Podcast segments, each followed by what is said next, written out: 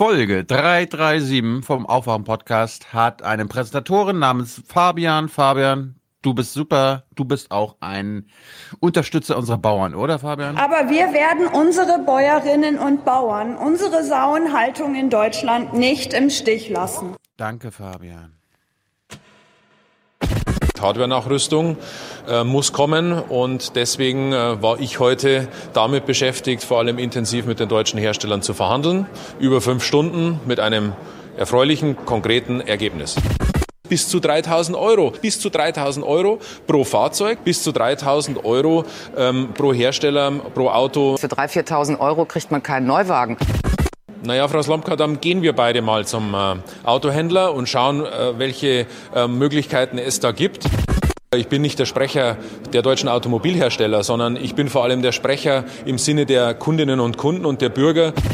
Wenn Sie, Frau Slomka, ein Fahrzeug von einem ausländischen Hersteller hätten, dann hat der für Sie noch kein Angebot. Schließen Sie sich bitte nicht der einfachen Reduzierung eines populistischen Satzes an, äh, diese Betrüger haben betrogen und sollen dafür zahlen. Natürlich haben Sie recht mit der Kritik an der deutschen Automobilindustrie. Natürlich wurde getrickst und betrogen. Jetzt glaube ich, kommen wir in eine echt schiefe Argumentation. Äh, nach meiner gesicherten Erkenntnis äh, ist keiner meiner Beamten im Keller des Bundesverkehrsministeriums und schraubt Hardware-Nachrüstungsteile zusammen. Das ist doch eine positive Botschaft. Das ist doch mal auch eine gute Botschaft, wenn man an diese großen Herausforderungen denkt, die wir haben.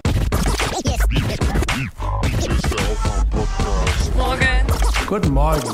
Moin, moin. Hallo. Hier ist der Aufwach-Podcast. Wake Natürlich soll die Moschee eröffnet werden können. Natürlich. Das ist Religionsfreiheit. Aber sie sollte eröffnet werden vom Bundespräsidenten, weil es eine deutsche Moschee ist und nicht von Erdogan. Wake up and clear your brain. Time to listen to what people are saying. Government is lying again and the media is acting insane. It's good to stay in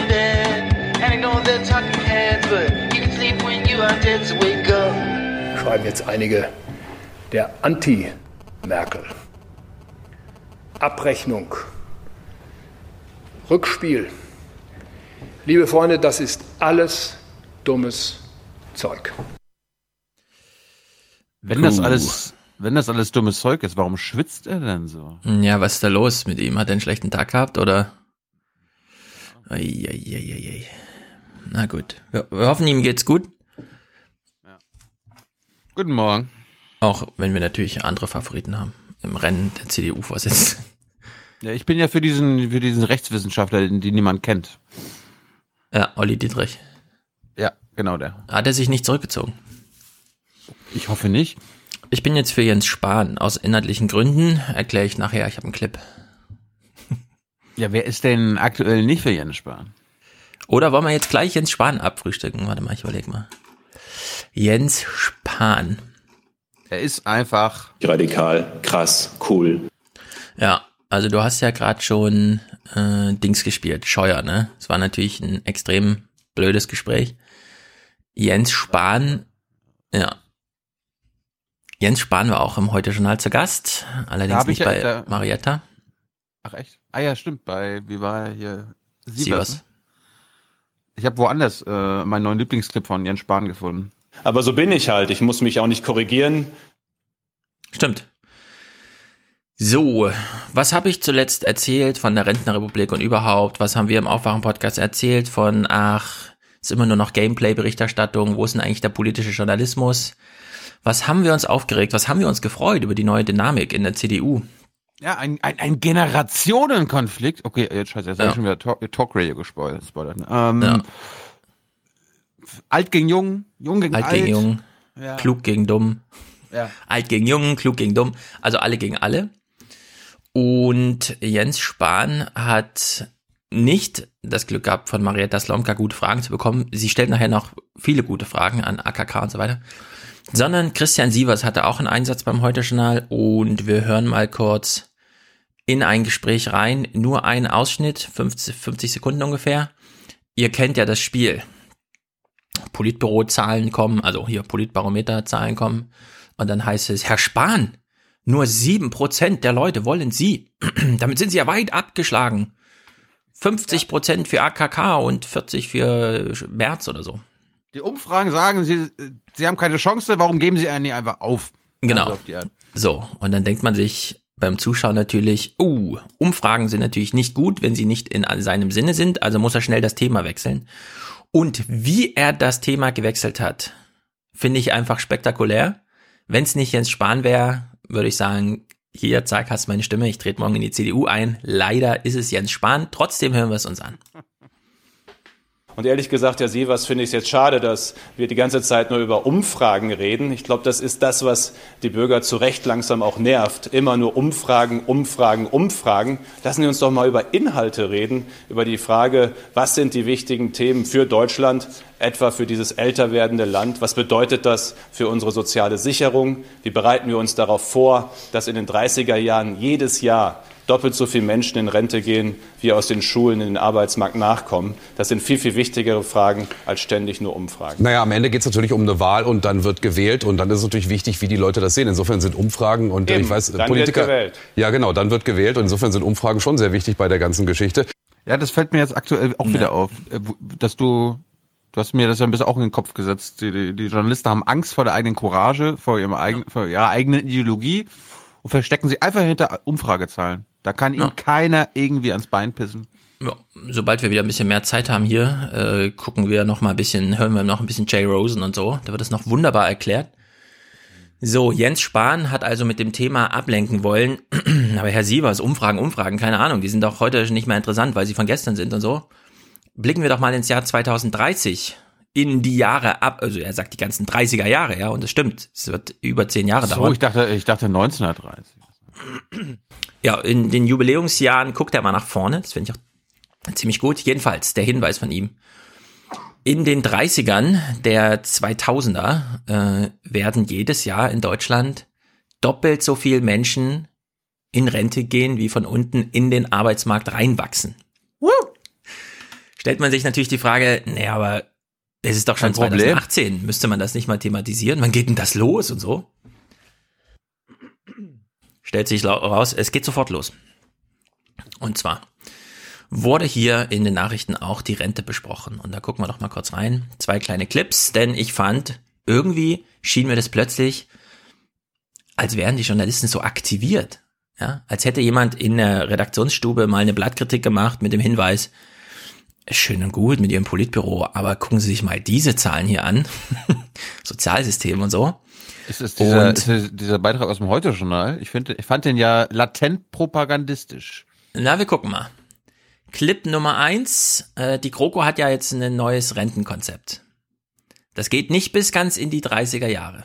Von, von dem jungen Jens Spahn zu der Rente. Zur Rente. Naja, er, hat, er hat das richtige Thema angeschnitten, nämlich mit dem Hinweis, ähm, übrigens, ich bin so jung, wenn Sie mich jetzt wählen, mich betrifft das konkret, was ich jetzt hier gerade vorgeschlagen habe, anders als alle anderen Kandidaten. Die sind dann entweder selbst in Pension, tot oder sonst irgendwas. Da muss ich jetzt natürlich neunmal klug sagen, ein Abgeordneter bekommt keine Rente. Und er ist sein Leben lang schon Abgeordneter. Aber gut, Ja, aber er hat ja auch Freunde, Familie und so weiter. das weiß ich nicht. Jens Spahn ist ja ein sozialer Mensch, der geht auch in Fitnessstudios, hat da türkische Kollegen und so. Also, Also. Wenn, ich, wenn ich mir seine Bewerbungsvideos angucke, dann ist er mal überall allein. Also es scheint ein Einzelgänger zu sein. Ein Lonely Nur vor, Wolf. nur vor der Kamera. Ansonsten ist er ein sehr sozialer Mensch. Er ist ja in den Videos durchaus unter Menschen zu sehen, belästigt sie dann aber nicht mit irgendwelchen Kameras, weil er noch einen Vlog aufnehmen will für seinen Parteitag. Touché. Was ja auch, was ja auch ganz gut ist. Also, die GroKo, zwei kleine Clips, danach ja, kümmern wir uns um unsere Altersvorsorge hier, aber das, das ist so wichtig, das müssen wir jetzt einmal ganz vorne, ganz vorne schon abspielen. Also, beim ZDF, bitte? Den Ich kennst sehe du? ich sehe gerade einen Politiker, den kenne ich. Ja, wie lange habt ihr gesprochen gestern? Eine Stunde. Ja, Hubertus Heil eine Stunde. Okay, ich bin gespannt. Nein, Luke, nein. Luke fand ich ja spektakulär. Steff, Stefan sagt ja immer, er ist gespannt. Stefan, Ja? nein, es, es ist nicht spannend. Muss ich nicht gucken, meinst du? Du, du, außer, außer aus Fremdschamgründen. Oh, oh, oh, oh, oh. Schlimmer als Nahles in dem Amt, oder was? Beim Ja. Interview. Ja. Ohne Scheiß. Oh, oh, Also, oh, das oh. ist ein trauriges Kapitel der jungen Naivgeschichte geworden. Vielleicht hat er seine ganze Aura schon aufgebraucht hier im Bundestag. Ja. Also wir gucken mal in diesen Bundestagsclip rein. Äh, Hubertus Heil, unser Spezi-Minister für alle Altersfragen, steht da und erklärt, es gibt, es gibt einen neuen, es gibt eine neue Rente, das ZDF ordnet das, glaube ich, richtig ein. Heute ist ein wichtiger Tag für soziale Sicherheit und für den sozialen Zusammenhalt in Deutschland, weil wir ein Kernversprechen des Sozialstaates erneuern. Nämlich dafür zu sorgen, dass Menschen nach einem Leben voller Arbeit sich auf die Alterssicherung auskömmlich wieder verlassen können. Und das ist der wesentliche Fortschritt dieses Gesetzes. Es gibt etwas mehr Mütterrente, etwas mehr Erwerbsminderungsrente, eine Begrenzung des Beitragssatzes auf 20 Prozent und ein stabiles Rentenniveau bei 48 Prozent bis 2025. Dann nämlich ist das Geld aus der Reserve alle und die Probleme fangen an. Denn dann gehen die vielen Menschen der Babyboomer-Generation in Rente. Das bedeutet, immer weniger Beitragszahler müssen immer mehr Rentner finanzieren. Das, so, also. Das, ist ja. doch geil. Weißt du, äh, die Rentenkasse hat 38 Milliarden Euro Reserve. Ja. Und dann, wenn es wirklich heiß wird, ab Es ist 2025, dann ist alles weg. Dann Finde ich gut. Das ist vorausschauende Politik unserer Gruppe. Ja, das ist ein großes, großes Drama. Also Mütterrente, also ich finde das erstmal alles gut, ja. Mütterrente, Erwerbsminderungsrente, äh, Beitragssatz 20 Prozent, äh, Alles, Rentenniveau alles, 48 alles, Prozent. alles, was unseren Alten und den zukünftigen Alten mehr bringt, bin ich dafür. Ja. Wird stabil gehalten, ähm, kostet jetzt schon hunderte Milliarden pro Jahr, also 100 irgendwas Milliarden pro Jahr. Äh, es Wir gibt eine. Rentenreserve. Da würde ich sogar sagen, die Rentenreserve ist so ein bisschen ja gut. Okay. Das bisschen. Ja, aber, Aber, wo, äh, wo, ohne Scheiß, wofür ist die da? Mhm. Falls es mal wieder wie 2008 eine Weltwirtschaftskrise gibt und die 38 Milliarden fehlen. Aber wir, wir wissen ja, wir wissen ja, dass bis 2025 es keine Wirtschaftskrise gibt. Ja. Dementsprechend ist das gut. Ja, also die Rentenreserve scheint wahrscheinlich so ein, falls jetzt zwei Millionen Leute aus der Sozialversicherung als Einzahler ausfallen oder so, dann kann man da ein paar Jahre überbrücken, keine Ahnung. Trotzdem finde ich diesen Tenor ganz äh, interessant, dass das TDF sich hier entscheidet, den Leuten zu sagen, ja, äh, die Rentenreserve wird aufgebraucht und dann kommt genau dieser Zeitpunkt, wo ich sagen würde, so 2023 geht es los. Da muss man sich dann fragen, hm, Jens Spahn hat es jetzt auch gerade schon genannt. Ja, also das ist so die Sachlage. Die, die GroKo zementiert sich jetzt nochmal da ein mit diesem, wir brauchen die Rentenreserve auf. Hat irgendwer im Bundestag davon gesprochen, neue Einkommensmöglichkeiten zu erschließen, wie zum Beispiel Erbschaftssteuer pro Jahr 50 Milliarden oder sowas, ja? Das Typische Ja. halt. Das meine ich mit diesem Beitrag, den wir jetzt ja gerade sehen. Ich weiß nicht, ob du Mhm. das auch noch zeigst. Äh, das fand ne? ich, das fand ich propagandistisch. Die sind wirklich nur in dieser reinen Rentenlogik, die wir jetzt haben, geblieben und haben gesagt, Genau. also entweder, entweder brauchen wir mehr Beitragszahler, entweder äh, steigt der Renten, also die die Beiträge bis 2060 um um 11 Prozent doch und so weiter Mhm. und so fort. Also alles nur in diesem System. Aber es wurde ja immer gesagt, naja, man könnte ja auch die Beitragszahler, also quasi mehr ranholen und so weiter und so fort. Eine Systemumstellung geht äh, kommt gar nicht in Frage. Ja, genau. Also man müsste dann, wenn man das in welche Richtung auch immer thematisiert, ich meine, es ist ja schon viel Steuergeld dabei. Es ist auf jeden Fall klar, mehr kann man Arbeit nicht belasten damit, weil es wird weniger Arbeit sein, die Bevölkerung wird schrumpfen, das beginnt in fünf Jahren oder so. So, zweiter Clip. Hier haben sie jetzt die Statistik nochmal rausgeholt. Wie gesagt, weiterhin keine Lösungsvorschläge und so, ja, aber die Problemfeststellung war doch hier mal ganz triftig, würde ich sagen. Wir haben aktuell hier ein Verhältnis von knapp 21 Millionen Rentnern, das sind die blauen Balken, und fast 32 Millionen Beitragszahlern. Also das Verhältnis ist so ja, 3 zu 2. Nur ab demnächst, noch zwei, drei Jahre, beginnt eben die Zahl der Beitragszahler kontinuierlich zu sinken, während die Zahl der Rentner langsam aber sicher zunimmt und bis 2060 unter Umständen sogar gleich werden. Das heißt, dass 2060 ein Beitragszahler, eine Beitragszahlerin je einen Rentner, eine Rentnerin unterstützen muss. So. Lieber Experte, der muss dann auch sagen, unter welchen Bedingungen. Ah, Wieso? nee. Unter welchen Bedingungen? Ja, Was meinst du? unter, in dem aktuellen System wäre das so. Nee, nee, das ist auf jeden Fall so. Äh, Ich, ich weiß jetzt nicht, welche Systemänderungen du vorhast, aber die Kinder, die 2060 ins Rentenalter kommen, sind jetzt schon geboren. Da gibt's jetzt keine Systemänderung, mit der du plötzlich mehr Beitragszahl hast oder so. Ja, doch, indem du einfach äh, die ganzen Beamten und so weiter auch einzahlen. Das hast du Ach so, ja, genau. Ja, gut. Okay, das stimmt. Äh, dann sind wir aber in der Diskussion wie eben. Wir brauchen jetzt neue Quellen für dieses Geld. Ja. Und ich würde eben sagen, Ich bin, ich bin ja, ich finde es ja wie in der Schweiz sogar noch. Also ich, das ist der Mhm. Vorteil der Schweiz gegenüber Österreich. Bei der Schweiz kommen sogar die Aktien und so weiter noch mit rein. Da ja, das war ja in Geld da. Deutschland wahrscheinlich auch lang so, bis dann die äh, SPD mit der Abgeltungssteuer kam und meinte, es gibt besondere Einkommen, nämlich die, die aus Nichtarbeit erwachsen und die machen wir pauschal mit 25. Ja. Da müssen wir jetzt nicht in die hohen Regionen gehen. Das wäre nämlich die Frage. Also man kann natürlich jetzt die äh, Töpfe vergrößern, indem man die ganzen Pensionen und so weiter mit reinholt. Nur, äh, das ist ja schon ein laufendes Rentensystem. Es ist ja nicht so, dass die äh, jetzigen in Pensionskassen einzahlenden bisher nirgendwo einzahlen oder so und dann plötzlich für die Rente zur Verfügung stünden, sondern das wäre quasi nur eine Umverteilung. Da werden halt aus zwei Töpfen ein Topf gemacht. Aber da ist jetzt keine substanzielle Veränderung drin. Deswegen würde ich äh, schon raten, oder sagen wir mal so, wir können jetzt den Hinweis drauf geben, achtet mal drauf, wenn jetzt hier weiter heißt, naja, da, das gleicht sich irgendwann an, ein Beitragszahler, ein Beitragsnehmer, ja, Beitrag im Sinne von einer arbeitet und einer hat gearbeitet. Also die Rente wird ja immer noch an, also sehr fest an dieses, die SPD ist ja da besonders dabei, an dieses Jahr Leben lang gearbeitet. Rente nur für diejenigen, die gearbeitet haben. Das, das ist übrigens auch immer so ein Ding, ne? Ja, hier volle Arbeit und ja. äh, ein volles Arbeitsleben. Wer ist denn, wer hat denn das heute noch geschafft? Also ja, ich habe das zum Beispiel auch noch nicht geschafft. Ich habe auch mal ja, ein paar niemand. Monate. Ja, und es ist auch schon 20 Jahre her, dass das Leute geschafft haben. Also da, da ist schon viel Zeit ins Land gegangen. Deswegen äh, Systemwechsel weg von Arbeit. Also dieses Sozialversicherungsding müsste jetzt an so Bürgerschaft, ja, bist du deutscher Staatsbürger, ja oder nein, daran müsste das so geknüpft werden. Zum Beispiel. So dieses dänische Modell hat, ne? Dänen, nicht Dänen ganz krass unterscheiden und daran, und diese Frage. Ich dachte, das höckische Modell. Das höckische?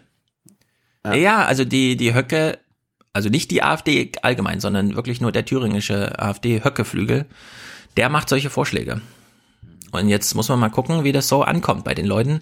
Nächstes Jahr sind in Thüringen Wahl und da wird auch, wie wir nachher hören werden, der baden-württembergische Flügel, der bisher noch einen Chef der Partei stellt und so weiter, nichts weiter mitzumelden haben. Die höckische AfD macht jetzt in dem Rahmen tatsächlich Nationalsozialismus. Ja, so krass muss man es eigentlich sagen.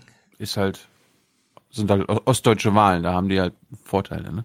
Ja, da haben die gewisse Vorteile. Deutsche Renten für deutsche Rentner. Sowas. Ja. Das geht natürlich in die Richtung. Ich würde jetzt aber äh, sagen, wir müssen halt irgendwie weg von der Arbeit. Also wirklich einen allgemeinen Steuertopf, keine Ahnung. Diese, diese Versteuertopfung, beziehungsweise dieses Single-Payer-Ding geht ja schon in die Richtung, wenn du auch forderst, Pension sollten mit in die Rentenkasse. Da muss man aber wirklich gucken, ja. Die Rentenkasse wird deswegen nicht größer, nur weil die, die Pensionisten haben ja auch Ansprüche. Also es kommt ja nicht nur deren Geld in den Rententopf, sondern die haben auch krasse Ansprüche. Das haben wir ja gehört, ja. Der IWF warnt ja davor. Deutschland ist eines der Länder, das durch den demografischen Wandel besonders von künftiger Armut bedroht ist, weil der Staat zu viele Pensionsversprechen äh, eingegangen ist. Darunter leiden ja heute auch schon sehr viele Unternehmen, die einfach Betriebsrenten zahlen müssen und dann plötzlich festgestellt haben, ach so, niemand kauft mehr unsere Zeitung, aber wir müssen doch unsere Redakteure von vor 50 Jahren noch eine Rente zahlen. Ja, ich meine, neben neben der Verbreiterung der Eintrag, äh, der Beitragszahler muss natürlich auch die Obergrenze, Beitragsbemessungsobergrenze entweder angehoben werden oder abgeschafft werden. Hm, so, das hat man auch schon mal diskutiert. Ich weiß, aber das kannst du ja, das, ich weiß, da war das Gegenargument ja, das heißt, wer, wer mehr einzahlt, muss am Ende auch mehr rausbekommen. Das kann man ja auch deckeln. Also du willst eine Deckelung nur noch bei den spätigen Renten, Rentenbezügen, aber nicht mehr bei den Einzahlungen. Korrekt. Das, Menschen, die ich, ich hab, du, du machst immer aus Will, ich mache einfach nur einen Vorschlag mhm. oder mache, mache einen Gedanke, aber das, das geht ja auch.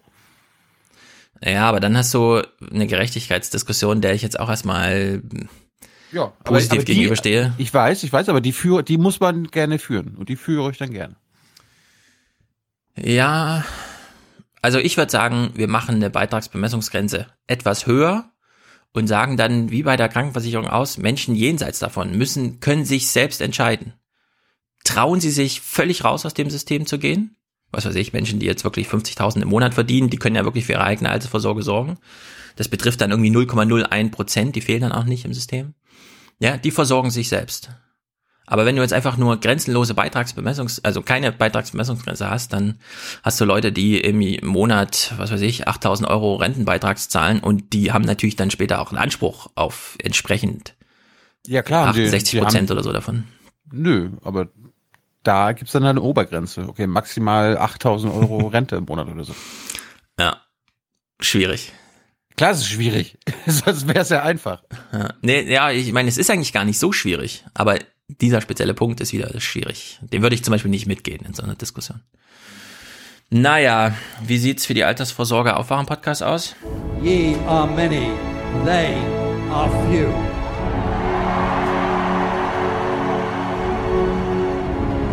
Willkommen im 1% Club.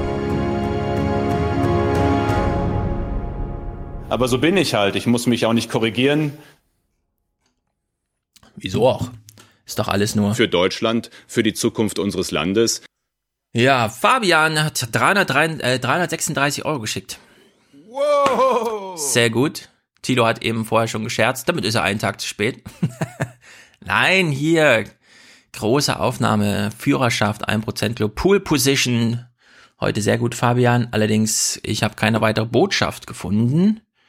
Ich hoffe, es ist damit alles okay. Ansonsten reiche sie gerne nach oder weise uns darauf hin. Petra 100, Gespräch mit Frau Wehling, ganz großes Kino, Respekt und mehr davon. Mhm. 100 Euro Sabine. Da gab es eine Menge gutes Feedback. Ja. 100 Euro Sabine. Auch ohne Kommentar, soweit ich das sehe. Ich hoffe, ich übersehe mal nichts, aber das sind wahrscheinlich ganz selbstlose Unterstützerleistungen hier. Das, das finden wir einfach nur gut. Und das ist Ja. gut für Deutschland, sage ich dazu nur. Also ich weiß, da kam auf jeden Fall gestern noch eine Mail mit äh, okay, von David. Okay, mach mal weiter. Ja. 100 Maximilian, wie jedes Jahr, Liebesgrüße, diesmal aus Mexiko. Er hatte uns gebeten am 13.10., aber das kam jetzt vor ein paar Tagen. Da habe ich gedacht, okay, überspringen wir eine und machen es am 13.11. Vielleicht hat er sich nur vertippt. Also ich hoffe, es ist alles richtig. äh, Oder die Uhren in Mexiko ticken anders, man weiß ja immer nicht. Ja. Ja, so kann es gehen, obwohl ich wusste und selber fühle, dass das auch schmerzhaft ist. Ja, 50 von Jonathan, den 100 Folgen Meilenstein der Schwarzhörerschaft gerade noch abgewendet. Spendenaufruf an meinen Bruder Simon und für ihn auch nachträglich Claudia Roth zum Geburtstag. Grüße aus Chennai. Das ist in Indien. Sehr gut. Eventuell gibt es da auch mal den gewünschten, erwünschten Audiokommentar. Woran seid ihr denn am meisten interessiert? Hört bitte niemals auf zu denken, Smiley. Ja, also woran sind wir an Indien interessiert? Das kann man ja aber nicht so genau sagen. Indien ist halt riesig. Willst du was spielen? Ein Denkerclip? Achso, du, du wolltest gerade sagen, äh, hier mit deinem, wer ist da? Denken, Flashback. denken, nachdenken. Ja. Flashback. Man muss immer nachdenken, immer denken. Denken hilft ungeheuer. Lesen ist auch gut, aber denken ist noch viel wichtiger als lesen. Ja, natürlich. Man muss selber denken, selbstverständlich. Ja. Also bei Indien interessiert mich ehrlich gesagt alles. Indien ist jetzt zum Beispiel nicht im Ölembargo hinsichtlich Iran-Sanktionen und so weiter. Indien scheint da eine Sonderrolle zu haben. Indien erscheint aber auf dem Weltmarkt nicht so stark wie China. Da immer alles Mögliche hören. Dann haben die da noch ihr komisches Kastensystem und der ganze Kram, gehen nicht sehr gut mit Frauen um, sprechen 100 verschiedene Sprachen. Keine Ahnung. Außer Ähm, Bollywood ma- kenne ich nichts wir, davon. Wir, wir machen wir machen es mal konsequent. Erzähl uns doch mal, was für ein Rentensystem die Inder haben. Richtig. Damit Für fangen wen? wir mal an. Genau. Damit fangen wir mal an. Ja. Rentensystem Indien. Also wir sind aber- jetzt aber höchst hier mal- interessiert an Indien. Ordnung, Ordnung, Ordnung. Happy Birthday to you. Bitte alle. Happy Birthday to you. Alles Gute zum Geburtstag. Für Deutschland. Lieber Simon. Es gab, es gab mindestens schon drei Einsendungen, weil ich ja letztes Mhm. Mal einfach nur so nebenbei gesagt habe, kann man daraus nicht mal so einen Techno-Song machen? Ja, haben wir schon Ja, ja. was. ich ich, ich hab's jetzt aber nicht dabei. Techno, sehr gut. Oliver schickt 50 und wohl ohne Kommentar. Ich sehe hier nichts, deswegen danke, lieber Oliver. Lukas 50. Vielen Dank für die tolle Arbeit. Darauf die Nationalhymne gespielt mit ägyptischen Musikchor. Okay, suche ich raus. Suche ich raus. Ist es mir wert? Die Frage ist nur, wo ist mein Windows-Ordner? Ich sehe ihn nicht. Pass auf, ich fange an, okay? Hm. Erstmal wird aber gesungen. Vaterland,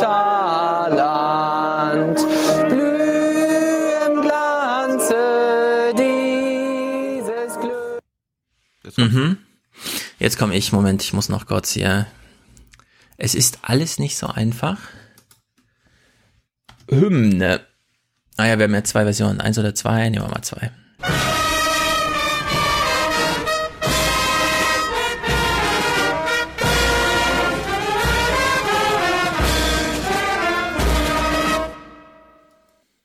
Ja, so ist es. Sehr gut. Äh, Yannick schickt 40, sehr gut. Herzlichen Dank. Konrad für Uganda, schreibt er. Haben wir da eigentlich einen Clip? Einen ugandanesischen Clip? Äh, nein. Ich habe Merkel gehört im Bundestag zu 100 Tagen Frauenwahlrecht und so. Und da hat sie gesagt, der Bundestag ist ja wieder von 36 auf 30 Prozent Frauenanteil gefallen. Das sind ja Verhältnisse wie im Sudan. Hat sie ihrer Männerriege gesagt. Zu Recht, fand ich gut. Alexander, Grüße an euch und den genialen Professor Jessen. Kann er mal etwas dozieren kurz? Professor Jessen erläutert. Professor Jessen. Professor Jessen erläutert. Heute leider nicht dabei. Frederik, Manuel, Julian, René, Dario, alles Gute aus München. Dario. Jan Philippe Hagen, Hendrik, mein längst überfälliger Beitrag finanziert aus einem VW-Studentenjob.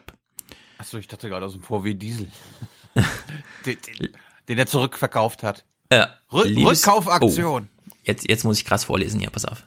Liebesgrüße an Thailor, Stepfan und natürlich die Hans Jessen Show. Hat er einfach Tyler und Thilo in einen Namen gepackt. Thylof. Thylof. Sehr gut. Ja, unsere Probleme werden ernst genommen hier. Ja, du hattest doch letztes Mal gesagt, dass äh, Hm. Leute unsere Namen absichtlich Ja. falsch schreiben. Ich buchstabiere mal. Es geht immer noch falscher. Ich buchstabiere mal. T-H-Y-L-O-U-G-H, S-T-E-P-F-A-N und Hans Jessen Show richtig geschrieben. Hans Jessen macht was richtig, ist einfach eine geile Show. Kann man, weiß man, wie Und man das schreibt. Hirn ist so ein bisschen jetzt nicht mehr dabei. Ja, ich, ich hatte lange bei Wetten das die Leute mal gefragt, wisst ihr eigentlich, wie Wetten das geschrieben wird? Wetten, das mit SZ natürlich, dann Komma, zwei Punkte und ein Fragezeichen. Malte, sehr gut, 11,18 Euro, was auch immer diese mystische Zahl bedeutet. Navid, ab jetzt, äh, ab jetzt ein Prozent des Azubi-Gehalts. Apropos, apropos äh, mystische Zahlen. Wenn wir 15 Prozent haben, dann stimmt was nicht. Das haben wir analysiert. Ja, zu der guten Frau kommen wir gleich. Analyse. Ja. Hannes, die Atomwaffen der USA sind die Nukleartriade, nicht Trident. Leute, ich sag's jetzt einmal. Hannes, an dich auch. Also danke für die 10 Euro, aber ich sag's jetzt mal. Die Atomwaffen der Amerikaner, die auf Atom-U-Booten um die Welt fahren und als strategische Reserve eingesetzt werden dafür, dass russische losfliegen und man nicht genau weiß, schafft man es noch zur Vergeltung. Deswegen sind die die ganze Zeit in Bewegung. Man spricht wohl von strategischer oder taktischer Reserve, keine Ahnung. Diese Atomwaffen heißen Trident, das heißt auf Deutsch Dreizack. Und mein Hinweis war dieses NATO-Manöver. Das heißt, das hat auch Trident im Titel. Trident Juncture heißt das. So, die Atomwaffen und das NATO-Manöver hat jeweils den Namen Dreizack im Namen. Und wenn dann nebenbei noch die USA ihre Atomwaffen irgendwas mit Nukleartriade oder so nennen, okay, aber ich meine wirklich Trident, den Dreizack, in den beiden Namen. Um es ja mal für Hannes ähm, technokratisch zu machen. Ja? Trident bezeichnet eine Klasse von U-Boot gestützten ballistischen Interkontinentalraketen, kurz SLBM, aus den Vereinigten Staaten. Ja, das Äquivalent dazu, mit dem die Russen lange rumgefahren sind, haben die Russen abgeschafft, weil das Verträge vorsahen. Die Amerikaner haben also da so eine strategische Übermacht. Die fahren diese riesen Dinger, also das sind wirklich riesige Dinger. Da sind irgendwie drei Atom, also richtig diese Wasserstoffbombenköpfe drin. Die- Druckwelle geht irgendwie siebenmal um die Erde. Man könnte die siebenmal um die Erde fliegen messen. Also es ist wirklich krasses Zeug. Und das heißt Trident. Ich habe mich da nicht geirrt. Ich habe so viele Hinweise bekommen. Ja, atmen wir alle mal tief durch. Genau. So, das erklärt der Katheter-Cowboy von Last Week Tonight echt gut. Ja, gut, kann sein. Ich habe lange keinen. Doch, ich habe jetzt wieder Last Week Tonight geguckt. Ich guck's, ich guck's gar nicht mehr. Doch, ist gut. Ja, bestimmt. Doch, was habe ich denn zuletzt geguckt? Was waren, die, was waren die letzten Themen? Ich, fand, ich fand's gut. Ja. Ich fand auch gut, dass sie bei diesem einen Ding sind sie ja so bei Kavanaugh zum Beispiel ganz aktuell gewesen. Das fand ich auch gut. Nicht immer nur so. Das, das sind wir auch, oder? Sometimes I had too many beers. I liked beer. I still like beer. Had beers, have some beers. One beer, drink beer, drinks beer, drank beer and drinking beer. Ab in die Küche und hol das Bier. Ja, also Hannes schließt ab mit Liebesgrüße aus der Stadt des Peter Bofinger. Wie war's eigentlich mit Peter Bofinger? War er dabei? Äh, Die treten war ja mal dabei. ges- geschlossen an, ne? Ja. Und mir fällt, ich habe gerade eine geheime Nachricht bekommen, wir reden auch gleich nochmal drüber. Okay, Klaus, herzlichen Dank. Frank, hallo! Äh, ja. China ist unser wichtigster Handelspartner. Hallo? Hallo! Hallo! Hallo. Hallo. Lara, kleiner studentischer Beitrag, sehr gut. Nadine. Sebastian, weiter so, euch müssten viel mehr Menschen zuhören und endlich aufwachen. Grüße, Sebastian. Sehr gut, sehr treu, sehr lange schon. Samuel, ein Plädoyer für erste Audiokommentare, denn äh, dann Musik, erst Audiokommentare, nein, nein, nein, nein, nein. Samuel, es bleibt wie es ist. Außerdem hätte ich gerne Scheuer, der an die Macht will. Lange ist's her. Das stimmt. Ich muss an die Macht. Alle Macht zu mir. Ja. Aber wenn, dann wird's noch Dobrindt vor Scheuer. Christoph, Sina, Martin, Filmon, Immanuel für Deutschland, für Konstanz. Bis zu 3000 Euro, bis zu 3000 Euro, bis zu 3000 Euro pro Fahrzeug. Für Deutschland! Für Deutschland!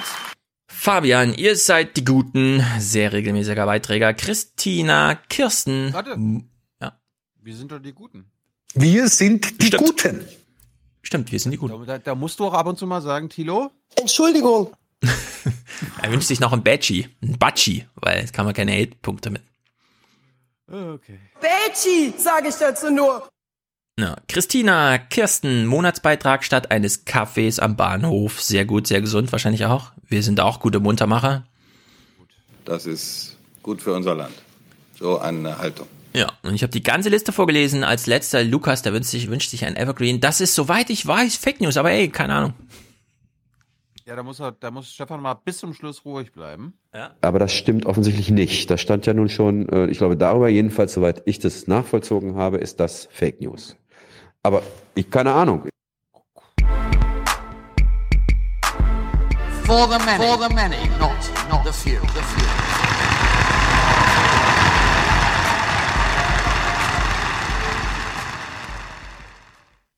dass unter diesen Bedingungen die Grenzen nicht so sind, wie sie sein sollten, ist nur allzu verständlich. Aber ich glaube, wenn wir gemeinsam hinwirken, dann wird auch der Tag kommen, in den Grenzen uns nicht mehr trennen, sondern Grenzen uns vereinen.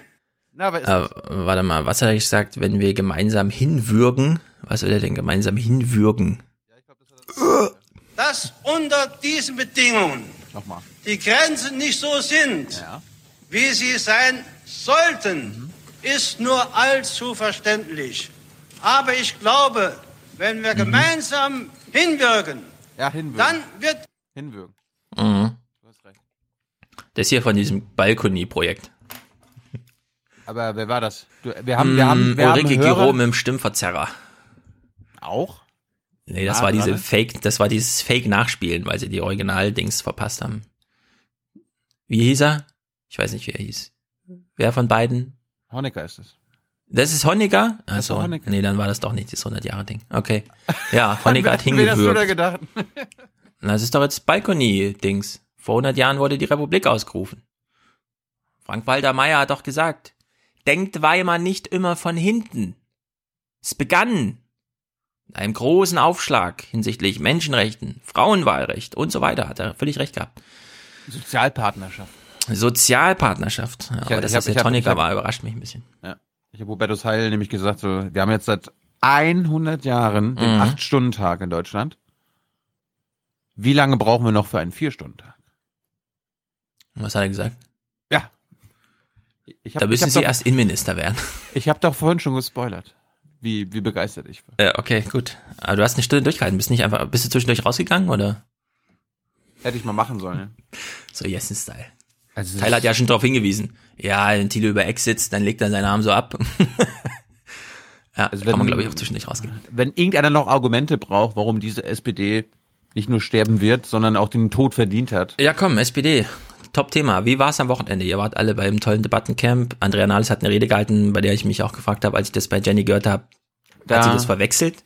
Wusste sie, dass sie nicht damit den EU-Wahlkampf eröffnet, sondern vor ihren Leuten spricht, die durch Zufall da mal vorbeigelaufen sind? Nein, nein, die Leute verstehen nicht, dass Andrea Nahles natürlich nicht für sie vor Ort redet, sondern für die Ach Kameras. so. Ja. Kann man Nee. überall verwechseln, ja. Nee, lass uns darüber reden, Tyler kommt gleich dazu. Ach so. Ja, dann, da- dann, ja, dann frühstücken wir jetzt noch schnell die CDU ab, würde ich sagen. ja, aber genau, dann Mhm. machen wir mal, ich habe AKK gefunden. Mhm. Die war, bevor sie ihre Präsentation slash PK in der saarländischen Landesvertretung gegeben hat. Die Präsidik. Ja. Die, also die ist doch so langweilig. Die ist so langweilig. Nach, naja. Doch, also absolut. Okay, okay, okay. Aber, ich will aber ein Tag, ein Tag vorher Ja. war sie in Reinickendorf. Es ist ein Mhm. Stadtteil, ein, ein konservativer, rechter Stadtteil in Berlin. Mhm. Und da war sie zu Gast bei der CDU. Die Mhm. ist ja auch eher rechts hier in Berlin. Und wir schauen mal, wie die Leute, war die begeistert? Was sagen die Berliner so? Sie muss sich in der Gaststätte Strandbad Lübars erstmal ganz nach vorn durchkämpfen. Ich fand das sogar ziemlich cool, dass sie zu uns nach Reinickendorf kommt. Cool. Dass ja jetzt nicht die wahrscheinlich bevorzugte Berliner Ecke ist, aber dass sie hierher kommt, das ist schon, finde ich gut. Die Stimmung ist erkennbar gelöst. Viele sprechen vom Aufbruch bei der CDU. Die Erwartungen an die Generalsekretärin als mögliche Merkel-Nachfolgerin sind allerdings hoch. dass dieses ewige Hin und Her in den unseren Parteien langsam aufhört und man sich der er? Sachproblematik zuwendet. Aber auch sicherlich Ich glaube, das ist eine Perücke. Fragen, wohin die Reise gehen soll.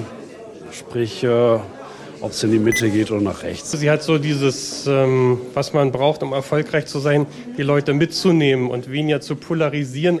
Andere wünschen sich von AKK mehr harte Kante und dass sie auch mal auf den Tisch haut. Gut Jawohl. vorbereitet auf den konservativen Kreisverband vertritt die Generalsekretärin trotz der Stimmenverluste der Union in Berlin die Meinung, die CDU hat Wählerpotenzial auch in Großstädten. Deswegen gibt es überhaupt keinen Grund zu sagen, oh Gott, das ist Großstadt, das können wir nicht, das überlassen wir den anderen. Wenn wir es den anderen überlassen, etwa Rot-Rot-Grün, dann kann man hier in Berlin genau sehen, was daraus wird. Genau. Und ehrlich gesagt, das hat diese Stadt nicht verdient. Das wäre ein Also ich erinnere mich, dass die CDU hier länger an der Macht war bisher. Ja, also Herr Diebken. in, in, der- Außer in einen Schal tragen konnte der doch nichts. Ja, das auch, aber wir haben jetzt Rot-Rot-Grün hier seit anderthalb Jahren oder so. Davor war auch fünf Jahre CDU an der Macht. Aber gut, hat sie vergessen. leichtes gewesen zu sagen, wir machen eine Expertenkommission, die entwickelt zehn kluge Fragen und dann kann die Partei sich mal ein halbes Jahr mit befassen. Aber wir haben den Spieß umgedreht. Wir haben gesagt, wir gehen zuerst mal an die Basis. Wir fragen zuerst mal, was liegt euch eigentlich am Herzen? Genau das packten die Reinickendorfer in ihre Fragen an die mögliche Merkel-Nachfolgerin. Etwa, Was glaubst du? wa- Was, welche Frage hat, hat die RBB Abenschau jetzt ausgewählt, die AKK stellvertretend für die Zuschauer und alle beantwortet? Wann kriegen wir bessere Pokémons? Es ist nämlich so. Seeräuber Jenny. Ich weiß nicht genau, wie sie richtig heißt. Ihr wisst schon, die Synchronstimme von ein Schweinchen, Schweinchen namens Babe. Die sitzt ja jetzt für die Linken im Berliner Abgeordnetenhaus und die wurde darauf hingewiesen, unter dem Hashtag unten hat sie das getwittert, dass in manchen Stadtteilen die Kinder schon zu ihr kommen und sagen, bei uns gibt's keine guten Pokémons und stellt sich raus. Wenn Stadtteile nur aus Betonwüste bestehen, keine grünen Rasenflächen, keine Seen, dann entscheiden sich hier diese Ninjago oder wie sie heißen, Hersteller von Pokémon Go, das dann nicht so attraktiv zu machen. Und darunter leiden diese Berliner Stadtteile. Wahrscheinlich auch Reinickendorf. Also würde mich das nicht wundern, wenn man hier fragt, wo sind meine guten Pokémons? Da sitzt doch eins. Pummeluff.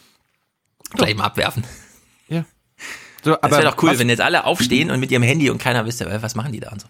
was für eine Frage könnte jetzt kommen von einem normalen CDU-Basismitglied? Wie alt? Ungefähr? Zweite 55. Hälfte des Lebens? 55. Hm, Diesel? Es muss auf jeden Fall irgendwas extra. Ich erwarte große Wirkung, Medienwirkungsforschung. Ja, Diesel, genau. Ja, ja, Konkurrenz ja, zu März. Die Wählerwanderung zur AfD. Ah, Wählerwanderung zur AfD. Da hätte ich von Ihnen ganz gerne gewusst, wie Sie die abtrünnigen Wähler der CDU, der konservativen äh, CDU-Wähler wieder Das ist der Bruder von Frank Schirmacher. Nee. Doch, stand da gerade. Oder? Echt? Guck. zurückholen möchten. Ich bin der festen Überzeugung, Warte mal, bei mir sprang es nicht. Ich gehe mal zurück. So. Genau das packten die Reinickendorfer in ihre Fragen an die mögliche Merkel-Nachfolgerin, etwa die Wählerwanderung zur AfD. Da hätte ich von Ihnen ganz gerne gewusst, wie Sie die abtrünnigen Wähler der CDU Also da steht nicht, das ist der Bruder von Frank Schirmacher, der ist einfach nur Christian Schirmacher. Für alle Hörer, die nicht so genau zugucken, weil sie anderes zu tun haben mit ihren Augen. der konservativen äh, CDU-Wähler wieder zurückholen möchten. ich bin der festen Überzeugung, die Punkte, die die Menschen konkret befürchten, Die umtreiben, Menschen. die konkret aufzugreifen, unsere Antworten darauf zu geben, das ist etwas, was wir tun müssen. Die, die ganz radikal sind, von vornherein eine ganz klare Linie ziehen. Ich finde sie echt, ich finde sie echt grässlich die letzten Wochen. Die hat echt nur Floskeln. Ja. Nur. ja, vor allem die. äh, Darf ich, darf ich kurz übernehmen? Naja, bis auf eine, eine Sache noch. Mhm. Es Ah, gab ja. nach ihrem Auftritt dann auch noch Reaktionen. Äh, ein neuer Clip für den Soundboard ist dabei. Großartige Frau, klare Sprache, klare Inhalte, aber sanft vorgetragen. Die hat mich nicht überzeugt. Ich halte sie als Parteivorsitzende für ungeeignet. Weil ich glaube, dass wir jemand Frisches brauchen. Er wurde ja irgendwie bezahlt von März. Machen die das jetzt schon, ja, dass die Leute so hinschicken? Ja. Geh mal hin und sag, ich halte sie für nicht geeignet, achte drauf, dass es in den O-Ton passt. Drei Sekunden hast du Zeit. Naja, also wenn Christian Schirmacher da fragt, der übrigens der Bruder von Bill Goldberg war, für alle, die ihn kennen, was ist denn jetzt los hier und so? CDU, Wählerwanderung zur AfD, stellt sich heraus, das Problem ist ja gar nicht die AfD. Es sind ja viel mehr Wähler an die, Af äh, an die Grünen abgewandert. Was heißt denn das eigentlich jetzt in dem großen Geflecht? Wir reden ja nachher auch noch über den neuen Widerspruch wegen, ge- zwischen Globalisten und Nationalisten. So, die CDU ist jetzt wiederbelebt. Und dazu war Everhard Holtmann im Fernsehen, der uns gleich ein paar Sachen erklärt. Wir nähern uns dem langsam an. O-Töne Merkel, Klöckner, Brinkhaus. Zum Thema, ich weiß nicht, da war irgendwie eine Veranstaltung im, Konrad-Adenauer-Haus oder so. Alle haben sich getroffen. Es gab Kaffee. Die ist seit Tagen elektrisiert wegen der auf die Basis ausgeweitete demokratische Debatte, wer nun Angela Merkel nach 18 Jahren als Parteivorsitzende beerben soll. Festspiele für die innerparteiliche Demokratie. belebt die CDU, ist motiviert, ist mobilisiert. In acht Regionalkonferenzen werden die Kandidaten der Basis Rede und Antwort stehen. Die Kanzlerin heute den Journalisten. Die SPD, so eine Frage, warne angesichts der Vorsitzwahl vor einem Rechtsruck in der CDU. Sei nun die Stabilität der Großen Koalition gefährdet? Auch das habe man diskutiert, so Merkel. Es gibt die gemeinsame Überzeugung, dass wir auf der Basis des Koalitionsvertrages die Bundesregierung weiterführen werden. Und ähm, das ist, glaube ich, eine Botschaft, die wichtig ist, aber die ähm, eben auch ähm, Sorgen ähm, jedenfalls kleiner machen kann. Ja, so, also. Ich warte immer noch auf eine Nachricht. Also, also den Nachricht? Nachrichtenwert, den Nachrichtenwert dieses Beitrags. Ja, wir, wir, wir holen uns jetzt einfach was raus. Ich fand, da kam jetzt auch nichts. Sie sagt halt nochmal, die GroKo bleibt. Äh, man muss nicht erwarten, dass wenn März oder Spahn kommen, jetzt ein Rechtsruck stattfindet, zumindest nicht bis zur nächsten Bundestagswahl, bis die Bürger darüber entscheiden dürfen, keine Ahnung. Ja, gut, das, aus Sicht von Merkel ist das so, klar. Also ohne, ohne sie gibt's auch keine GroKo. Das Ja. stimmt. Ja, also sie. Aber. Ja, also wir, wir, Mer- wir auch wenn, Mhm. auch wenn Merz und AKK keine Mitglieder des Bundestages sind, die können trotzdem Kanzler sein. Genau, aber wir ziehen trotzdem mal die Info raus. Äh, Es war ja jetzt eben schon die Frage, was ist jetzt mit dem Rechtsruck, was ist mit dem Wählerstrom zur AfD und so weiter, ne? War jetzt hier nicht explizit, aber wir halten mal fest, Merkel hat es auf dem Schirm und sie sagt, es wird keinen Rechtsruck geben, denn wir sind ja GroKo-mäßig gebunden und so weiter. Was man davon hält, egal. Ja, Merz kann auch Kanzler werden, aber auch auf die Frage hören wir nachher die SPD, die sagt, also der GroKo-Vertrag steht, egal mit wem, wir haben ihn Ah. ja nicht mit Merkel verabschiedet. Der GroKo-Vertrag ist wie so ein Vertrag zwischen Heckler und Koch und Saudi-Arabien. Da gilt Vertrauensschutz. Da gilt Vertrauensschutz, genau. Da kommt auch keine Realität dazwischen. So, jetzt hat ja, haben ja alle irgendwie gesagt, die Partei ist elektrisiert, wiederbelebt, äh, große Euphorie und so weiter und so fort. Mit einem Elektroschocker. Genau, wir, wir hören, wir achten jetzt mal, also wir schauen jetzt mal auf Thomas Strobel. Irgendwie wirkt er auf mich auch euphorisch, zumindest in seinem Gang. Der CDU-Landesvorsitzende und Innenminister Baden-Württembergs plant öffentliche Veranstaltungen der Kreisverbände. Die Delegierten sitzen mittendrin, hören zu. Vielleicht haben sie schon eine Meinung, fühlen sich bestärkt, vielleicht denken sie noch einmal neu Kann nach, sein. aber ganz sicher lassen sie diese Diskussion in ihre Entscheidung mit einfließen.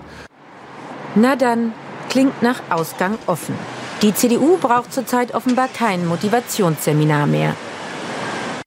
Ja, also ganz beschwingt taumelt er fast vom Mikro zu seinem Auto. Und es gibt zwei Möglichkeiten. Entweder er ist wirklich euphorisiert. Oder. Oder muss er auf Toilette. Äh, stimmt, das geht auch noch. Dritte Möglichkeit. Oder, und deswegen weiß ich es nicht, kann jetzt wieder sein, deswegen wollte ich mich nicht so sehr überdrücklich machen. Es kann sein, dass er sich irgendwie Nerv eingeklemmt hat, in so einer Schonhaltung zum Auto ähm, schaukelt, balanciert er eher so. Naja, es ist jedenfalls große Elektrisierung in der CDU. Ich hoffe, allen Beteiligten geht's gut. Sie sind ja nicht mehr die Jüngsten. Ich will ja ab sofort auch Rücksicht nehmen, ne?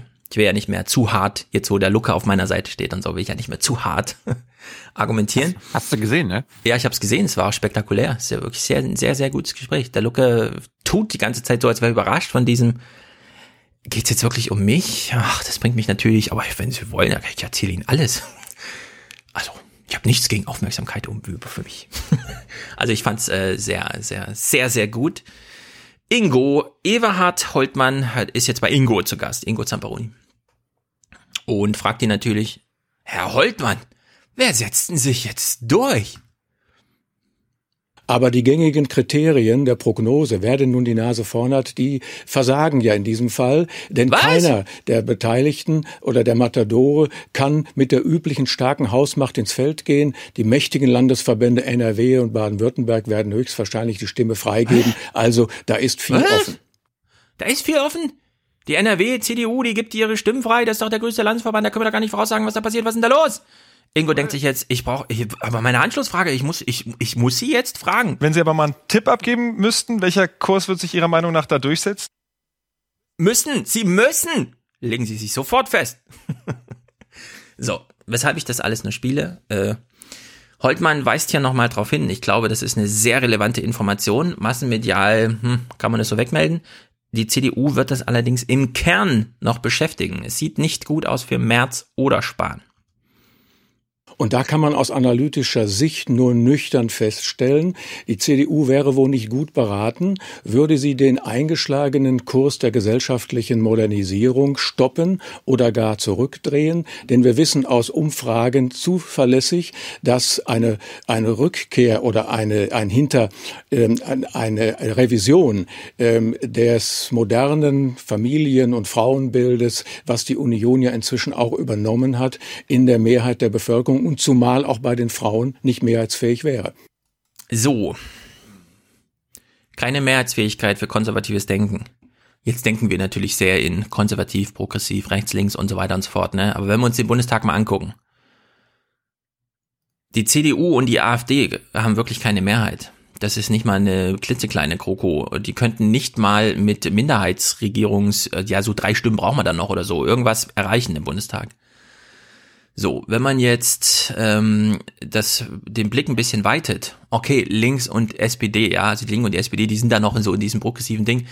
Die Grünen und die FDP, die auch jetzt richtig einen 30% Batzen da drin haben, die sind da gar nicht mehr verortbar in diesem Ding.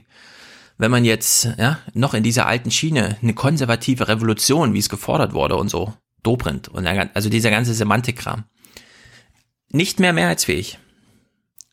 Also ich bin wirklich gespannt. Der März, wie er, wie er sich da irgendwie äußert. Wir haben ihn ja schon geschwitzend gesehen im Intro. Äh, er hat zwar, also wenn er weitermachen wollte wie 2002, irgendwas mit deutscher Leitkultur und äh, Bierdeckelfähige äh, statt auf Gerechtigkeit achtende ähm, Steuererklärung und so weiter, nicht mehr anschlussfähig. Funktioniert alles überhaupt gar nicht mehr. Wir kommen ja nachher noch auf die neue Unterscheidung zu sprechen, aber da kann man mal so einen Fokus drauf legen jetzt, wenn man so Zuschauer ist, allgemeiner, normaler Zuschauer. Geht's wirklich noch um konservativ-progressiv oder sind es nicht andere Unterscheidungen? Wie gesagt, nachher schlagen wir eine vor. Jetzt sind wir aber gerade bei der CDU. AKK hat ja hier ihren Tag gehabt, große Ankündigung. Sie war im ZDF und in der ARD zugeschaltet. Das eine Gespräch war schlecht, das andere Gespräch war gut, fand ich. Also das, was ich gesehen habe, war das mit Marietta Slomka, das war sehr schlecht. Unter anderem, weil Marietta Slomka sich auch nur wieder um Horse Race gekümmert hat. Also sie hat ja auch mal, in, Mhm. sie hat ja inhaltliche Punkte gemacht. Ja. Und hätte Slomka ja auch mal drüber reden können. Ja, also inhaltlich, was wollen Sie denn für eine Vorsitzende werden? Ja.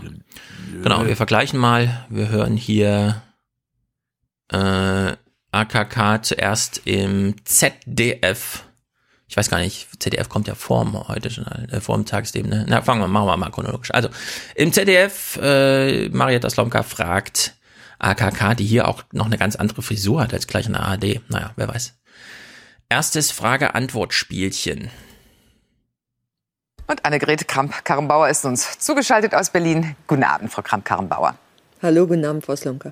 Sie haben sich nun heute ausgerechnet den Tag für Ihre Präsentation ähm, ausgesucht, an dem die US-Midterm-Election-Ergebnisse vorliegen. Also unabhängig von der Frage, ob das jetzt so das allerbeste Timing war, wie bewerten Sie selbst denn den Ausgang dieser Wahl? So, jetzt kommt, liebe Hörer, jetzt kommt eine Antwort, die man so nicht erwarten konnte, die nicht irgendwie... Ja, warte, warte, warte, warte, warte, warte. Also, ich sehe das gar nicht so kritisch wie du, sondern ich finde es richtig gut.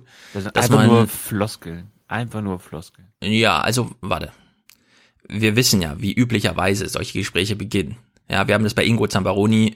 Nur eine Frage überhaupt. Wann wollen Sie denn jetzt Chef? Also statt einfach mal zu fragen, ach so, Sie sind jetzt gerade in Koalitionsverhandlungen mit Bayern, was kann man denn für die 12 Millionen Menschen so sagen? Nee, wann wollen Sie Chef werden? Wann lösen Sie Ihren Chef ab? Bla bla bla bla bla. Hier zu sagen, okay, wir haben jetzt die konservative Partei, die eine neue Führung sucht, dann lassen Sie uns doch heute mal in der allerersten Frage kurz über Amerika sprechen, weil da die Midterm-Election natürlich das politische Publikum auch interessieren, finde ich schon mal als Themensetzung ziemlich, ziemlich gut. Ich habe jetzt ja nicht Slomka äh, kritisiert, mhm. sondern ihre Antworten. Genau. Und jetzt achten wir mal drauf. Wir politische Menschen, also Thilo, was weiß ich, Hans, ich, Tyler, wir könnten natürlich auf so eine Frage, ja, Midterm Election, ja, so, jeder kann so seine Kurzzusammenfassung geben, nachdem er äh, fünf Minuten Nachrichten zum Tag geguckt hat. Ja, man hatte so Erwartungen, dann werden die erfüllt, da und so, keine Ahnung. Man könnte irgendwas dazu sagen. So, jetzt ist sie quasi überrascht mit dieser Midterm Election und muss als politisch interessierter Mensch Vielleicht hat sie an diesem Tag nicht so viel Zeit gehabt, sich dazu informieren. Kann ja auch sein, ne? Aber jetzt muss sie halt dazu was sagen. Und ehrlich gesagt, ich find's dünne. Also, also könnt ihr mal äh, Hintergrundwissen geben. Die wird damit nicht überrascht. Das wird mir Marietta Slomka vor der Schalte gesagt haben. Ich fange ja aber mit der Midterm an. Ja, das kann auch sein. Aber sie weiß in dem Moment, ja, also jetzt kann ich nicht nochmal nachlesen und ich habe den ganzen Tag quasi keine Zeit gehabt, Fernsehen zu gucken, weil sie war ja da bei ihrem Termin auch, und so weiter. Ja, also ich fand die Antwort auch so ein bisschen, hm, weiß nicht, keine Ahnung, woran es jetzt liegt, aber blöde halt. Also diese Wahl hat zuerst einmal gezeigt, äh, dass es nach wie vor eine Unterstützung für Präsident Trump gibt, äh, mhm. insbesondere im Senat, und Aha. Äh, dass die ähm, ähm, äh, ähm, und das, Rap, äh, wie heißen Rap, die anderen, die Rap, ach, die Demokraten zwar eine Mehrheit errungen haben, allerdings nicht so groß.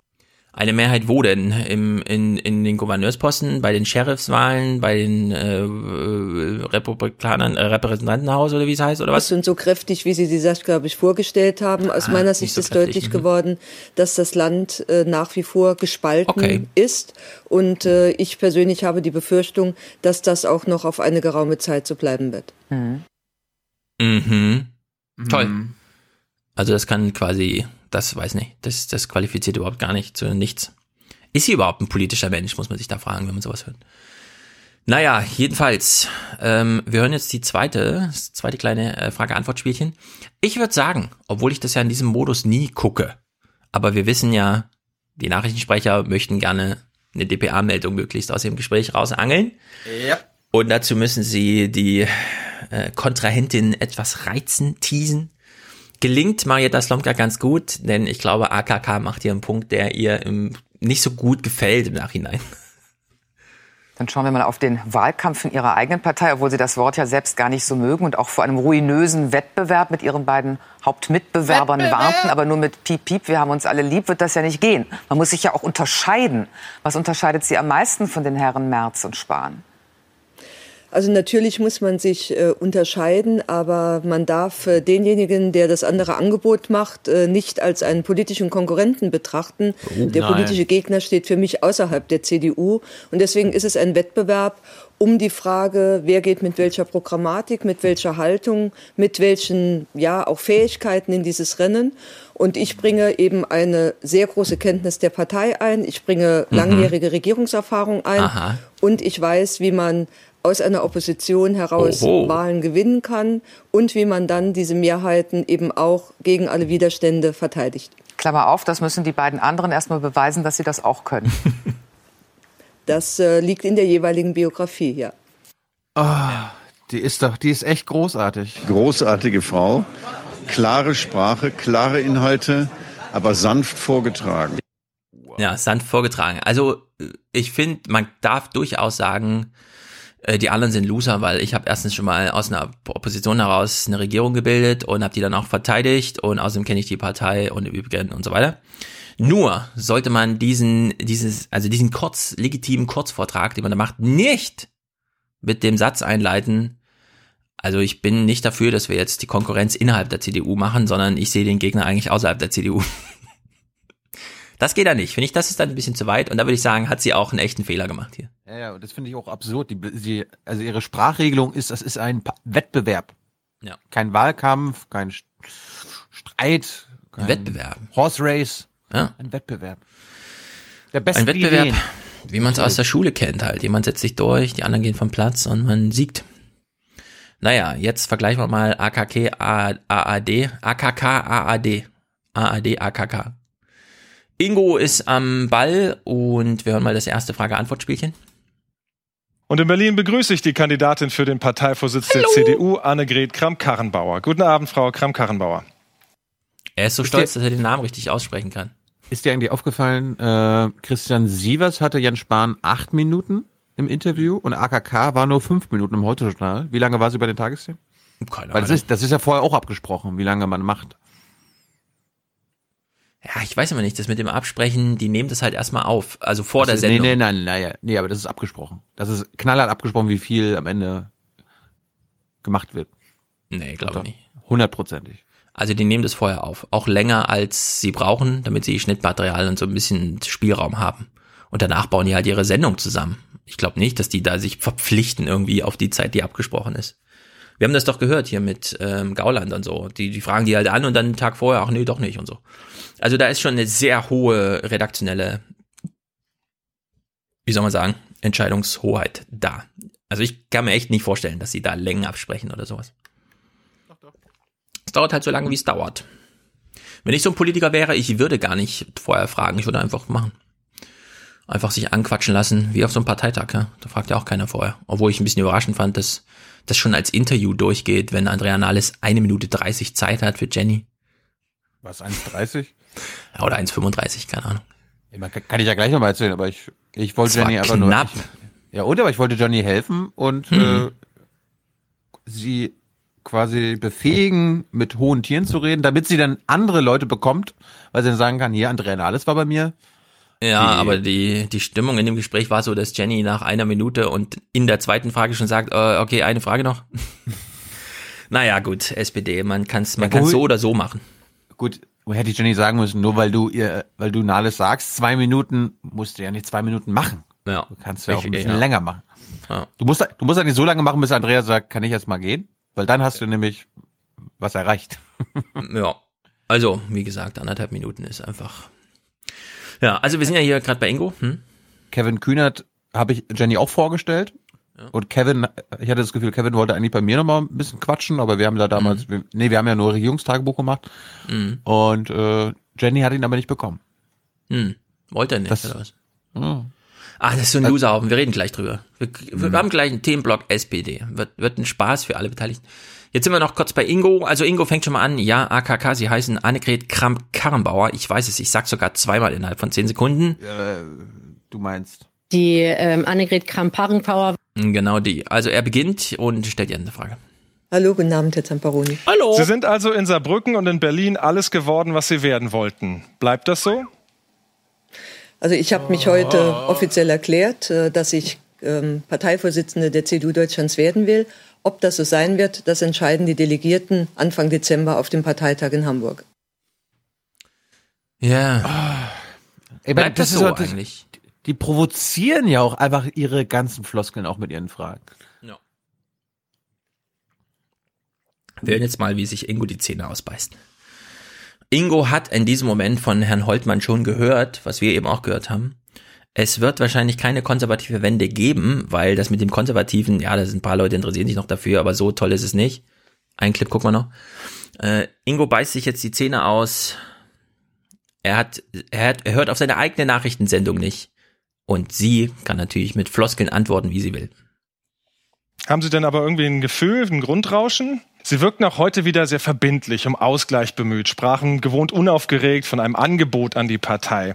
Aber bräuchte die CDU nach diesen Wahl- und den Umfrageverlusten nicht jemanden an der Spitze, der mal so richtig mit der Faust auf den Tisch haut? Nun gelten Sie aber als Merkel-Vertraute. Andererseits will die Partei einen Neuanfang. Da gärt doch auch irgendwie was. Wie wollen Sie diesen schwierigen Spagat hinbekommen? Aber was ist denn dieses Neue? Es reicht ja nicht nur, den Namen vorne an der Spitze zu wechseln. Hat die Parteispitze, die Parteiführung, Frau Merkel konkret also bisher zu wenig an der Partei, die Parteibasis eingebaut und zu sehr von oben herab äh, die Partei regiert? Sie sagen, jeder Nachfolger steht auf den Schultern der Vorgängerin oder Vorgängers, aber ist nicht gerade das, was die Partei derzeit elektrisiert, die Aussicht auf ein klareres, konservativeres Profil? Ja, aber sind nicht Ähm, gerade und, deswegen äh, Herr Merz und Herr ja. Spahn so im Gespräch, weil sie eben eine klare Alternative bieten könnten zu dem Kurs der Kanzlerin bisher? Die Partei hat klare Erwartungen, was sich ändern soll, aber sie hat auch ganz deutlich gesagt, sie will keinen Bruch mit der Vergangenheit. So wie man eine Ära nicht einfach fortsetzen kann, so kann man sie nicht rückabwickeln. Die Aufgabe ist es, ein besseres Angebot als heute für die Zukunft zu machen. Diese Aufgabe muss sich jeder stellen. Für diese Aufgabe will ich der Partei und werde ich der Partei ein Angebot unterbreiten. Und die Partei hat dann im Dezember die Möglichkeit, über dieses Angebot zu entscheiden. Dabei pokern Sie ja ziemlich hoch. Falls Sie nicht CDU-Vorsitzende werden, dann hören Sie auch als Generalsekretärin auf. Was machen Sie denn dann? Ich habe gesagt, dass ich natürlich weiter der Partei zur Verfügung stehe. Im ehrenamtlichen Bereich werde ich das, was ich einbringen kann, auch weiter einbringen. Wenn es so käme, dann würde ich zuerst mal eine kleine Denkpause einlegen und dann weitersehen. Annegret Kramp-Karrenbauer, vielen Dank für das Gespräch. Ja, dann, dann wird sie halt Land, äh, Bundestagsabgeordnete für ihren saarländischen Landkreis. Ja, also das waren jetzt alle Fragen von Ingo und Ingo hat sich komplett geirrt. Ingo hätte, wenn er sich eine Frage aussucht, sagen müssen, naja, sie werden jetzt nicht unter Druck gesetzt von Merz und äh, Spahn, weil äh, wenn man die Leute fragt, die wollen diese konservative Wende gar nicht so sehr, wie nutzen sie denn diesen Vorteil? Ja, das hätte sie in Bedrängnis gebracht, aber nicht das Gegenteil. Sie steht nicht unter Druck von den beiden konservativen Typen. Holen wir Tyler dazu. Jo.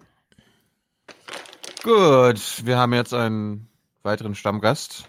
Das ist nicht die Hans-Jessen-Show, sondern die Alexander-Tyler-Show. Wir spielen das mal. Jetzt wird der Podcast noch ein bisschen geiler. Macht mal alle auf mit Alex Tyler. Ich dachte mir, ich dachte mir, so ein Leidensgenossen, der mit auf dem Debattencamp war, der kann jetzt ja nicht schaden. Ja, wunderschönen guten Buongiorno. Anne Will war so stolz auf ihr Debattencamp. Wollt ihr das jetzt schon wieder zerreden? Hast du Äh, gesehen? nicht Anne Will. Adrian Nahles Ja. bei Anne Will, wollte ich sagen. Ich würde das nicht zerreden. Also ich meine, wir können ja gerne erzählen, beziehungsweise es konnte ja auch jeder sehen auf Gleich. unserem Kanal, was wir erlebt haben oder wie wir das erlebt haben. Mhm. Man kann sich natürlich auch den Twitter-Feed des Parteivorstandes angucken und äh, sich versuchen, dort ein Bild darüber zu machen, wie, die, wie erfolgreich die Veranstaltung war. Kommen wir gleich zu. Lass uns einfach mal die Brücke schlagen äh, und wir gucken, wir gucken uns mal kurz das, das, der, den Zwischenstand aus Sicht von Oma Erna an. Die kann ja nicht mitwählen bei dem CDU-Vorsitz. Es gibt ja nur tausend Delegierte, die das entscheiden können. Mhm. Aber wenn man die Deutschen fragt, dann entscheiden sie sich für wen. Und wenn man, wenn man nur die CDUler fragt, also Wähler, dann sagen sie Mhm. was? 31 Prozent wollen, dass Annegret Kramp-Karrenbauer den Vorsitz übernimmt. Für Friedrich Merz sind 25 Prozent. Deutlich abgeschlagen Jens Spahn mit nur 6 Prozent Zuspruch. Noch dichter beieinander sind Loser. Kramp-Karrenbauer und Merz bei den Unionsanhängern 35 zu 33 Prozent. Jens Spahn fast genauso deutlich dahinter. Ja, und mit diesen Zahlen ist, äh, sind die vorhin in das Gespräch mit Spahn gegangen, ja. Und dann kann ich auch verstehen, dass er sagt, Leute, fuckt, fuckt euch doch mal. Ja. Ja, ich finde eher interessant, dass quasi noch 30, 40 Prozent noch keinen Favoriten haben. Aha. Ja. Da ist noch Platz für einen, einen vierten Kandidaten. Wen, wen, wen könnten wir denn dann nehmen? Na, den Studenten da aus Berlin. Ja. Aber ich überlege Ahnung. gerade. Norbert Blüm? Ja. Der ist noch jung. 85 oder so. Alexa, wie alt ist Norbert Blüm? Norbert Blüm wurde am 21. Juli 1935 geboren und ist 83 Jahre alt. Aufbruch in eine neue Zukunft. Okay, ich, ich habe noch, ich habe, ich habe noch mal einen Brückenschlag. Ich habe nämlich, ich habe nicht ganz Anne Will geguckt, aber ich habe ein bisschen Anne Will geguckt. Und da fand ich auch noch mal gut. äh, Jürgen Trittin hat mal was zu diesem CDU-internen Wahlkampf gesagt. Worüber diskutiert man jetzt im Streit, wo die CDU hingeht? Genau. Man redet über Themen, die in diesem Lande nur einer Partei was nützen. In Grün. Das ist die AfD. Aber- Und das ist genau, genau das Dilemma. Aber Man redet Herr nicht Merz- über das, was Kram, Frau Kramp-Karrenbauer auch gesagt hat, was Kinderarmut angeht, was die Frage des sozialen Zusammenhalts angeht. Da ist sie ja an vielen Stellen sehr nah an der SPD, nah an den Grünen und, und der christlichen Soziallehre, sondern die öffentliche Debatte findet jetzt darüber statt. Und ich weiß, und die Wähler wissen, dass in so einer Frage es nie CDU alleine geben wird. Und deswegen ist die Enttäuschung vorprogrammiert. Ich habe den und Punkt nicht deswegen ganz ist das etwas, denn- was denn der Herr AfD Merz- am Ende nützt. Äh, warte mal, Anne Will hat den Punkt nicht ganz verstanden. Ich weiß warum. Ähm, Jürgen Trilin hat sich ein bisschen unterlich ausgedrückt, als er gesagt hat, die öffentliche Meinung. Er meint natürlich, Sie, Anne Will, legen das, den Fokus wieder nur auf die AfD-Themen und Sie interessieren sich mit Absicht nicht dafür, was die AKK sonst noch sagt. Aber man traut sich in Deutschland immer noch nicht zu, da einfach mal zu sagen, Sie, Hashtag Name, in dem Fall Anne Will, sind schuld. Ja. Mann ist ja immer entweder ich oder du. Ne? Ja, genau. Und ich fand aber gut hier meine, meine Szene aus der BBK, wo er nochmal sagt, ich bin nicht neoliberal, hat's bei Anne Will reingeschafft. Ja.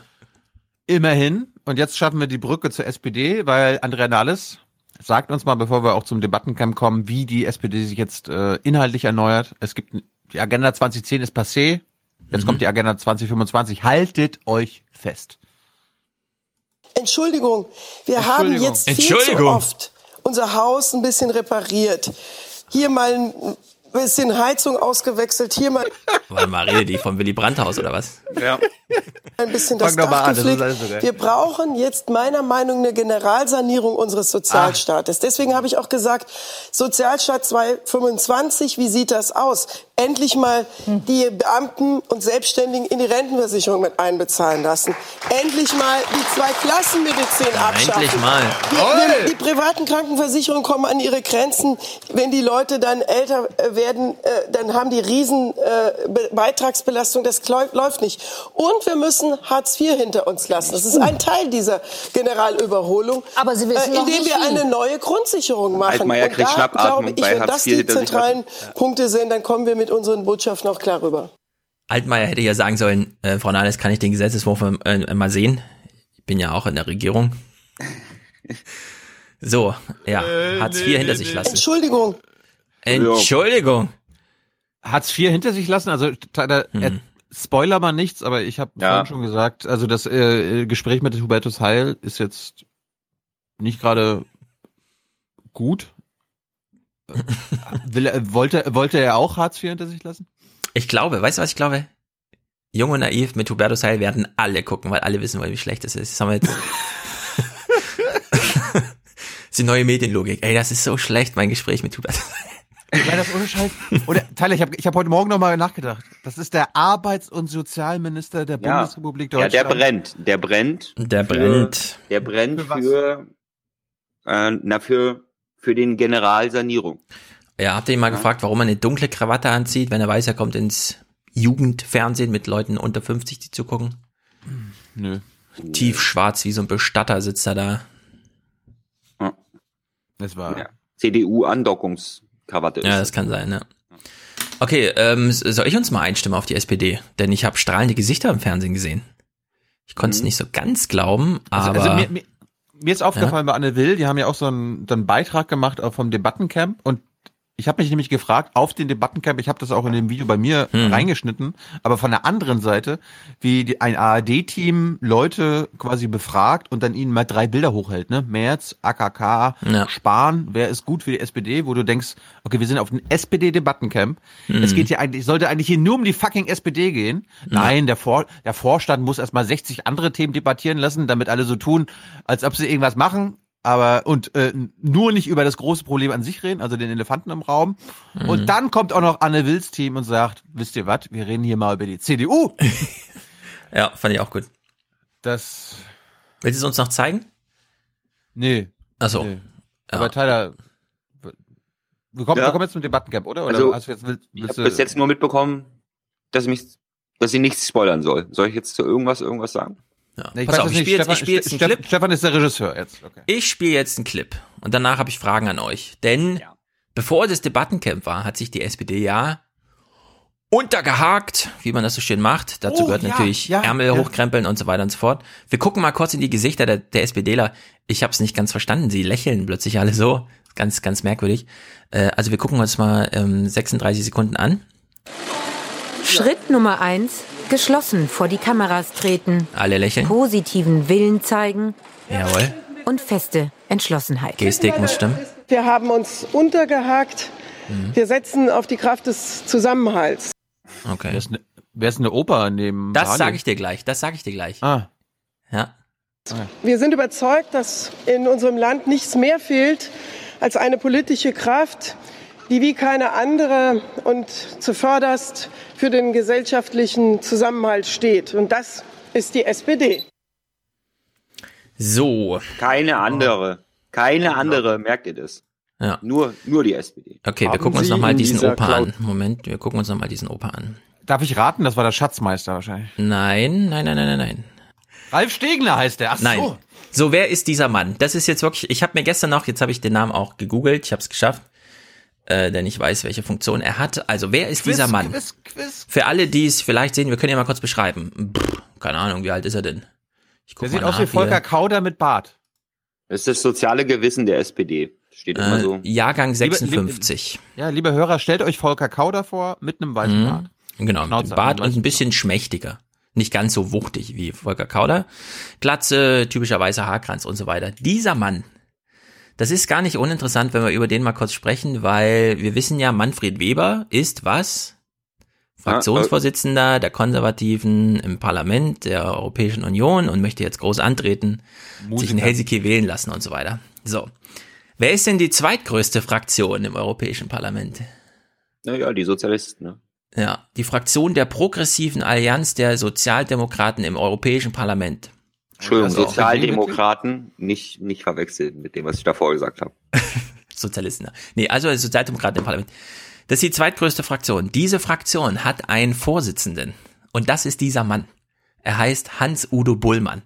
Und man muss sich wirklich fragen mittlerweile, 2018, wenn, also wenn es jetzt einen großen Widersatz, wie wir nachher noch hören, zwischen Globalisten und Nationalisten gibt und wenn die EU doch den Parteien so wichtig ist und wenn noch die deutsche Sozialdemokratie in der zweitgrößten Fraktion des Europäischen Parlaments, in ihrer eigenen nämlich, einen Fraktionsvorsitzenden stellt, und der wahrscheinlich politisch interessierteste unter 40-Jährige dann fragt, äh, wer ist denn dieser Mann? Läuft dann irgendwas nicht richtig in dieser SPD oder was? Aber, Also es ist wirklich grandios, aber, ja. bis, aber wir hatten ihn, glaube ich, schon ein oder zwei Mal im Podcast, weil er ja, weil er irgendwas zum Absurdes Beispiel gesagt hat am Brüssel. Tisch sitzt, nein, weil er mit am Tisch sitzt, wenn Ja, ja, Mark ja. Zuckerberg kommt und nur den Fraktionsvorsitzenden seine Fragen beantwortet. Dann sitzt der Typ mit am Tisch. Wir haben noch nie von dem gehört. Niemand kennt die vom Aussehen. Tyler scherzt schon mit, ist das der Schatzmeister, ja? Und wir wissen, von Schatzmeistern ist nicht so schlimm, wenn man die nicht kennt. also es ist wirklich, es ist eine grandiose Familienaufstellung der SPD gewesen. Ansonsten nur lachende Gesichter. Stefan Weil nochmal. Wir hatten alle so gute Laune gerade da oben. Eine Stunde nur unterhaken. Cool. Ich hatte mich einen Tag später äh, zu Hintergrundgesprächen mit ein paar Abgeordneten getroffen. Da waren Mhm. auch SPDler dabei. Ihr wisst ja, wen Ja. ich meine. Mhm. Äh, denen war das super peinlich, dieser Auftritt. Also das ist das Erste, worauf man angesprochen wird. Man brauchte das gar nicht selber sagen, so, was war denn das, sondern, oh Gott, hast du das gesehen? Ach du Scheiße. Oder das wird, da ist, wird ja wirklich die Frage gestellt, wie kann man, das ist, das wird, ist ja vorher abgesprochen. Bevor die da rauskommen, muss irgendeiner gesagt haben, okay, wir machen das jetzt mal und u- untergehakt, tun wir jetzt mal wie eine glückliche Familie. Das ist wie die Flodders. Das ist wie die Flodders. Ja, nur was die, mich ein die bisschen wissen gar nicht, wie bestürzt. assi sie sind. Mhm. Das Problem ist nur, die kommen ja da wirklich lächelnd raus. Also entweder sind die super zynisch und einfach professionell diszipliniert. Das ist, das ist ein Kreuzberg, die sind auf Drogen. Ja, oder die sind auf Drogen oder sowas, ja. Aber die müssen wirklich sich im Fahrstuhl kurz so Jumba ja, kurz Gesänge zugeworfen haben, um diesen Termin da so bewältigen zu können. Es sind allerdings auch nur Medienprofis dabei, ne, muss man auch sagen. Da stehen jetzt wirklich nur Weil, Scholz, äh, Giffey, also wirklich, man muss schon Ministerpräsident oder Minister sein im Bund, um hier auf diesem, ja gut, Ralf Stegner halt, Stegner noch. ja. Ja, man muss immer Naja. so sich die gesamte Gruppe angucken und das sind ja alles Profilächler. Ja.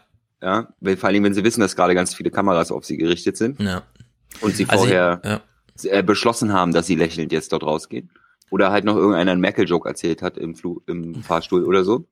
Ah. Aber man sieht dann schon zwischendurch, wie die andere, ein oder andere, das ein oder andere Lächeln zur Fratze gefriert, ja, oder dann doch mal ganz Ja. kurz nicht, ja. Und dann in dem Moment weiß ich immer, okay, das ist Ja. jetzt, Es sind ja nur 30 Sekunden, wir gucken die einfach nochmal. Warte mal. Ich, Hm? ich, fand ganz, ich fand ganz gut oder auffällig, dass zuerst die Frauen rauskommen. Ja, äh, es ist durchgestylt bis zuletzt, Das deswegen sitzt man ist- auch so ja. vor und denkt so, mh, irgendwie, also wir gucken nochmal die 30 Sekunden. unauthentisch. Ja. Schritt Nummer eins: geschlossen vor die Kameras treten, positiven Willen zeigen und feste Entschlossenheit. Wir haben uns untergehakt.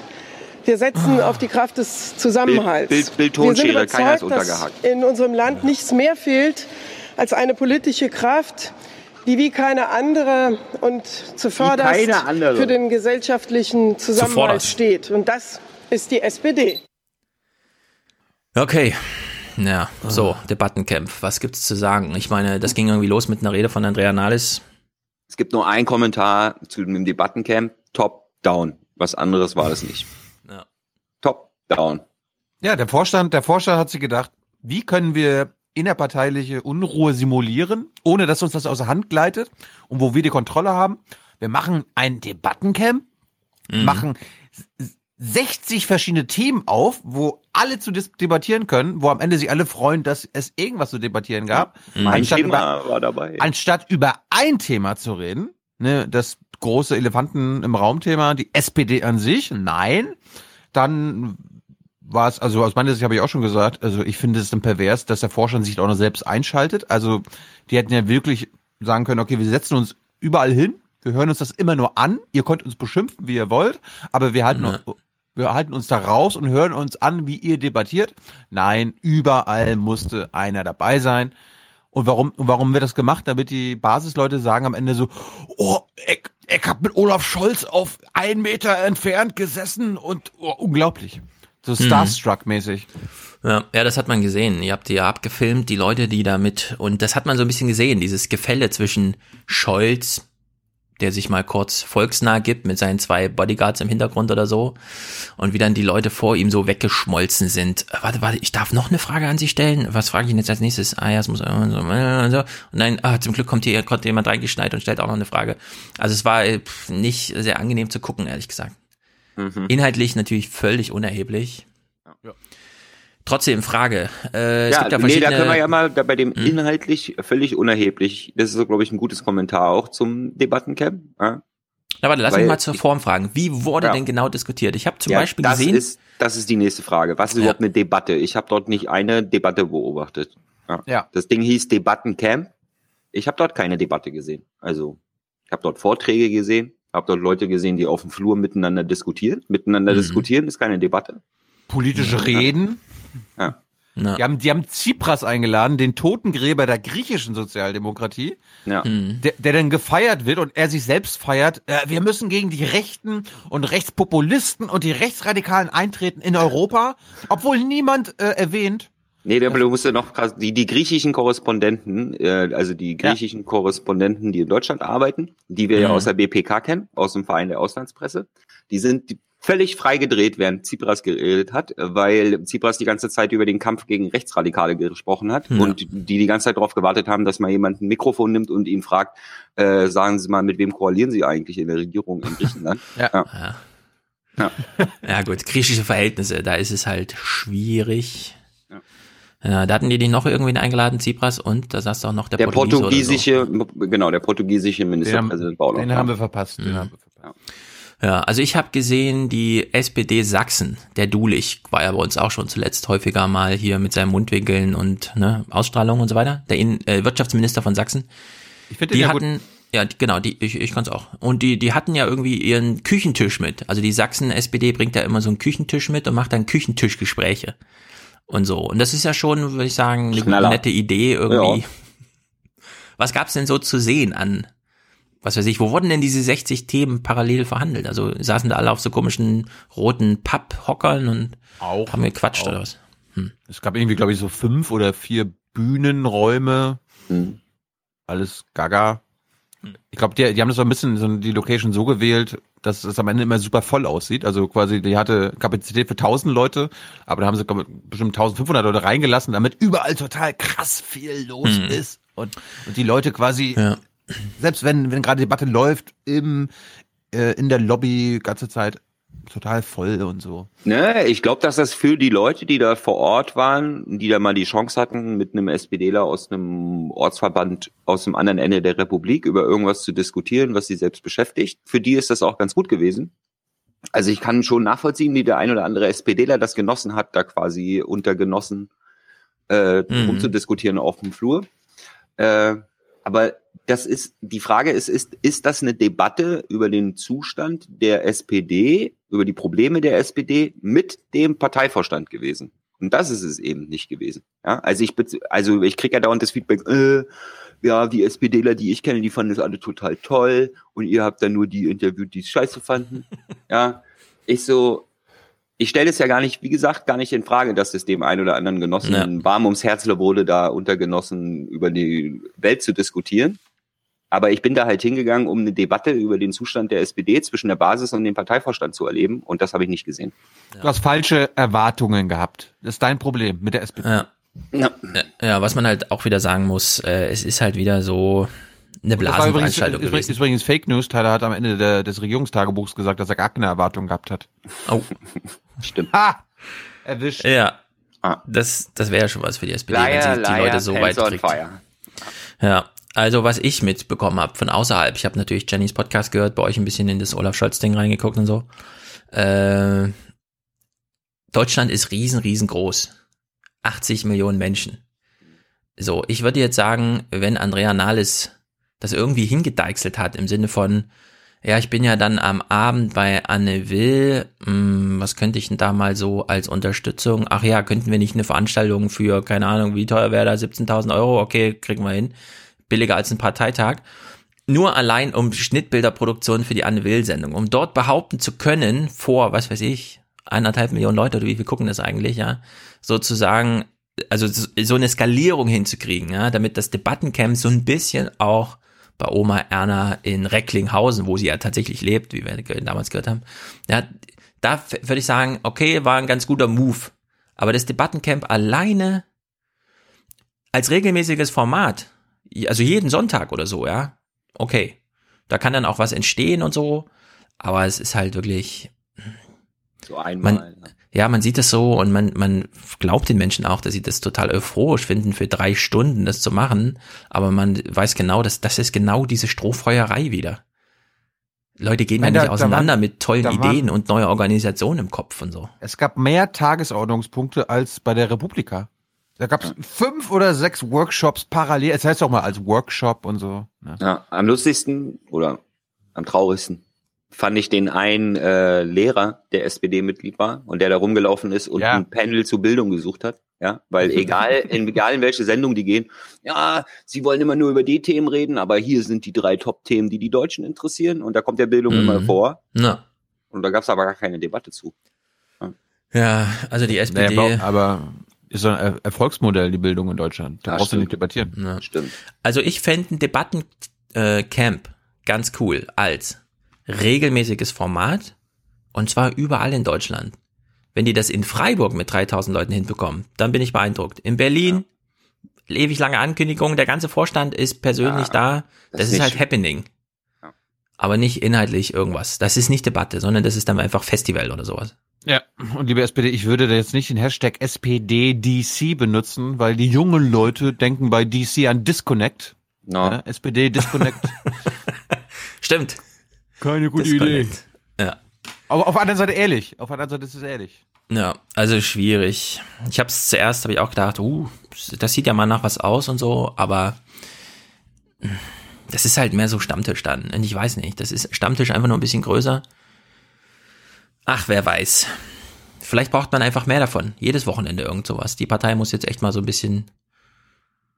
Aber sobald du da nicht den Vorstand einlädst oder sonst, kommt da auch keiner mehr. Ich meine, wir hatten ja noch die Erfahrung, ne? Hier. Obwohl DC auch für Gleichstrom steht, ne? ACDC, Wechselstrom, Gleichstrom. Das heißt, es Ja. könnte auch so ein. Stimmt. Ja. Ja. Also als Stegner und Kevin Kühnert eingeladen hatten zur Erneuerung der SPD, irgendwas, keine Ahnung, monothematisch, Schicksalsfragen der SPD, 25 Leute sind gekommen in Berlin. 25, meine Quellen. 40? Na gut, 40, 25 ist auch egal. So, trotzdem wollen wir noch ein bisschen bei der SPD bleiben. Es gibt hier noch. Äh, Oh ja, bitte. Also massenmedial wurde es auch noch ein bisschen durchgeprügelt. Es gibt nämlich O-Ton-Produktion von, keine Ahnung, die SPD hat ja immer noch ihre regelmäßigen Treffen, Ortsverbände gibt's ja noch. Man sammelte also im ZDF O-Töne ein und da kam Wünsche an Lars Klingbeil raus und wir wissen genau, inwieweit das verfängt. Haben Sie in dieser Klausur auch ernsthaft über einen möglichen Ausstieg aus der Großen Koalition diskutiert? Nein, war Nein. gar kein Thema. Und genau das regt sie hier ziemlich auf. SPD-Unterbezirksversammlung im nordrhein-westfälischen Essen am Abend. Wenn dieser wichtige Punkt in dieser doch so wichtigen Vorstandsklausur Mhm. äh, nicht besprochen wird, dann ist das für mich kein sehr gutes Zeichen. Wir machen weiter so, wir kehren zur Sacharbeit zurück. Also diese ganzen Floskeln kann man ja quasi schon fast so wie so ein Bullshit-Bingo runterspielen, die dann Toll. immer danach kommen. Ähm, aber ich hatte dennoch erhofft, dass auch gerade von Lars Klingbeil, dem neuen Generalsekretär, dann mal wirklich irgendwie mit der Faust auf den Tisch gehauen wird und das heißt, so, wir müssen jetzt was verändern. Ich finde es natürlich für die Basis schwer vermittelbar, die ja zu einem großen Teil auch nach einem Sonderparteitag ruft. Ich kann es aus ihrer Sicht aber verstehen, dass sie sagt, dass sie es nicht macht, weil die Frage ist ja, was würde auf einem Sonderparteitag beschlossen? Und ich glaube, dass der sich schon deutlich gegen sie richten würde. Oh nein, was würden die denn da beschließen? Können wir auf gar keinen Fall machen. Fand ich auch stark bei Anne Will, ne, dass sie sagt, naja, die CDU erneuert sich jetzt, Seehofer hat auch Abschied angekündigt und alles dann so, ja, und die SPD hat es auch schon hinter sich. Ich bin ja erst seit einem halben Jahr da. ja. Also ich würde auch nochmal, also wir haben jetzt diese Unterbezirks, was weiß ich, hier Essen und so weiter, die üblichen Ortsverbandstreffen, ne? Ich gehe mal davon aus, da, es muss kein Kamerateam anwesend sein, damit die auch nur noch eine Frage klären, nämlich nicht, was ist mit Essen los und was sollten wir im Stadtrat oder keine Ahnung, haben wir da Kontakte, was ist denn hier mit dem, mit der Müllabfuhr? Sondern ich glaube, die reden alle gerade nur noch über die Bundes-SPD und alle mit dem gleichen Tenor. Und wenn die jetzt in Berlin Debattencamp machen, würde ich gern wissen, als Kalkül, was steckt denn dahinter?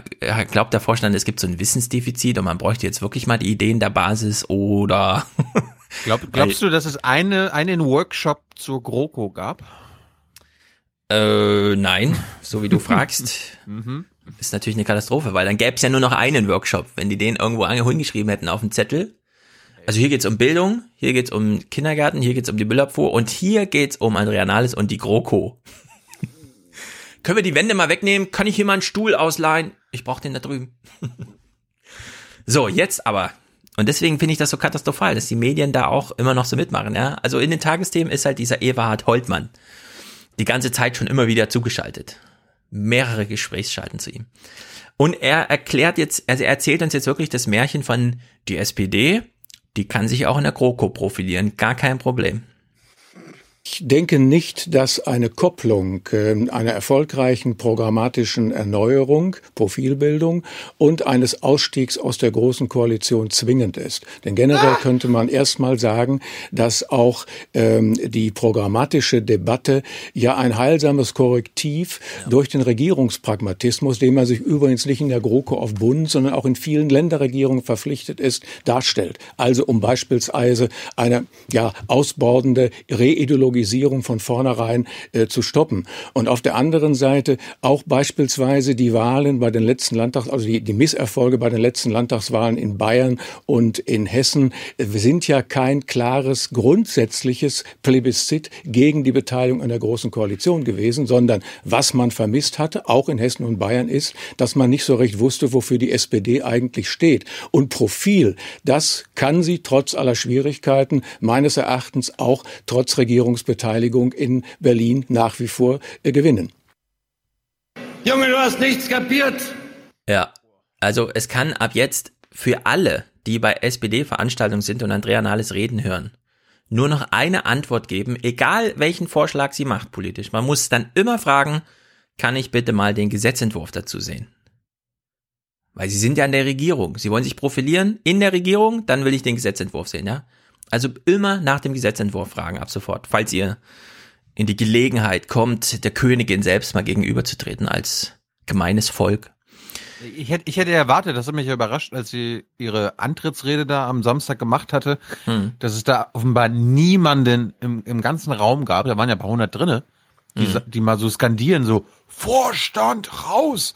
Vorstand raus! Ja, dafür es waren zu viele. niemanden. Ja, dafür waren, glaube ich, zu wenig SPD-Mitglieder da und zu viel gemeines Volk, das interessiert war oder so. Und Medienvertreter. Ja, und Medienvertreter natürlich.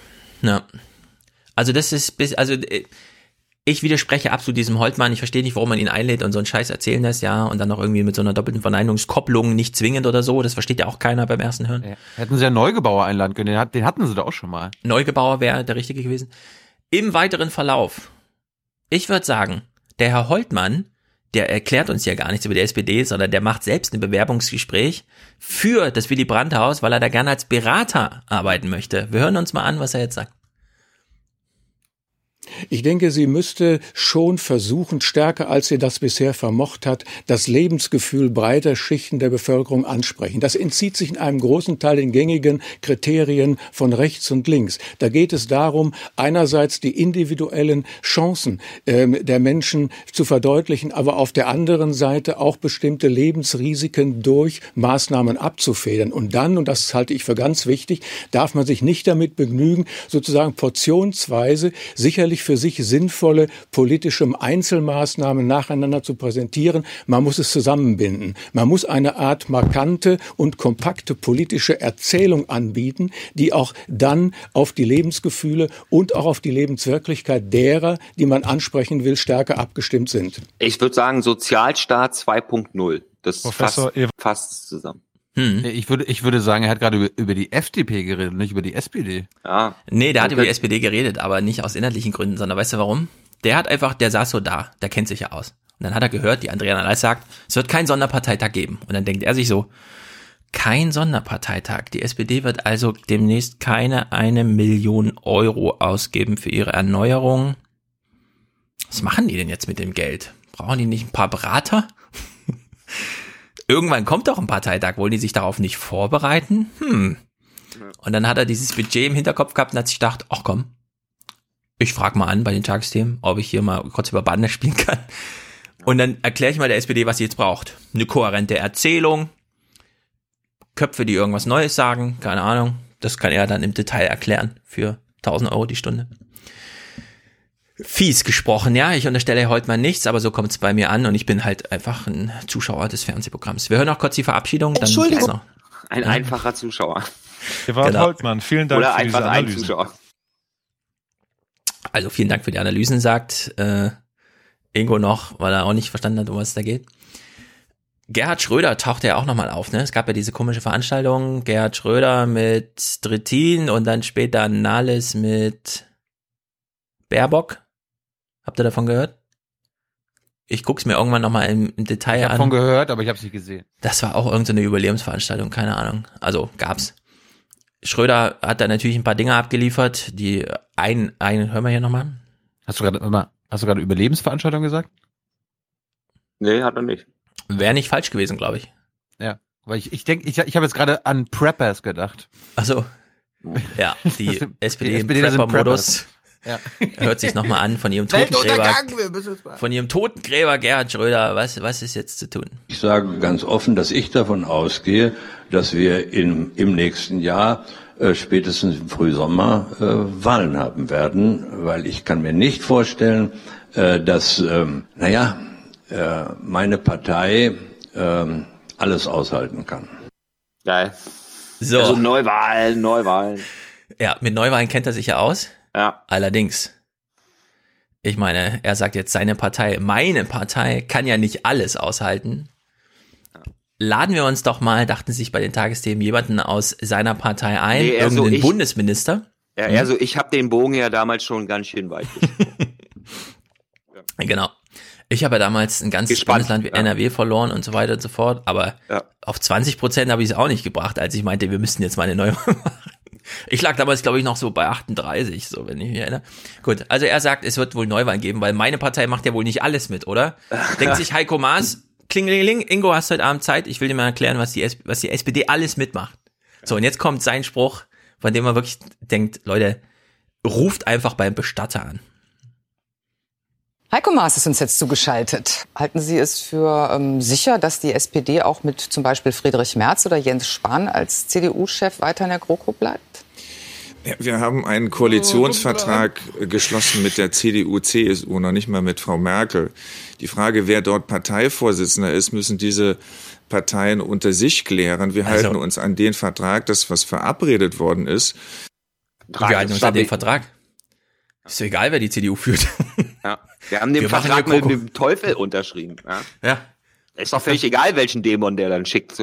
Ja. Ich habe Lust auf Kroko, ist, das also recht, Kroko. ist das ein rechtlich bindender Vertrag? Ja. Ist ein Pakt, ist das. Ja, ist ein rechter Pakt. Ja. Äh, Das ist jedenfalls zu krass, finde ich, so langsam, ja. Also so langsam geht's wirklich zu weit, so insgesamt. Hallo, hallo, Heiko will Außenminister bleiben. Ich weiß, aber Stefan, Leute, es gibt einen Koalitionsvertrag. Ah, Stimmt, stimmt, stimmt. Koalitionsvertrag. Da will ich gar nichts Der gegen sagen. Gilt. Der gilt. Für Ja. immer. Ein Bis zur Clip Neu- noch also bis dazu. zur Neuwahl. Ja, ein Clip noch dazu. Äh, von Trump kennen wir ja den Hashtag Angela agrees. Angela agreed hier auch, Heiko Maas. Der Wechsel an der CDU-Spitze solle keine Auswirkungen für die Arbeit in der Großen Koalition haben. Das heißt, es gibt die gemeinsame Überzeugung, dass wir auf der Basis des Koalitionsvertrages die Bundesregierung weiterführen werden. Gemeinsam Koalitionsvertrag. Ich fänd das so spektakulär, ne? Wenn, man muss sich das mal vorstellen. Angenommen, der März wird jetzt im Dezember da gewählt. Also es wird AKK, aber stellt, stellen uns mal vor, es wäre jetzt der März, weil die SPD das auch mitmachen würde, ne? Dann gäbe es im Parlament, weil die CDU dann so aufrührig wäre und sage, also jetzt dann richtig Wandel, Brinkhaus, März, das neue Duo, keine Ahnung, drei Wochen Wahlkampf, dann Ankündigung, Merkel tritt zurück, also macht dieses konstruktive Misstrauensvotum. Der Bundestag entscheidet sich mit der GroKo-Mehrheit März zu wählen und die erste Amtshandlung ist Neuwahlen. Zweites Misstrauensvotum gegen ihn, Neuwahlen, so wie Schröder damals. Und der SPD mal so richtig zeigen, ich weiß, es war ein toller Move, ihr habt mir hier geholfen und so, Kanzler zu werden und das zu festigen, aber ich will eure 10% haben. Und dann gibt's Neuwahlen. Und er weiß genau, die Alten, die pendeln zwischen CDU und SPD. Da muss man nur den Wahlkampf clever machen, die gehen nicht alle zu den Grünen und zur AfD. Sondern die Generation ab 70, da kann man locker nochmal die Hälfte von der SPD, wenn man es klug macht, einfach davon stehlen. Da muss man nur das Angebot machen, wir wissen, liebe Leute, also liebe alte Leute, ihr wählt ja nur eine Partei, die es auch schafft, einen Kanzler zu stellen. Ja, ihr gebt euch doch nicht ab mit so einem kleinen hier und so. Ihr wollt ja einen Kanzler wählen. Ich wäre einer. So. Und dann würde Merz die SPD auf 9% drücken im Bund oder so. Liebe Freunde, das ist alles dummes Zeug. Ja, es wird AKK und danach wird die Kroko vielleicht wirklich weiterlaufen, wenn die SPD da so vehement dabei ist, aber danach, irgendwann ist Schluss, irgendwann, irgendwann ist der Termin, liebe SPD. So, wollen wir noch kurz Maßen verabschieden? Ja, wo wir gerade beim Thema sind. Du hast es Mhm. ja mit Neuwahlen und so weiter angesprochen. Schauen wir mal, was die Deutschen dazu sagen. Ja, was sagen sie denn? Äh, ja. Das ja. Nur 27 Prozent fänden es gut, wenn er Innenminister bleibt. Gut so, zwei Drittel wollen das nicht. Mhm. Auch bei den Union. Habe ich falsch Ja, ja, zu Anhängern will Seehofer nur eine. Minderheit, dass Seehofer im Amt bleibt. Deutlichen Zuspruch bekommt er nur von den Anhängern der AfD. Goldmedaille, würde ich sagen. Mit blauem Bande. Schmeißen Sie diesen Seehofer endlich raus! Aber ich Ja. finde gut, dass er, dass er für Junge Naiv noch Innenminister bleibt. Das ist eine Mhm. gute Sache. Wir gucken uns mal ganz kurz das Ranking an. Wer ist aktuell auf der Eins? Tyler, was glaubst du? Wer sind die drei laut ZDF beliebtesten Politiker im Land? Merkel, Ja, ich komme auch über Merkel irgendwie nicht, ich komme nicht weiter danach. Maaßen, äh, Maas? Stimmt, Außenminister, Merkel, Maas. Ach komm, Merz. Merz ist schon dabei, oder? Nee, März, also März habe ich noch oft, muss ich oft noch erklären, wer das ist mir. bei Leuten. Echt? Ja. ja. Also AKK haben sie sich schon, irgendwie haben alle schon gelernt. AKK, ja, genau. Ja. Die, ist- die, die ist auch nicht dabei. Was? Nee, ich glaube, das sind schon irgendwie Regierungsmitglieder oder sowas. Also, also mich überrascht jetzt, dass ihr beide, wer- wer gerade ihr drei? beide, Schäuble. Nee. Stimmt, Schäuble ist auch immer ein Dauerbrenner. Aber ist ja noch Politiker. Auf der Skala von plus 5 bis minus 5 ist er weiter Schlusslicht, unverändert, mit persönlichem Negativrekord minus 1,7. Seehofer, ja. Vor ihm Markus Söder, verschlechtert minus 1,0. Auf der 8 Andrea Nahles, verbessert minus 0,3. Siebte Ursula von der Leyen, unverändert 0,1. Davor Christian Lindner, verschlechtert 0,1. Fünfte Sarah Wagenknecht, verbessert 0,2. Auf der 4 Heiko Maas, leicht zugelegt 0,5. Vier nur. Das zeigt übrigens, wie schwach Heiko Maas ist, wenn er Ja, Das stimmt. Ich, ah. nach einem über einem Jahr immer noch nicht beliebtester ist. Noch nicht mal in den Top 3 ist. Ja, er müsste sich die Haare färben, irgendwie so graue Schläfen oder so. Das wird's Ja. noch bringen, glaube ich. Noch zwei Plätze sind noch drin. Heiko. Platz 3 Olaf Scholz, Hm. leicht verbessert 0,9. Klar. Auf der 2 Angela Merkel, stark verbessert um 0,7 auf 1,2. Und ganz vorn, leicht verbessert, Wolfgang Schäuble, Der Kanzler der 1,8. Herzen. Ja, Schäuble ist Aufsichtsratsvorsitzender des Bundestags. Das kann man nicht als Politiker bezeichnen. Ja, deswegen, das hat mich auch gewundert, deswegen habe ich den da gar nicht. Aber es ist, also geht's bei der Liste nicht nur drum, überhaupt drin zu sein, quasi? Ja. Top 10?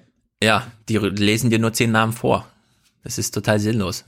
Ach, Seehofer jetzt- ist auf Platz 10 von 1000, 3000 Politikern Also, in Deutschland. Sie legen fest, wer die wichtigsten Ja, die sind. lesen dir die Namen vor. dann sagen, ach so, okay. Ist Die lesen dir die wir, Namen wir, vor wir, und- wir hatten das so mal in Hörerkommentaren, dass Ja. sie irgendwie über Wochen irgendwie hunderte, äh, also die sagen, wer ist der Wichtigste für sie? Und dann sagt Oma Erna, der Seehofer, Ja, das meint, genau. der Spahn. Ja, Und dann wird er quasi Ja. da von den Nennungen, darum ist Cem Özdemir auf einmal nicht mehr dabei. Genau, Cem war doch nicht mehr, sonst immer einfach ganz- nicht mehr drin. Ja. Ja. ja, es ist halt Fake News einfach.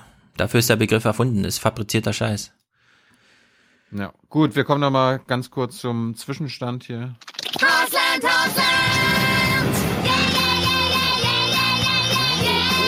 Und es gilt noch nicht mal mehr diese Zahl. Wenn wir 15 Prozent haben, dann stimmt was nicht. Das haben wir analysiert. Kämen CDU, CSU auf 27 Prozent, die SPD 14 Prozent, beide unverändert. Die AfD mit Verlusten ebenfalls 14. FDP verbessert 9, die Linke verschlechtert auch 9 Prozent, die Grünen erneut mit Gewinnen, jetzt 22 Prozent und Was ist das überhaupt für eine Frage, wenn am nächsten Sonntag wirklich Bundestagswahl wäre? Also ich meine, reicht, reicht nicht, wenn am, wenn am nächsten Sonntag Bundestagswahl wäre? Ja. Ich meine, weiß ja dann jeder, es ist nicht nächsten Sonntag. Hm. Verstehe. Also das, wie dieses wirklich dort reingekommen ist, das würde mich mal interessieren. Ne. Ja, da kann man im Grunde auch nur antworten, wenn man angerufen wird, naja, aber es ist gar keine Bundestagswahl. Naja, aber wenn wäre, naja, dann wäre jetzt Wahlkampf und alles wäre anders. Naja, aber Ja. wenn jetzt wirklich wäre. Ja, meine Lieblingsantwort auf die Frage ist ja auch, nächsten Sonntag kann ich nicht. Ja. Ja, Also- vor allem, sie veröffentlichen ja wieder nicht die, ähm, die, die ungewichteten, die ungewichteten Zahlen, ne?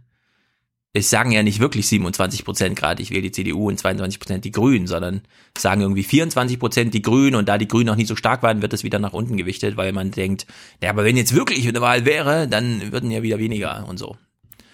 Mir ist erst, ich, ich habe ja gestern, äh, wir gucken, wir gehen nachher noch in den Bundestag. Ich habe die Ferkel-Debatte im Bundestag geguckt. Mhm. Und da ist mir jetzt erst mal wieder klar geworden, die Grünen, die jetzt 22 Prozent haben, sind aktuell im Bundestag die kleinste Fraktion. Ja. Und die kleinste Fraktion schiebt sich an, jetzt vielleicht sogar den Kanzler zu stellen beim nächsten Mal. Ja. Das ist so ist krass. es. Momentaufnahme, Tilo. Moment. Aber auf der anderen Seite, liebe, liebe, liebe Grünen-Fans, äh, das hatten wir vor fünf oder sechs Jahren, als es den Podcast noch nicht gab, auch schon die Nee, Situation. nee, nee, nee, nee, nee, nee, nee, nee, ah, ah, ah. so krass war das nicht und es waren auch Ja, andere ich substanzielle. Weiß, ich, ich wollte nicht sagen, dass Ah, es ja. so krass war, aber es gab auch schon mal diese Höhenflüge und so weiter und so fort. Ja, also auf 22 Prozent nicht und es ist auch wirklich anders diesmal. Wir tauschen ja gleich noch die ganze alte rechts-links konservativ-progressiv äh, aus gegen eine ganz neue, bei der die Grünen Speerspitze sind. Wo- Vorher Genau. wollen wir aber noch kurz Maßen verabschieden, oder? Ich will gerade noch, was ich. Ich will, ich baue eine Ja. kleine Brücke.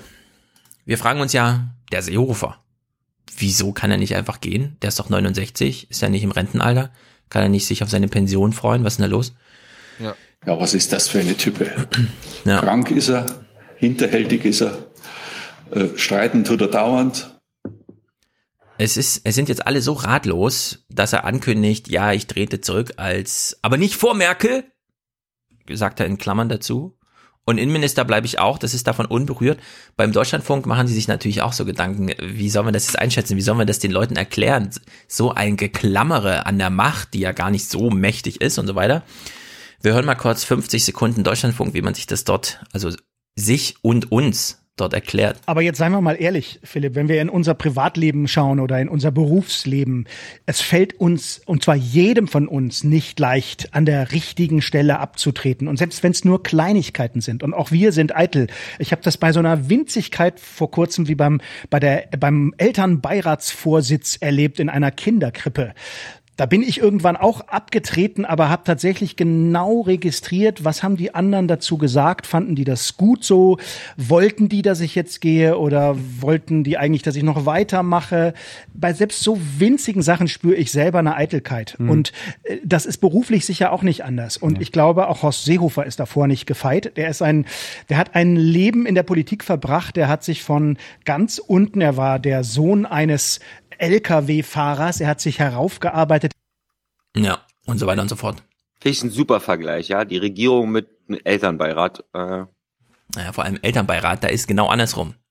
Da wird beim Elternamt gefragt, wer, wer könnte denn bei uns mal Elternbeirat? Nee, ich habe immer Dienstreise. Ich, kann nie. ich! Ich! Ja, also händeringend Hiermit sucht man. bewerbe ich mich. Ja. Jawohl. Und dann finde ich aber geil, dass so ein politischer Journalist da sitzt und Bertschi! dann wirklich ich, ich, ich, ich, ich und dann, oh, die wollen, dass ich gehe. Und Stefan, Stefan so, sehr amüsant. Wenn, wenn, die, wenn die Kinder nicht auf uns hören, dann zeigen wir denen Vogel. Ein Vogel. Dann kommt die Vorsitzende, meine Frau macht's nämlich. ja. Vorsitzende. Okay, wo wir gerade beim Thema sind, wir verabschieden jetzt Maßen. Wir müssen durch, wir machen es kürzer, als die AD das selbst gemacht hat. Mit Hymne? Mit Hymne? Wollen wir die Hymne dazu? Moment. Ich spiele sie zuerst. Okay. Erstmal wird aber gesungen. Vaterland,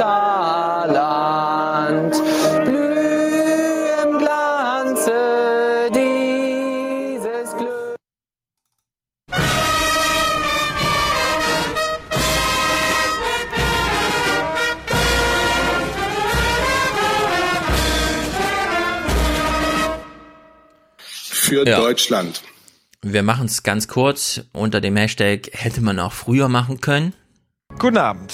Nun also doch. Nach den Vorfällen in Chemnitz wäre beinahe die Bundesregierung an dem Streit um die Äußerungen von Verfassungsschutzpräsident Hans-Georg Maaßen zerbrochen. Der wurde dann erst befördert, dann versetzt und heute nun doch vor die Tür gesetzt. Gut, das war die Nachricht. Reicht im Grunde, ne? Aber Sendungseröffnung, nee, da gehört ja wieder der ganze Rattenschwanz dazu. Zum Beispiel Michael Stempfles Tagewerk.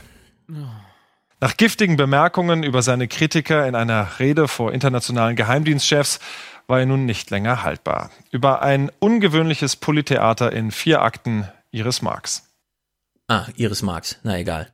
Das Polytheater in vier Akten wird jetzt nochmal, weil es so schön in vier Akten stattfand, komplett nacherzählt, ne? Oma Erna guckt halt nicht jedes, jeden Tag Stimmt, sie guckt nicht jede Sendung, die muss ja nochmal aufgefrischt werden, ne? Also, schlimm, schlimm, schlimm. Wir gucken nur den wichtigen O-Ton.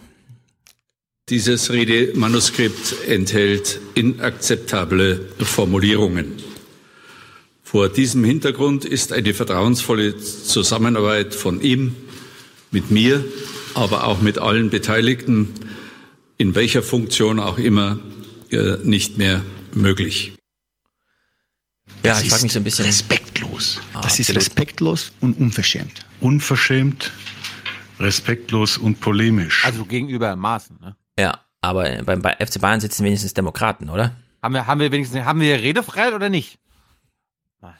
Haben wir Redefreiheit? Äh, sitzen, ich, ich habe mal eine Frage, sitzen beim FC Bayern jetzt Demokraten oder nicht? Ja. Ich überlasse natürlich jedem Einzelnen das anders zu sehen, weil ich ein großer Demokrat bin. Gut. So. Niemand darf das anders sehen. Äh, ähm, Hans Maaßen oder wie er heißt, Hans-Georg Dingsterbums, ist jetzt weg vom Fenster. Ich sage nochmal, hätte man auch früher haben können. Ich frage mich natürlich bei der Berichterstattung, wenn die CDU so lange den Herrn Philipp Amthor vorschickt, damit er mal bei Anne Will nochmal erklärt, wie er das gemeint hat, mit dem Bild-Zeitungsinterview und so weiter und so fort. Wo ist denn dann jetzt mein Philipp Amthor, der mir nochmal erklärt, warum das jetzt plötzlich richtig ist, ihn doch rauszufeuern? Hat er sich geduckt? War er nicht erreichbar? Er war doch das schämt Sprachrohr. Der, der schämt sich noch für seinen Rassismus. Ja, das kann sein. Allerdings haben irgendwelche Leute haben was mit Ölauge geschrieben, das habe ich nicht gehört. Ja, das, ich weiß auch nicht genau, gab- Ölauge, ist das, sagt man das zu Muslimen Ölauge oder was? Nee, aber Ja. der Typ, zu dem er Das diesen Spruch gebracht hat, Südländer. Aha. Habe ich noch Nee, nie der- der- gehört, ehrlich gesagt. Ja, aber der Typ, dem er diesen Spruch gebracht hat, äh, also den rassistischen Spruch über Muslime, die die Hymne nicht singen, und da hat der Typ gesagt, ja, Ölauge. Ja, na gut, mir egal. So, wir hören jetzt mal Katrin Göring-Eckert. Die kennt ihr ja auch. Die hat ja irgendwas mit den Grünen zu tun. Falls ihr die mal wieder seht, fragt sie doch mal, was meinen sie? Ich habe in Tagesthemen so einen komischen Satz von ihnen gehört. Das ist, Wir, Hm? das ist die ja. da saß ich in diesem Raum und habe mich gefühlt wie so eine Braut, schon angezogen und Genau. die Locken gedreht und der Brautstrauß auf dem Schoß und dann sagt der Bräutigam, ich habe es mir anders überlegt. Ja, sie erklärt jetzt mal, welche Situation in Deutschland vorherrscht, weshalb sie da so sich so fühlt. Wir haben eine hochsicherheitsrelevante Situation in Deutschland und einen Innenminister, der seinen Job nicht kann. Ja, wir haben eine hochsicherheitsrelevante Situation in Deutschland. Ja. Und ein Innenminister, der seinen Job nicht kann. Was meint sie? Der Terror ist Terror. unter uns. Terror kommt, steht bevor. Sie, Er ist schon Sie da, Tilo. ja, ist sie schon sitzt da. doch im parlamentarischen Kontrollgremium. Sie hat mehr Informationen als wir alle zusammen. Ja, aber wenn der Robert Habeck auf dem grünen Sofa an der Buchmesse sitzt und sagt, diese Scheißsprache in der Politik, das kann ich nicht mehr ertragen. Alle machen uns nur noch Angst. Keiner erklärt uns was. Es wird nur noch in Hashtags gesprochen. Nur noch Emotionen angeteasert. Und jeder redet sich die Welt herbei, wie er sie gerade braucht. Und dann kommt die Köring-Ecker und sagt, nee, wir brauchen jetzt mal einen guten Sicherheitsapparat, weil das ist gerade super gefährlich. Wir haben eine hochsicherheitsrelevante Situation in Deutschland. Würde ich sagen, liebe, äh, liebe Grüne, äh, manchmal hat der Christian Lindner recht, wenn er sagt, ihr könnt zwar gerne fordern, aber wenn ihr euch dann selber nicht dran haltet an gewisse Verhaltensweisen, dann müsst ihr euch nicht wundern, wenn ihr von uns Kontra erfahrt. Wissen Sie, was ich das halte? Ich halte das für inhuman. Ja. Everhard Holtmann, der uns hier verfolgt wie so ein Geist. Ein Geist geht um, der Everhard Holtmann Geist. Er hat auch noch eine Meinung zum Maßen im Ruhestand. Vielleicht nicht ganz uninteressant für uns. Ich kann mir schwer vorstellen, äh, dass solange Herr Maaßen noch im einstweiligen Ruhestand wäre, sich dann gleichzeitig politisch entsprechend für andere Parteien außerhalb der Regierung exponieren könnte und dürfte. Es wäre im Grunde genommen dann die Konsequenz, um seine Entlassung oder um die Versetzung in den äh, nicht befristeten Ruhestand zu bitten. Gleichwohl bliebe auch das, wenn denn eine solche Konstellation äh, zustande käme, ein heikler politischer Drahtseilakt. Man andererseits Maaßen weiß sehr wohl oder wüsste sehr wohl für einen solchen Fall, dass er ja nach wie vor dem Schweigegebot für seine vormalige beamtliche Tätigkeit unterläge. Also ich Mhm. finde es gut, dass sie da mal einen Politologen gefunden haben, der seine Thesen wirklich volksnah formulieren kann. Ja, finde ich auch. Also das ist wirklich, ja. Grandios, ne? Also ich Ja. habe es auch nicht verstanden. Ich verstehe vor allem nicht, also der Seehofer hat den Maßen jetzt in irgendeinen Ruhestandszustand versetzt, aber der darf trotzdem noch nicht politisch tätig werden und ist auch noch ans Schweigeding gebunden. Es sei denn, man feuert ihn nochmal aus dem Ruhestand in irgendeinen anderen Zustand von Ruhestand.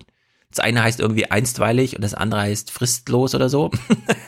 Ich komme nicht ganz mit bei diesem Beamtenrecht, was Pensions. Ja, ja, du bist dann, wenn du und so. vorübergehend, da bist du ja quasi noch eigentlich im Amt, aber wir haben halt Ja. gerade kein nichts zu tun für dich, deswegen kannst du zu Hause bleiben.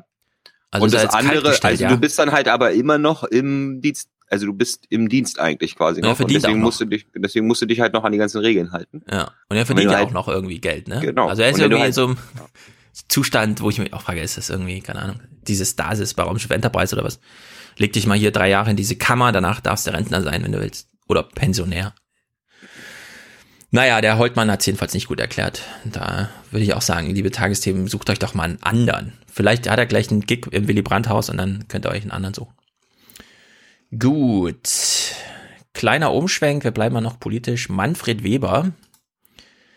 Manfred Weber ist jetzt, äh, wird jetzt neuer EU-Kommissionspräsident. Ich wüsste gar nicht, was da jetzt dagegen spricht. Die Wahlen werden ja ausgehen, wie sie ausgehen. Glaube ich nicht. Und glaubst du nicht? Aber wie geht's aus dann? Weiß ich nicht, aber Bauchgefühl sagt mir, Manfred Weber wird nicht Kommissionspräsident. Hm, Kann ich aber gar nicht- kann ich gar nicht aus, so gar aus, nicht- kann- kann ich aus gar nicht welcher begründen. Kraft sozusagen rekrutieren sie sich dann ihren nächsten Das Kommissionspräsidenten? Also ich würde sagen, er ist Pool Position. So ganz kann ich es auch nicht einschätzen. Pool Position meinetwegen, Ja. klar. Markus Preis ist jedenfalls was ganz Witziges gelungen irgendwie. Diese Veranstaltung in. Helsinki, die, die waren ja in Helsinki, ne? Da war ja dieses große, alle sind hingeflogen, Seehofer auch, Mer- Merkel hat nochmal erklärt, hier, mein deutscher Freund und so, super cooler Typ. So, dann haben die da eine riesige Bühne aufgebaut, alles abgedunkelt, es war alles richtig gut gemacht für und so Fernsehaufnahmen. Markus Preis hat sich jetzt gedacht, das sieht aber schön aus und hier, ich mache mal nur Making-of. Ich gehe mal 8 Uhr morgens zu Manfred Weber in hinten in die Maske und führe da mein Interview. Und ich finde, als Stimmungsding ist ganz gut geworden. Es soll sein großer Tag werden. Helsinki kurz nach 8 Uhr heute Morgen. Manfred Weber lässt sich die letzten Reste Müdigkeit aus dem Gesicht schminken. Als erster Deutscher seit rund 60 Jahren will er Chef der EU-Kommission werden. Heute, das weiß er, muss jedes Wort sitzen und jedes Haar. Seit Wochen wirbt er in ganz Europa um Unterstützung. Es gibt natürlich da viele negative Erfahrungen, man, man, man Enttäuschungen erfährt, wenn man sagt, man wird nicht, nicht unterstützt, nicht getragen, dann, dann, dann schmerzt es auch. Äh, Und das muss man aushalten, wenn man in die Politik geht. Doch schmerzhaft wird heute nichts werden. Wenn man die Häufigkeit der Selfie-Wünsche als Maßstab nimmt, konnte Weber schon früh ahnen, es sieht gut aus in Helsinki. The selfie before and after. Yeah. It's important, yeah? Okay, also Tyler, nach der Logik, nach dieser Selfie-Logik, sollten wir für die SPD den Parteivorstand antreten. Ja. Weil wir machen, glaube ich, mehr Selfies auf so einem Debattencamp als Andrea Nahles. Ja, immer ein Selfie vorher und eins Ja, danach. das ist, weil wir, weil wir volksnäher sind. Stimmt. Wir sind ansprechbar. Sechs Stunden später ist es tatsächlich soweit. Anlauf für den Chefposten in Brüssel. Weber ist der Spitzenkandidat der Christdemokraten und damit potenzieller Juncker-Nachfolger. Oh. Mit fast 80 Prozent setzt er sich gegen seinen Konkurrenten Alexander Stubb aus Finnland durch. Lieber Alex, danke für deinen Wahlkampf.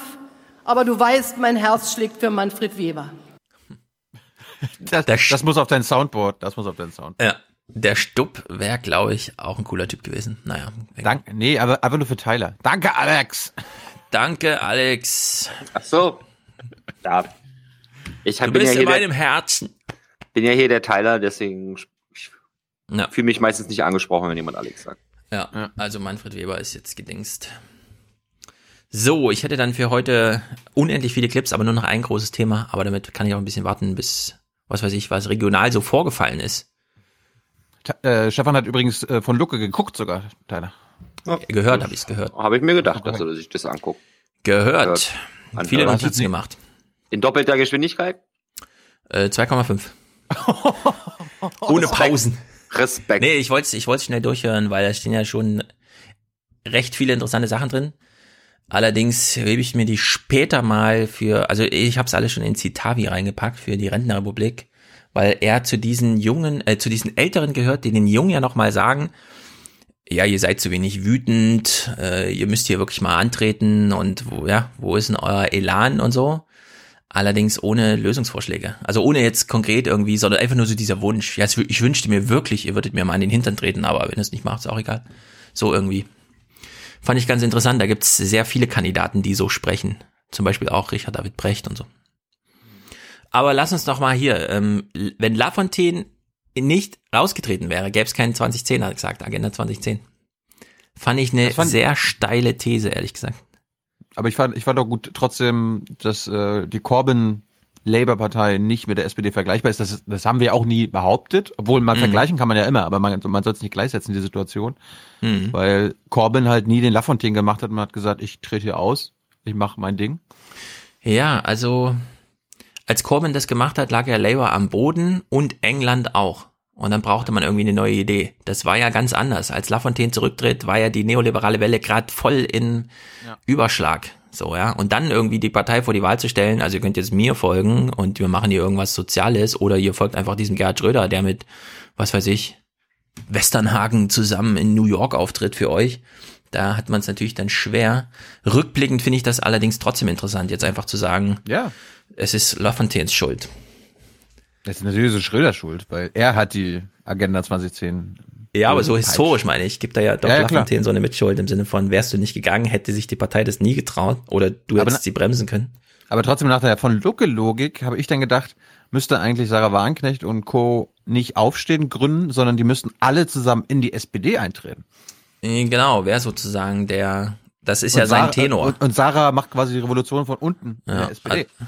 Also das ist ja Luckes Tenor, da würde ich aber sagen, und das hat er ja in einem anderen Punkt auch gemacht. Also sein, sein Punkt bei diesen Bewegungen ist ja, er sieht da nichts und am Ende kommt es aufs politische Entscheiden an. Das findet im Parlament statt, also braucht man eine starke Partei im Sinne von, der Lafontaine hätte da bleiben müssen und alle, die jetzt was haben, müssten im Grunde auch, das ist ja diese Kevin Kühnert-Logik, in die SPD reingehen.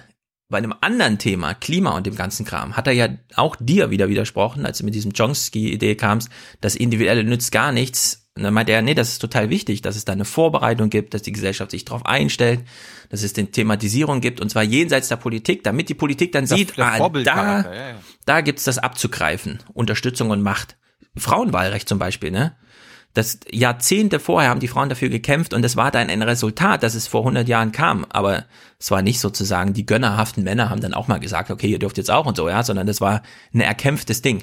Und so ist das eben bei so vielen und deswegen finde ich, da ist es total inkonsistent bei Lucke, wenn er zum einen sagt, naja, es macht ja keinen Sinn, äh, links der, C, äh, der SPD irgendwas zu fordern und dann auf der anderen Seite, ja, aber man sollte mal irgendwie fordern, damit dann was passiert in den Parteien. Also. So, so hat das ja auch nicht gesagt. Doch, so also, hat er es gesagt. Dass, dass man links von der SPD nichts fordern kann oder sollte? Nö. Naja, aber er sieht da, er sieht da nichts. Er sieht da keine Potenziale, hat er gesagt. Genau. Ja, ich meine, das ist, das ist ja das typisch Linke, ne? Es wird sich immer aufgesplittert. Ja, aber könnte auch nur ein Organisationsproblem der Bewegung sein, die da halt, auf der rechten Seite hat man es ganz anders gesehen, da war extrem viel Bewegung und die AfD hat das dann nur aufgesogen. Ist ja nicht so, dass die, äh, dass die AfD erst auf die Idee kam, so rechts zu werden, sondern die kam, ist ja ganz anders gestartet und hat dann sozusagen das von außen inkorporiert, was als Potenzial da lag. Naja, fand ich ganz interessant insgesamt. Tyler, das Jahresgutachten der fünf Wirtschaftsweisen, da wollte ich mal kurz ah. drüber sprechen. Äh, ich ich spiele mal unsere Fragen gleich ein. Willst du vorab etwas, Stefan, mitteilen? Der hat es ja wahrscheinlich nicht gesehen. Nee. Nö, also den kann man eigentlich, den könnte, es wäre schön, wenn man den ignorieren könnte, diesen Club der Wirtschaftsweisen da. Ja. Also Robert in unseren also, Kommentaren spricht heute von dem äh, Jahresgutachten der Kapitalismusweisen. Ja, das er fragt Problem, sich so ein bisschen, wo ist hier eigentlich, wo geht es ja wirklich noch um Wirtschaft oder geht es ja nur um so Status Quo-Erhaltung?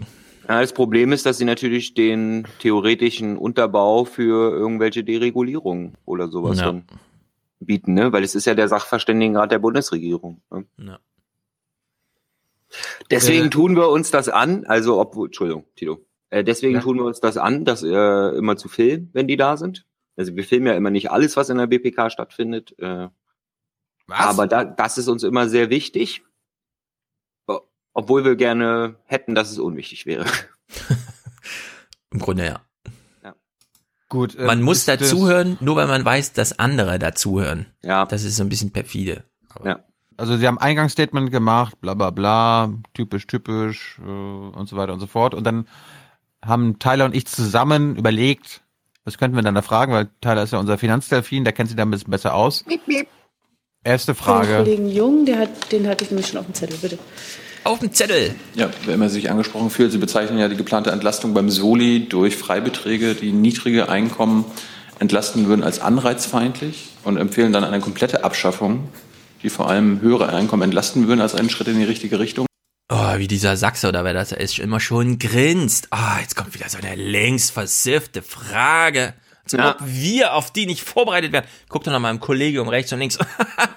wer fühlt sich denn hier angesprochen? Hm? Er antwortet auch. Die Richtung scheint ja immer ja. Äh, Entlastung im oberen Einkommensbereich zu sein. Ist, Ihnen, ist das nicht Trickle-Down Economics? Was Sie propagieren? Ja. Ja, also ähm, zu Ihrer ja, Frage. Er hat ja gesagt. Wir reden nicht vom Freibetrag, sondern von der Freigrenze. Das ist der erste wichtige Punkt, denn die Freigrenze ist äh, anreizfeindlich, so wie es im Koalitionsvertrag drinsteht. Das Mindeste, was man also tun müsste bei dieser äh, Reform des Solidaritätszuschlags, äh, die jetzt ansteht, ist zumindest einen Freibetrag einzuführen und nicht ja. nur die Freigrenze. Das war der Kern der Frage. Zweitens, genau. äh, unseres Erachtens ist der Solidaritätszuschlag auf Dauer nicht haltbar, und zwar einerseits aus verfassungsrechtlichen Gründen, ah, andererseits okay. auch aus ökonomischen Gründen. Es ist eine mhm. Möglichkeit, die Unternehmen zu entlasten. Wenn Sie sich anschauen, wer von so. den verbleibenden Unsere Unternehmen sind ja so belastet aktuell. Es ist eine Solidaritätszuschlagszahl. Was? Es ist eine Möglichkeit, die Unternehmen zu entlasten, Tilo. Dann ähm, äh, in diese Kategorie äh, gehört, in den Bereich der Unternehmen als Gewerbetreibende, als Personengesellschaften, als äh, Selbstständige, dann sind das über 40 Prozent derjenigen, die noch in diesem Bereich liegen. Es ist also eine gute Möglichkeit, diese Unternehmen in der Einkommensteuer und die Kapitalgesellschaften bei der Körperschaftssteuer, auf der der Soli ja auch liegt, zu entlasten. Ähm, das sehen wir im Sinne äh, der Zusatzbelastungen, die in den vergangenen Jahren mit der Gewerbesteuer gekommen sind, als eine gewisse Kompensation an, ja. um sicherzustellen, äh, dass wir wenigstens einen kleinen Satzeffekt im internationalen Steuerwettbewerb haben, der jetzt deutlich intensiver wird. Ähm, es geht uns also nicht so sehr um die Frage, ähm, gibt es da irgendetwas, was von den Hocheinkommensbeziehern zu den mittleren Einkommen und niedrigen Einkommen runtersickern könnte. Äh, das Aha. ist das, was Sie eben mit Trickle-Down-Economics bezeichnet haben. Es geht uns darum, vor allen Dingen äh, die Unternehmen in diesem Bereich zu entlasten. Es ist für äh, unseres Erachtens leichter möglich, angesichts der Tatsache, dass der Soli eh fallen muss, ähm, aus verfassungsrechtlichen Gründen als eine Veränderung im Körperschaftssteuersatz, geschweige denn bei den Hebelsätzen der Gewerbsteuer. Also, es ist nicht so sehr Trickle-Down, was uns da geleitet hat. Ja. ja. Sonst leitet, also man könnte auch einen Umkehrschluss machen, sonst leitet uns Trickle-Down viel mehr. Meinte er natürlich nicht so. Mhm. Äh, nee, ich, ich habe das jetzt so verstanden, die Unternehmen sind ja soziale Unternehmen in Deutschland, das ist ja verfassungsrechtlich vorgeschrieben. Und wenn die entlastet werden, haben die ja mehr Gewinne. Und wenn mehr Gewinne da sind, dann fließt das ja an die Arbeitnehmer dieser Unternehmen. Ja, aber das ist halt Trickle-Down-Economics, ne? Ich, Ach echt? Ja, ja. ja, also was er, was er gesagt hat, ist, äh, das finde ich wirklich witzig.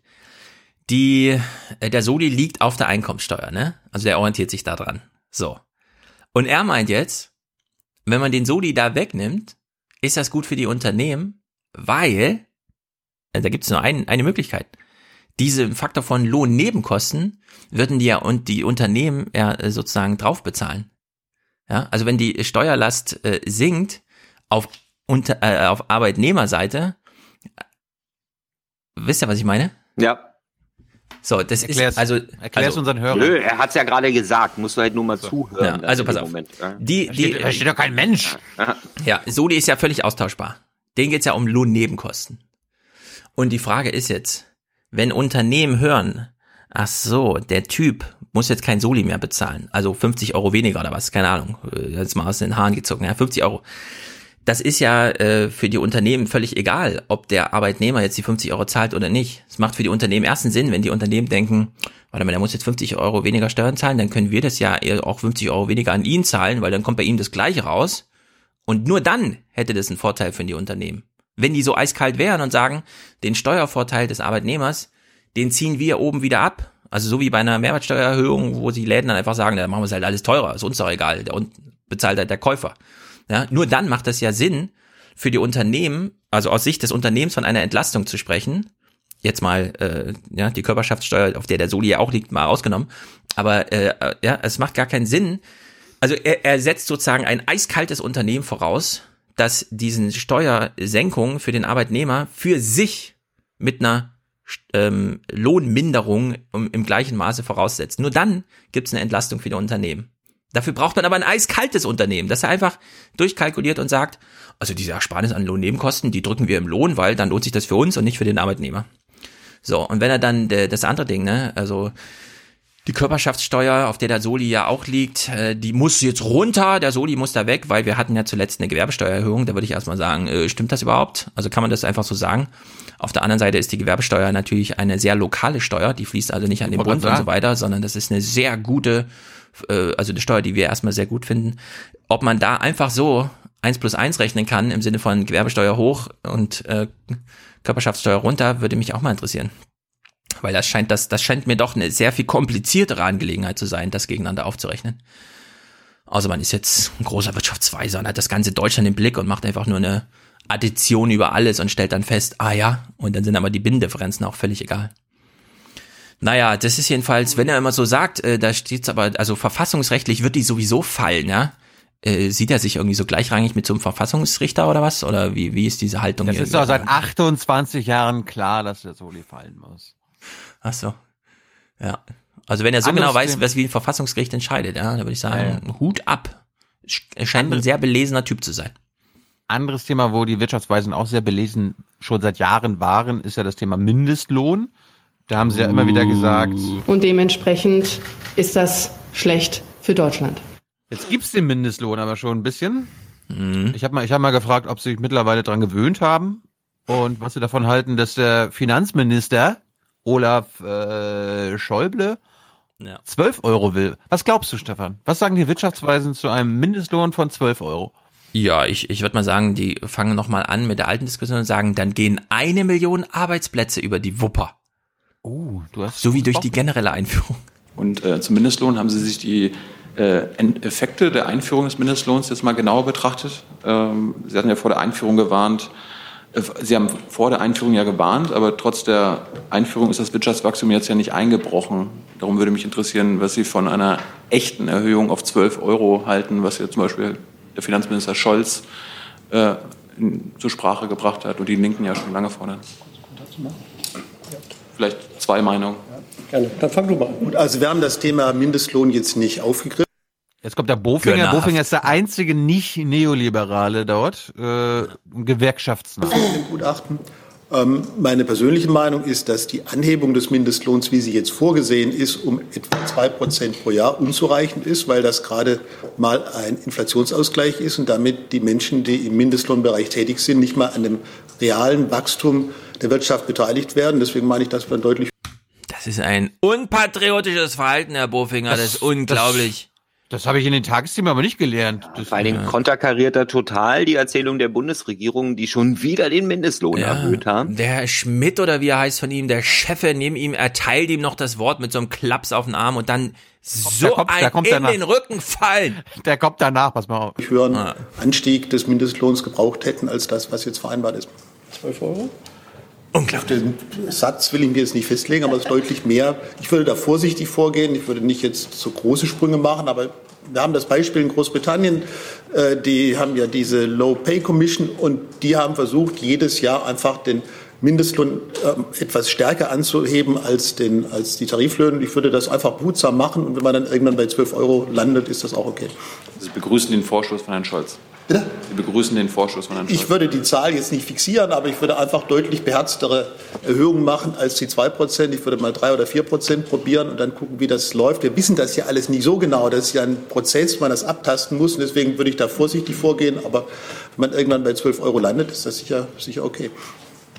Ja, also in der Tat, wie Herr Bufinger auch richtig sagt, haben wir das Thema Mindestlohn in diesem äh, Gutachten nicht vertieft. Wir haben äh, natürlich verfolgen wir in unserem äh, konjunkturellen ähm, Kapitel äh, die, die, äh, Entwicklungen. Also wir reportieren das. Entwicklung. Es ist jetzt momentan nicht das Thema. Wir sind nach wie vor, äh, zumindest äh, denke ich, dass ich da für die Mehrheit sprechen kann, wir sind nach wie vor der Meinung, dass der tatsächliche Test dieser, äh, dieses Regularium, Regulariums, des, des Mindestlohnes eigentlich erst Das im ist nächsten so die kommen kann. Äh, Man kann in der aktuellen Aufschwungsituation, ich habe eingangs ja gesagt, das ist der längste oder mit der längste Aufschwung, den wir je hatten, in der aktuellen Situation nicht von einem echten Test ausgehen. Es ist nicht das Thema im Augenblick, aber wir hoffen alle, dass wenn dieser Test kommt, es sich eben nicht herausstellen wird, dass es eine große, äh, eine große Einstellungshürde äh, darstellt.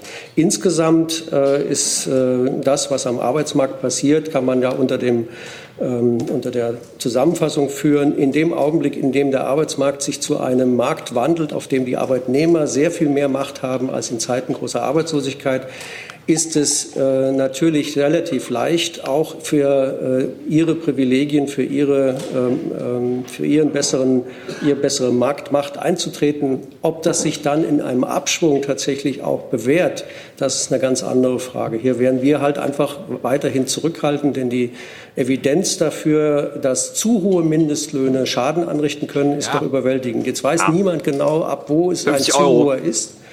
Ähm, äh, deswegen ähm, hat Herr Buffinger natürlich sehr weise äh, keine Zahl genannt, aber 12 Euro erscheinen doch ähm, relativ hoch angesichts der Lohnstruktur, wie wir sie haben. Äh, ja, angesichts der historischen Erfahrung, dass die Leute auch für 8 Euro gerne arbeiten gehen, Ja. ist es doch sehr hoch. Er Aber diese, äh, diese ganze Antwort von noch nicht vorbei, ne? ist noch- ist noch Ja, nicht vorbei. lass noch zu erst- Ende. Lass erstmal auf, nicht, will was jetzt Ähm, wir sind äh, im internationalen Vergleich mit dem, was wir jetzt haben, äh, nicht außergewöhnlich, liegen wir nicht außergewöhnlich niedrig. Das haben wir vor ein paar Jahren ähm, äh, dokumentiert. Da lagen wir sogar einigermaßen äh, weit vorne im internationalen Vergleich. Was aber auch dazu kommt, Und wir vergleichen uns ja gerne mit Bulgarien und Ungarn. ist, dass eigentlich die Tarifautonomie eine sehr bewährte äh, Einrichtung ist, die natürlich dadurch, dass der Staat doch ins Preisgefüge eingreift, ausgehöhlt wird. Es wäre besser, äh, man hätte das nicht getan aus systema- Also systematischen diese Gründen. ganze, Die nächste willst du weiterlaufen lassen? Nee, nee. Nee, erstmal er. Also diese ganze Antwort, die ist so perfide, ne? Dieses, also die, die Frage war, Sie hatten ja damals dagegen davor gewarnt, Mhm. dann wurde der doch gemacht und jetzt ist Mhm. das Wirtschaftswachstum aber nicht eingebrochen. Mhm. Und da hat er gesagt, hm, ja, na, weil wir halt mitten in einem historischen Aufschwung sind noch. ja. Also warte, warte mal erstmal ab, bis wieder Abschwung ist. Und dann hat er aber noch so kurz im Hinterkopf gedacht, ah, warte mal. Also wenn jetzt quasi ich doch recht hätte und im Abschwung das dann quasi Mhm. dazu führen würde, dass der Abschwung noch schneller, noch tiefer runtergeht, dann, dann so dieses, dieses Nachschieben so, na, ich hoffe mal, dass ich nicht recht habe. Ne? Ja. Gönnerhaft. Ja, sehr gönnerhaft, ja. Ja, also. Und dann hier dieses noch von Marktmacht von Arbeitnehmern im Aufschwung zu sprechen. Ja, das- das ist das geilste das Argument klang, überhaupt. Das war das geilste Argument. Es klang so ein bisschen so nach dem Motto, reicht jetzt mal langsam, ne? Reicht jetzt mal langsam mit diesen ganzen Arbeitnehmerforderungen. Hier ist schon so lange äh, Wirtschaftswachstum und Aufschwung. Ich habe keinen Bock mehr, diese Fragen nach Mhm. Arbeitnehmerrechten zu beantworten. Ja. Fehlt, fehlt mal langsam wieder ein bisschen Rezession, damit wir hier mal wieder ein paar Leute auf Kurzarbeit schicken können, ja? Damit die Leute mal wieder wissen, Ja, vor allem trifft das doch genau unsere historische Erfahrung, wenn Menschen, also wenn Menschen die Arbeit haben, die sozusagen weitergeben wollen, also Unternehmer, keine Arbeitnehmer finden, dann tanzen denen ja die Arbeitnehmer plötzlich auf der Nase rum. Pflegebereich. Der Staat richtet 30.000 Stellen ein. Die sind alle unbesetzt. Und unsere historische Erfahrung ist ja, dass jetzt sehr viele Menschen zu der Caritas gehen oder keine Ahnung und sagen, also wenn ihr wollt, kann ich gerne drei Tage die Woche hier als Pfleger arbeiten, kostet euch 3000 Euro. So funktioniert es nämlich gerade in Deutschland, ne? Das hat er unterstellt. Ja, aber ist sonst, ja- sonst kriegen die feuchte Träume, wenn jemand Angebot und Nachfrage sagt. Ja, ja, ja genau. Und, genau, wenn, genau. Und, und, und wenn dann mal der Arbeitnehmer, weil die Nachfrage nach Arbeitnehmern sehr hoch ist, Mhm. ja, also dann, Ja, was ich halt richtig eklig finde, ist auch dieses, dieses Lob der Tarifpartnerschaft, jetzt wo man die äh, Gewerkschaften wirklich kurz und klein geschlagen hat, ne? ja. Ja, darum ja. Sind quasi darum nicht mehr loben, vorhanden. Darum loben sie das ja. Weil das Und dann, ist oh, auch- ja, super, läuft Das ist auch immer die. Argumentation der äh, SPD, wenn du mit, die, mit denen über Mindestlohn Ja, ja, ne? ja, Ja, wir haben den ja nur gemacht. Eigentlich wären uns ja Tarifabschlüsse viel lieber. Na. Und äh, ist euch aufgefallen, dass er von einem Regulativ Mindestlohn gesprochen hat? Also, dass er das quasi als Regulierung ansieht? Und Regulierung ist ja immer schlecht, wenn es um die Wirtschaft geht. Mhm. Nee, habe ich nicht gehört. Na, regulativ. Ja. Naja, gut. Ey, ey, ey. Haben wir das abgeschlossen, die, die Herren, die weisen Herren? Alles wie immer, ne?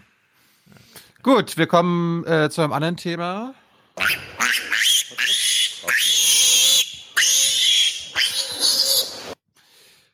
Letzte Woche, ich weiß nicht, Tyler, hast du gesehen, wir haben uns ja letzte Woche ausführlich mit der Ferkel-Kastration beschäftigt. Solltest du mal angucken? Ist gut. Nee, brauche ich mir nicht angucken. Ja, immer auch- alle mit diesem bin- Angucken im Forum bin- auch, Steffen und so. auch- Guckt euch das an, das müsst ihr angucken, das müsst ihr mit eigenen Augen sehen, ihr müsst da leiden und ich will sehen, Stefan, wie du leidest vor der Kamera, wenn du dir das anguckst. Ja. Guck dir das an. Ich gucke mir das natürlich nicht an, Leute. Also wirklich. Ich habe das Recht nicht hinzugucken, ja.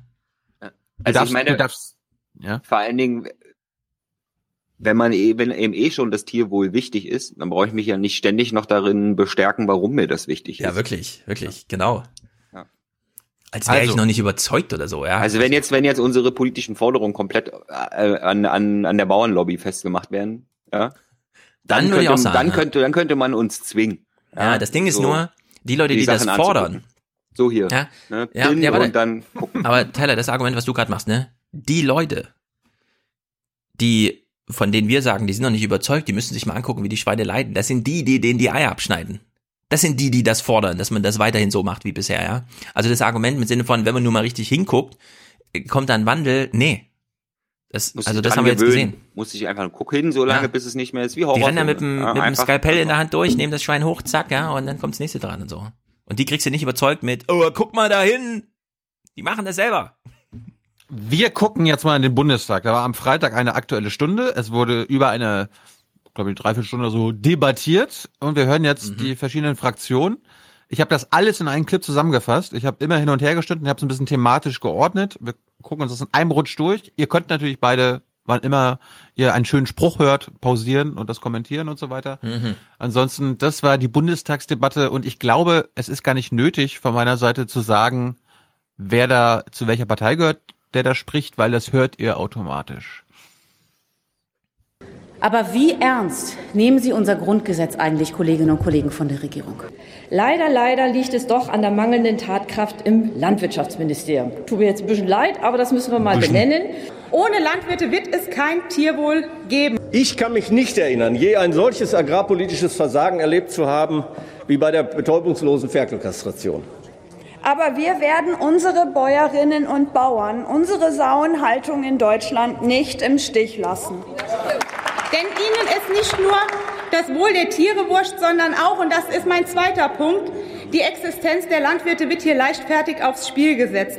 10.000 Sauenhalter in Deutschland, größtenteils kleine und mittelständische Betriebe, das muss man allerdings auch akzeptieren, und rund 40 Millionen Ferkel insgesamt deutschlandweit.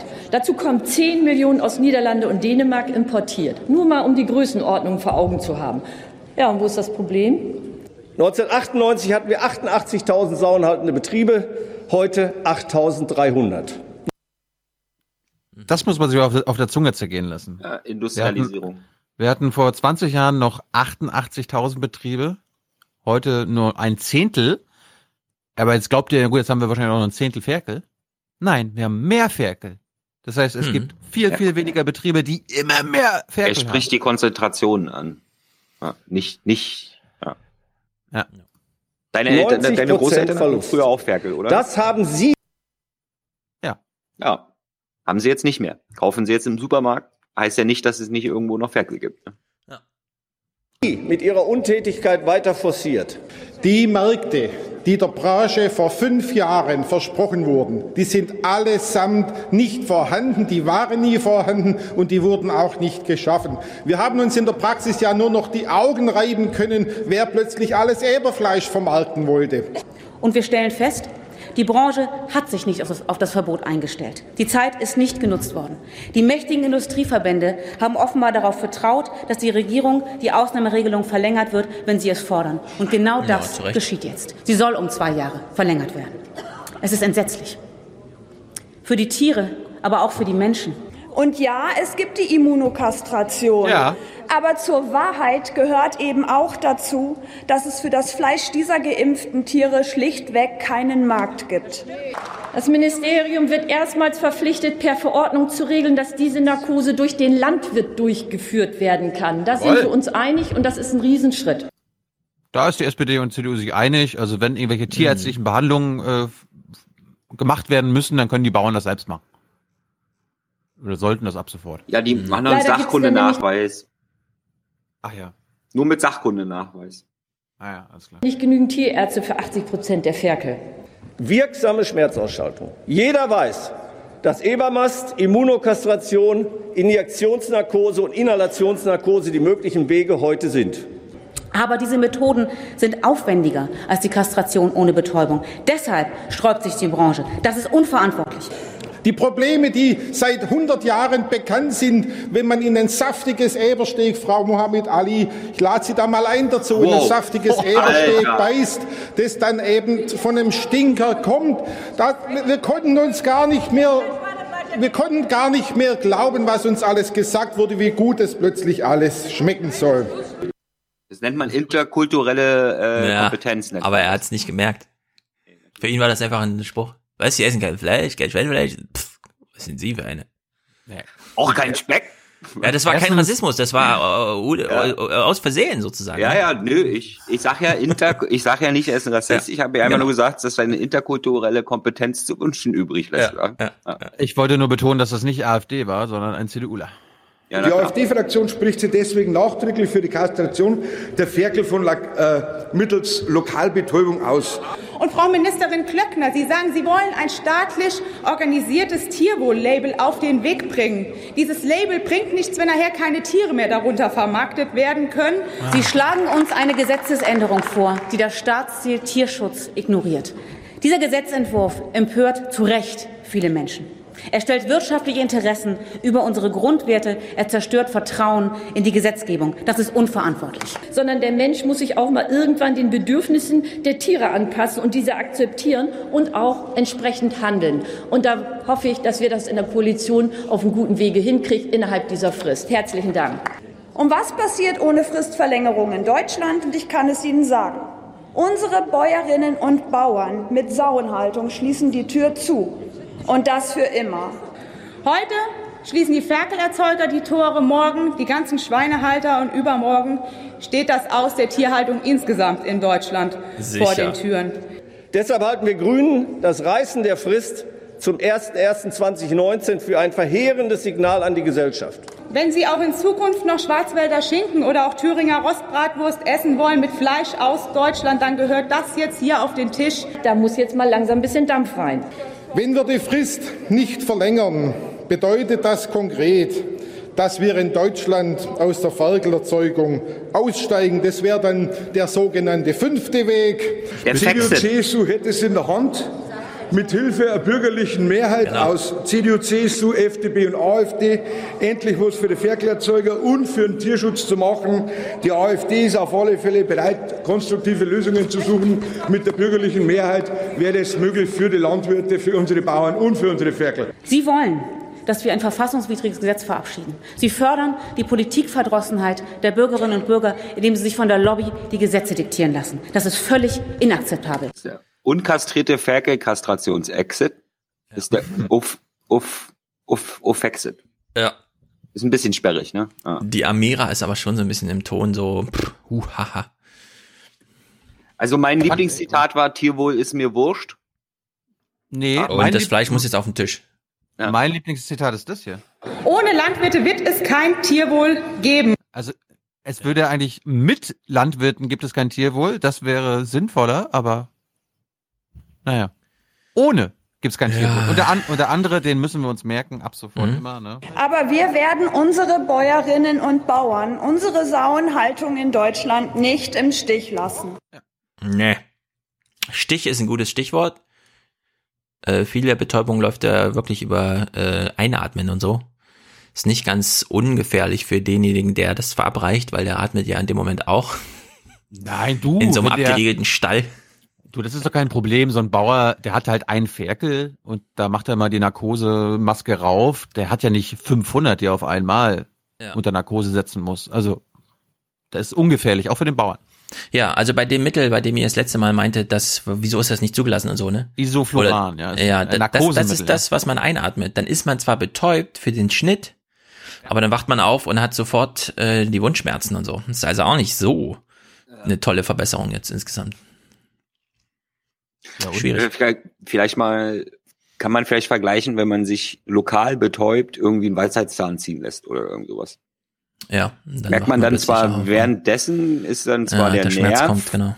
der Nerv betäubt, man merkt es dann nicht, aber Ja, ja gut, eine Weisheitszahn-OP ist wenigstens noch abklingt. eine sehr lange Prozedur. Da sitzt man schon mal eine halbe Stunde und so. Das ohne Schmerzen wenigstens ist ja, ist ja schon Gewinn. Mhm. Äh, bei den Ferkeln ist es ja so eine Sekundensache.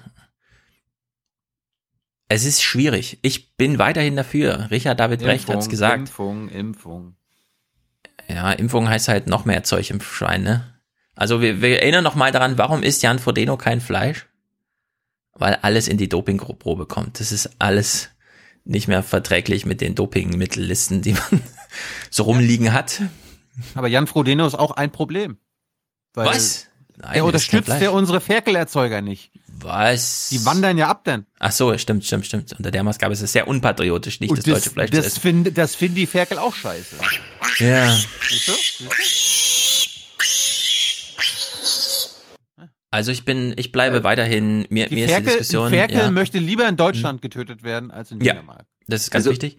Ich finde es bei der ganzen Diskussion total unmöglich, dass ich mich als Bürger überhaupt mit diesen ganzen Techniken auseinandersetzen muss, die es da gibt, weil irgendjemand in irgendeinem Ministerium so tut, als wenn das alles alternativlos wäre, was sie gerade machen. Ja, aber ich glaube, was, was ein bisschen überschätzt wird, das ist ja auch eine mediale Diskussion mittlerweile. Jetzt mal Hand aufs Herz.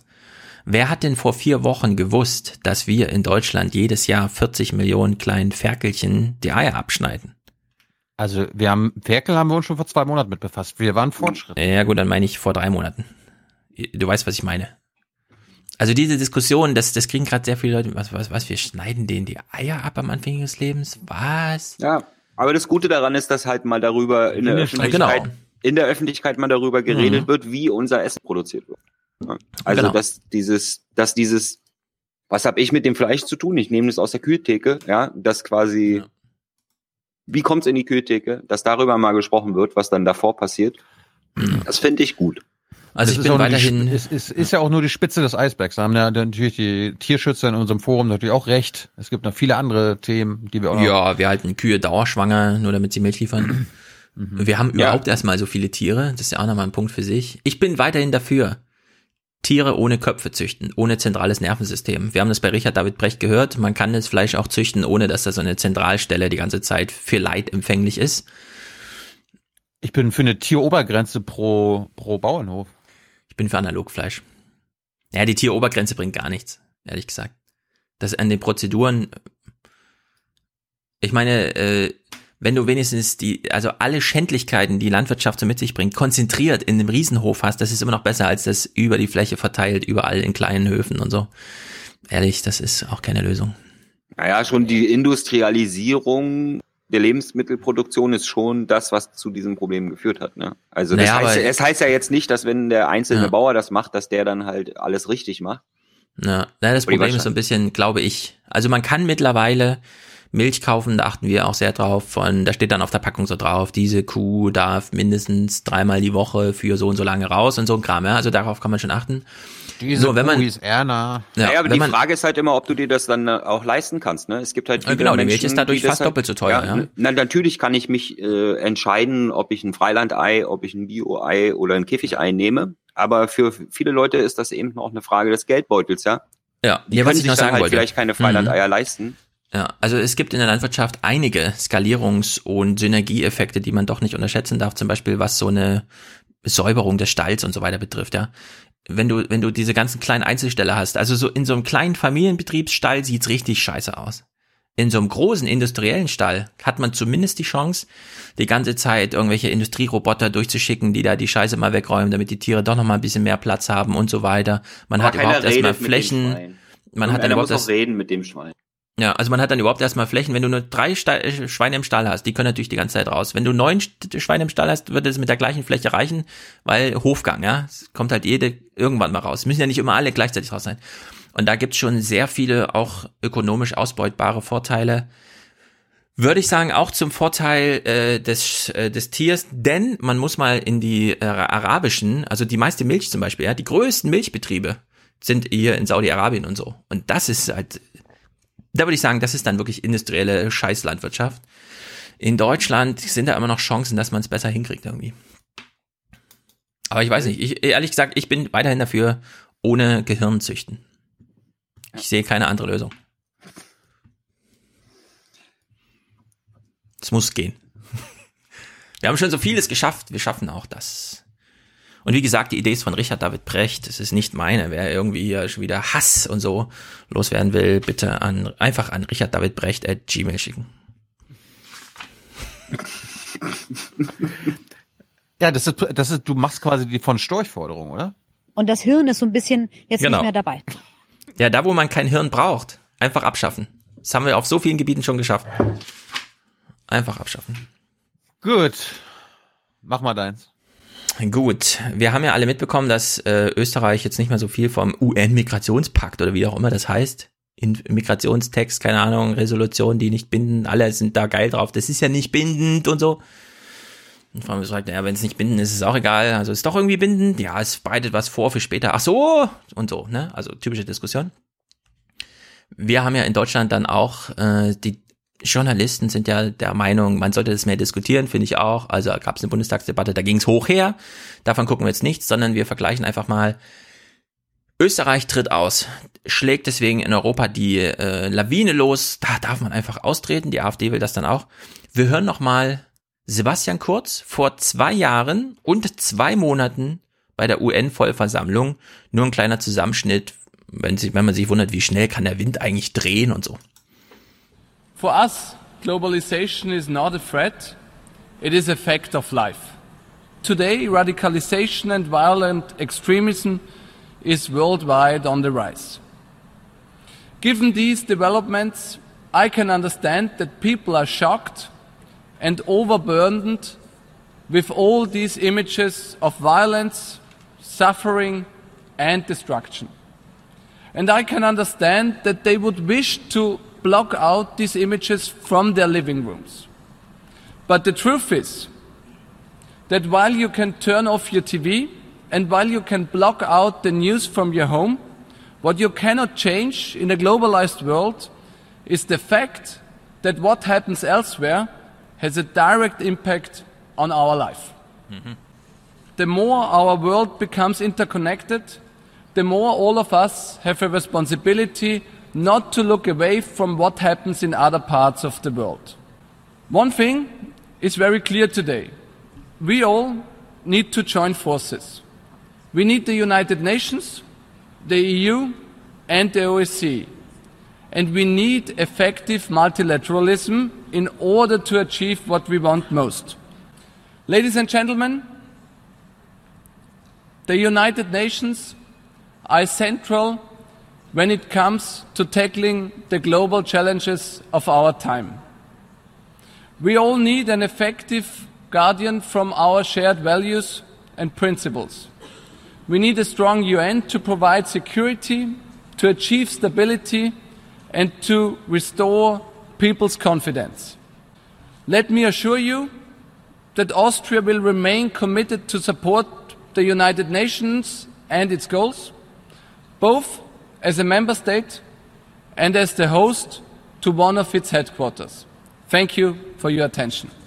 Wie jetzt der heutige Nationalist war früher mal Globalist. Ja, ja, also das ist typischer Globalismus, orientiert an der Idee der UN. Und da muss man sich echt auch mal wundern, ja. Es ist ja nicht so, also er ist jetzt, er hat politische Karriere gemacht, damals Außenminister, jetzt Kanzler. Und der einzige Unterschied seitdem ist, dass in seinem Land die Sozialdemokratie weggestorben ist.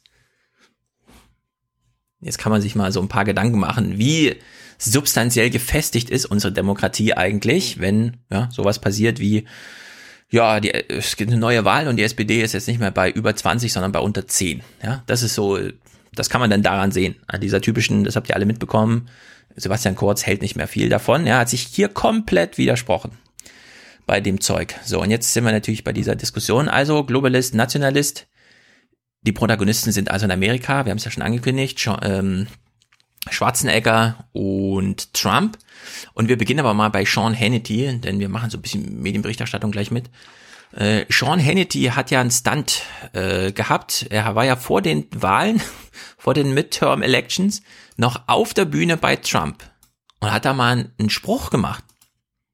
Seinen Lieblingsmoderator von Fox News, seinem Sprachrohr, bittet er auf die Bühne, ein Sender, der ungefiltert Trumps Botschaften verbreitet und ins gleiche Horn bläst. Da hinten die Journalisten, die machen alle Fake News. Die Verteufelung der kritischen Medien, Teil der Strategie des Spaltens, wir gegen die anderen, die Guten gegen die Bösen. So, Sean Hannity geht da echt auf die Bühne und sagt, und übrigens da hinten, das sind die Fake News. Also er übernimmt diesen Spruch, ja. So unglaublich. Jedenfalls hat Ulf Röller jetzt eine Einschätzung. Und die bringt uns wieder zurück zur Diskussion, denn was er jetzt sagt, kennen wir auch von der AfD und so weiter und so fort. Wir hören uns mal die Wortwahl an, die Ulf Röller wählt. Was die Demokraten machen werden, ist, wenn sie eine Mehrheit in einer Kammer haben, werden sie Trump jagen. Sie werden Trump jagen. diesen Spruch kennen wir ja von der AfD. Wir werden sie jagen und uns unser Land zurückholen. Wir werden sie jagen. Genau. Wir werden Frau Merkel oder wen auch immer jagen. Und wir werden uns unser Land und unser Volk zurückholen. So. Und unser Volk zurückholen. Ja, wir werden unser Volk zurückholen. Jetzt war ja zum Beispiel äh, Andreas Kichowitz, Kichowitz, wie heißt er mit dem Vornamen? Sichowitz. Andreas. Andreas? Andreas. Also der WDR-Chefredakteur, nee, nicht mehr. NDR. NDR-Chefredakteur, also von AD aktuell und so, ne, in, in seiner Fuchtel entsteht das alles. So, der hat ja auch nochmal einen ganz witzigen Spruch gemacht. Äh, wie ist denn das jetzt mit Trump? Müssen, brauchen wir jetzt eine neue Einschätzung und so weiter und so fort? Nur ganz kurz, zehn Sekunden. Trump ist kein Unfall der US-Geschichte, sondern ihr Produkt. Und bislang und erst recht nach heute ist niemand in Sicht, der ihm das Amt in 2020 streitig machen könnte. So, Trump ist gar kein Unfall, sondern ein Produkt. Gut. Von dem jetzt die Demokraten, sagte Ulf Röller zumindest, kommen und sagen, wir werden ihn jagen und, und unser Land zurückholen, weil das Land ist irgendwie wichtig. Aber ist das Land denn so wichtig? Haben wir denn nicht mit Problemen zu tun, die das Land gar nicht mehr einzeln lösen kann? Georg Restler hat dazu den richtigen Kommentar gemacht.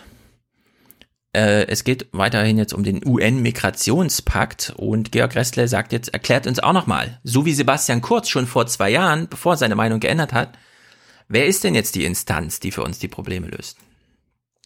Endlich. Endlich wird darüber gesprochen, wie Migration weltweit geregelt werden soll. Endlich sollen die Rechte von Flüchtlingen global besser geschützt werden und endlich gibt es ein weltweites Bekenntnis zur Bekämpfung von Fluchtursachen. Das Problem daran, allein mit dieser Absichtserklärung wird sich kaum etwas ändern. Wer glaubt, dass ein Migrationspakt aus Diktaturen Demokratien macht oder Fluchtursachen einfach verschwinden lässt, der hat den Sinn solcher Vereinbarungen nicht verstanden. Dieser Pakt hat vor allem eine Funktion, Probleme der weltweiten Migration zu benennen und humanitäre Mindeststandards zu formulieren. Standards, die übrigens längst schon geltendes Völkerrecht sind, wie die allgemeine Erklärung der Menschenrechte. Dass Herr Orban in Ungarn, die FPÖ in Österreich oder die AfD hier in Deutschland jetzt Stimmung gegen diesen Pakt machen, hat nur einen einzigen Grund. Ein Thema am Kochen zu halten, dem sie ihre Wahlerfolge verdanken. Was? So, also der Nein. Tenor ist klar. Das hätte ich jetzt nicht gedacht. Ja, wir haben ein weltweites Problem, auf das wir eine weltweite Antwort brauchen. Die UN hat das formuliert. Die Frage ist jetzt, ja, für ihn ist das gleich so, können wir doch ein Regierungsprogramm draus machen, wie damals schon bei den Menschenrechten. Das war ja auch sinngebend für, was weiß ich, deutsche Verfassung und viele andere Texte. Oder, und dann hat er am Ende die Nationalisten aufgezählt, die diesen Globalisten gegenüberstehen, die, mit dem Hinweis, die haben ein richtiges Thema, mit dem sie krass mobilisieren können. Kein anderes Thema mobilisiert so sehr, als Nationalist zu sein. So, also scheint das doch irgendwie so eine neue Auseinandersetzung zu sein. Globalisten auf der einen Seite, Nationalisten auf der anderen Seite. Und ich würde sagen, äh, ja, dem muss man jetzt unbedingt mal nachgehen und das auch ernst nehmen. Und nicht, weil Mario Sixtus auf Twitter schreibt, also wer Globalist sagt, der meint äh, Juden und ist damit Antisemit und den sollten wir damit sofort aus der Debatte schmeißen und gar nicht mit ihm reden. Äh, kann man natürlich versuchen, während in ähm, Ungarn äh, die Partei von Orban schon mit 66 Prozent Verfassungs also mit krassen Mehrheiten im Parlament sitzt. Ja, also man kann natürlich aus der Minderheitsposition Globalist zu sein, dann einfach sagen, nee, das sind alles Antisemiten, geht. Nur dann kommt man halt nicht weiter. Selbst wenn man recht hat, man kommt halt nicht weit. Die Debatte ist schon viel zu fortgeschritten. Österreich, wie wir gehört haben, ist einmal komplett gekippt von diesem Globalist sein auf Nationalist sein. So, und dann kommen wir jetzt äh, zu diesem. Naja, aber warte mal kurz. Österreich ist gekippt von Globalist nach, zu Nationalist. Das ist halt dieses, sind die das nicht gleichzeitig? Das ist halt dieses. Also das ist die Frage, die ich mir stelle. Ja. Dass sie quasi äh, außen wirtschaftspolitisch sind sie Globalisten. Hm. Dann merken sie aber, okay, die Versprechen der Globalisierung haben viele Leute enttäuscht. Ja. Und deswegen rufen wir diese Enttäuschung jetzt ab, um sie für die, äh, um die eine absolute Mehrheit zu bekommen bei den nächsten Wahlen. Und das funktioniert dann halt über nationalistische Töne. Ja. Aber das Ja, da heißt gibt's ja, jetzt- das heißt ja nicht, das heißt ja nicht, dass äh, Sebastian Kurz keine globale Politik mehr macht. Also Nö, der ist auch weiterhin von überzeugt, nur er kann es Ja. eben was diesen Mobilisierungsaspekt äh, darstellt, nicht. Es ist ja auch interessant, dass sich Sebastian Kurz genau dieses Thema sucht, bei dem jetzt alle sagen, ist doch eh nicht binden, was machst du denn da für ein Quatsch? Deswegen jetzt so eine Welle, ja, weil es gibt auf der einen Seite die Politik, die natürlich weiterhin, und da hat er ja auch darauf hingewiesen, in Wien sitzen die Vereinten Nationen mit einem Hauptsitz für das ein oder andere Thema, ja, und dann als EU-Ratspräsident da auszusteigen, ist natürlich, also egal aus welchem UN-Text, ja, völliger Humbug, kann man überhaupt nicht machen. Nur, er hat sich halt ein Thema gesucht, das Oh, da hat massenmedial. er gedacht, watch, watch me, hat er gedacht, ne? Genau, ja, er hat sich so gedacht, ich, ich suche mir ein Thema, das massenmedial gut funktioniert, aber politisch substanziell erstmal keine Folgen hat. Mhm. So, und das hat er auch gefunden. Deswegen würde Ja. ich auch sagen, also wenn ich sage, Österreich ist gekippt, würde ich jetzt sagen, in der Art und Weise, wie die österreichische Regierung mit ihrem Volk spricht, weil sie da Mehrheiten vermuten, ist Österreich gekippt, unabhängig davon, was jetzt wirklich jenseits der politischen Semantik an strukturellen Veränderungen da vor sich geht. Mhm.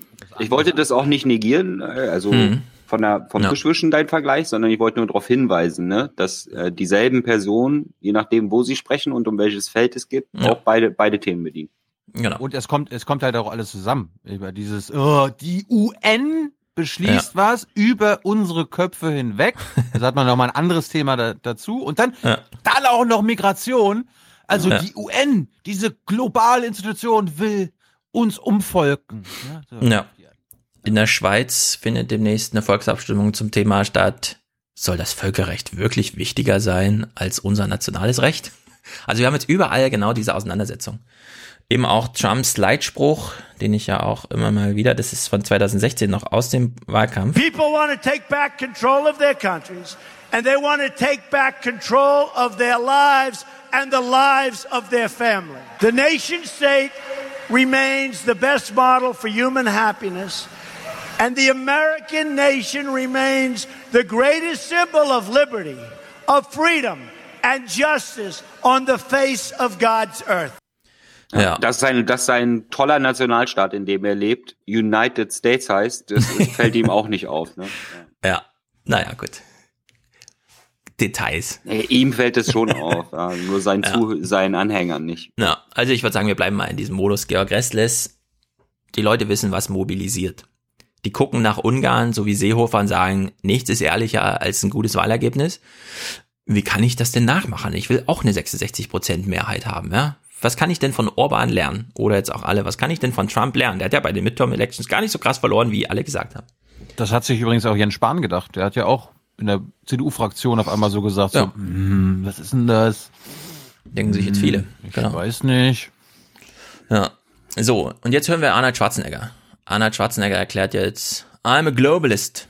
The whole uh, one of the terms that's been thrown around now is is nationalism. Nationalism. Um, what does that mean to you, especially coming from from Austria and what you saw in Europe and so on?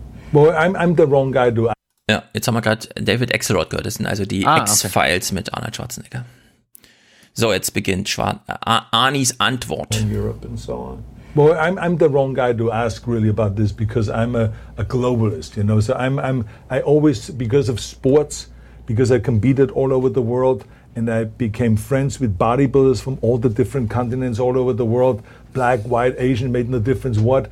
Um, I see the world a little differently because I learned my lessons in sports. So I became kind of a global person. And I think that the more we make the globe a marketplace, the more we can be successful in America. Because ultimately, this is maybe my Republican coming out of me, is that the ultimate uh, person that we must satisfy is the customer. So. Im Zentrum steht der Kunde. Ja, aber am Ende war er auch, er ist wieder auf Marketplace am Ende gegangen. Ja? Genau, Er, ist, er, hat nicht eine, er hat nicht eine globale äh, Gesellschaft angesprochen, sondern er hat Nö. globale Märkte angesprochen. Genau, da kommt der Republikaner in ihm durch, sagt er. Ja. Ist auch ganz interessant, weil er stellt sich ja hier gegen einen Republikaner, wenn er das sagt. Aber der Hinweis ist erstmal, und da würde ich sagen, noch vor der Wirtschaft nennt er ja Sport. Und es gibt da eine sehr interessante Ja, Soziologie. das ist so die, das ist so die amerikanische Erzählung an der eigenen Biografie, ja, stehe Ja, ich nicht dafür? nur. Und, Also die und deckt füttert er sich- das na, nee, nee, nee, mit nee. seiner eigenen Geschichte.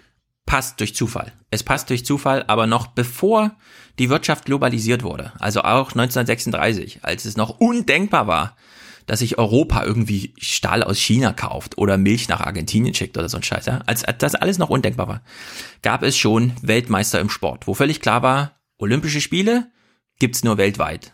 Es gibt nicht die asiatischen und die europäischen Olympischen Spiele und dann zwei Sieger oder so, ja, sondern das ist ein globales System. Bestzeiten können miteinander verglichen werden, ja, Ja. und dann es ist ein In global, also Sport, Die Nationen treffen sich, um gegeneinander zu kämpfen. Das sind die Olympischen Spiele, ja. Also Genau. Sport weiß ich nicht, ob das jetzt unbedingt ein globalisierender Charakter ist. Sport nennen nicht globalisierend, aber der Sport selbst ist ein globales System. Ja, okay. Irgendwer ist Weltmeister. Ja, aber diese, diese Gleichzeitigkeit von Nationalismus und Globalisierung, ne, das ist halt das, Mhm. was man im Sport auch eben gut beobachten kann, ja. Weil klar ist das ein globales Happening, aber die Staaten, die Nationen treffen sich ja, um gegeneinander anzutreten. Ja, Äh, ja, aber bei den, bei den Olympischen Spielen treten ja nur unter Deckmantel Staaten gegeneinander an. Es sind natürlich Ja. Sportler für ihre Staaten. War auch Für- damals schon. Ihr sagt doch Ja, ihr das ist gerne ja mit unseren Deutsch- Unternehmen ja auch so. Also äh, Siemens tritt jetzt nicht für Deutschland an, aber ist ein deutsches Unternehmen. Genau. Also es gibt einen Medaillenspiegel, der ist auch für viele Leute wichtig, da hängt viel dran, aber am Ende kommt es darauf an, wer steht denn als Person auf Platz eins Und auf Platz zwei steht eben der Zweitplatzierte, nach sportlichen Regeln und nicht, da wird nicht nach nationalen Regeln irgendwie und so weiter und so fort. So, er also er macht dann wirklich noch interessante biografische Sachen, weil er zum Beispiel erklärt, naja, das mit den Filmen zum Beispiel, ja, das musste er damals auch erst mit dieser globalen Erfahrung, nämlich aus Europa nach Amerika gewandert zu sein, den Leuten in Hollywood erklären, ja, ihr müsst einen Film nicht nur in Cannes zeigen und dann nochmal irgendwo, ja, in Europa, was weiß ich, beim Filmfestspiel in Rom, sondern der muss global ausgerollt werden. Und wenn ihr das nicht macht, dann schnapp ich mir meine Crew und dann fahre ich in jedes kleine Dorf und mache da äh, Werbung für meinen Film. Und plötzlich war Hollywood globalisiert. Die Filme konnten auf der ganzen Welt gesehen werden. Ja, und so zieht er das halt auf. Er ist ein Globalist. So, und jetzt steht dem gegenüber natürlich Trump, der dann ja, der Parteitags, ach, Parteitags, so eine Wahlkampfrede hält und dann einfach dasteht und diesen Spruch. But radical Democrats want to turn back the clock. The rule of corrupt, power hungry globalists. You know what a globalist is, right? You know what a globalist is. A globalist is a person that wants the globe to do well, frankly, not caring about our country so much. And you know what? We can't have that. You know, they have a word.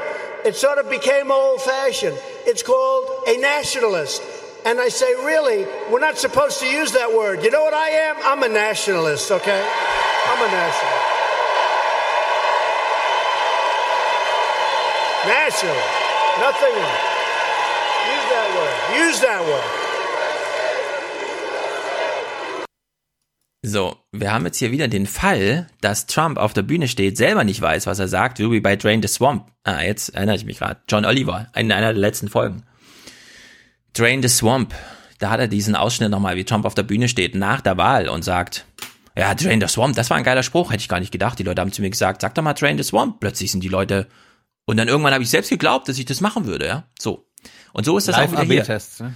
Genau, er sagt einfach, I'm a nationalist und er sieht, wie die Leute reagieren und dann rufen sie gleich USA, USA und er weiß, okay, hier zieht irgendwas, keine Ahnung, ich habe mir da nichts bei gedacht. Die Frage ist jetzt, darf man Leute, die von sich sagen, I'm a nationalist oder ja, wie auch immer, Nationalist, nationalist, Nationalist. dürfen die aus dem Diskurs geschmissen werden, einfach so. Darf man denen einfach sagen, warte mal, national, du bist ein Nationalist, äh, bist du, also ist das gleich Nazi oder was? Bist du ja ein Hitler-Fan und so, ja? Also darf man diesen Kurzschluss so machen oder muss man 2018, wo die Globalisierung nun wirklich da ist, dieses Nationalist-Sein nochmal neu anbinden?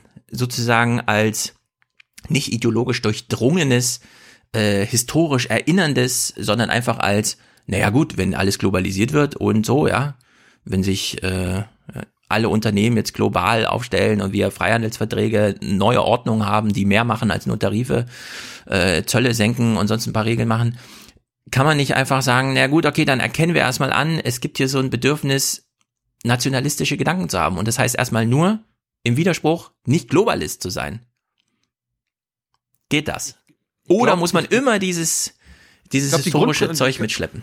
Ich glaube, die Grundprämisse ist falsch. Ich glaube, Trump ist vielmehr auch ein Globalist, also das, was man darunter verstehen würde, wie, wie, wie Schwarzenegger. Also am Ende geht's denen ja beiden um den Weltmarkt, ne, um das Ökonomische.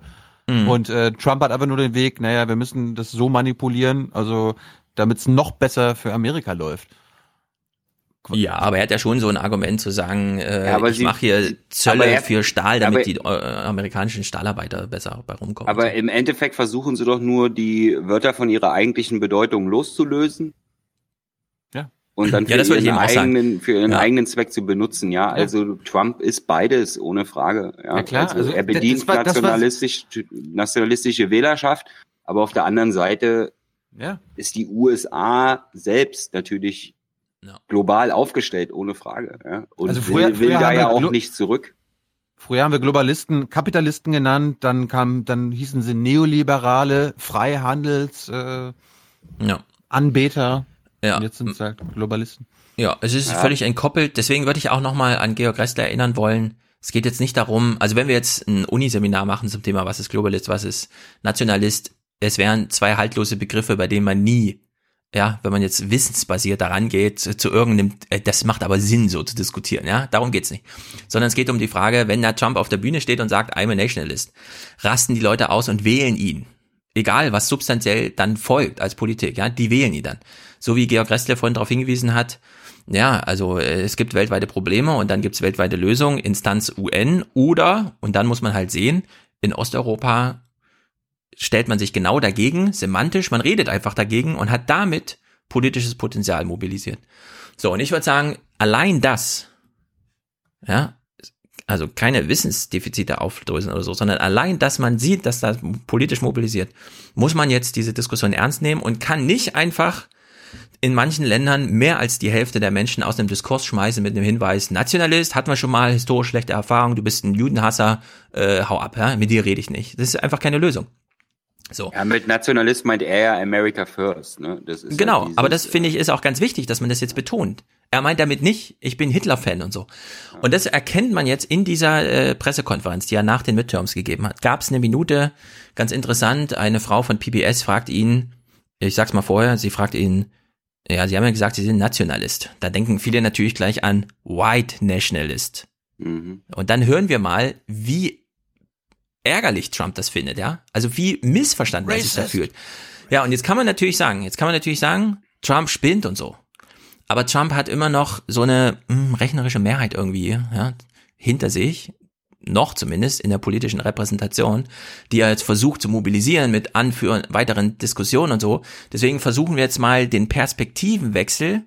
Ja, wir lehnen das jetzt nicht sofort ab und sagen, wir sind auf der anderen Seite, wir finden scheiße, was du sagst, sondern wir hören jetzt einfach mal und fassen das mal so richtig auf, ja. Wir ist gehen jetzt mal ganz impressionistisch an die Sache ran, wie Trump reagiert und nehmen das dann auch mal richtig ernst in den folgenden Monaten und Jahren, die uns das noch begleitet.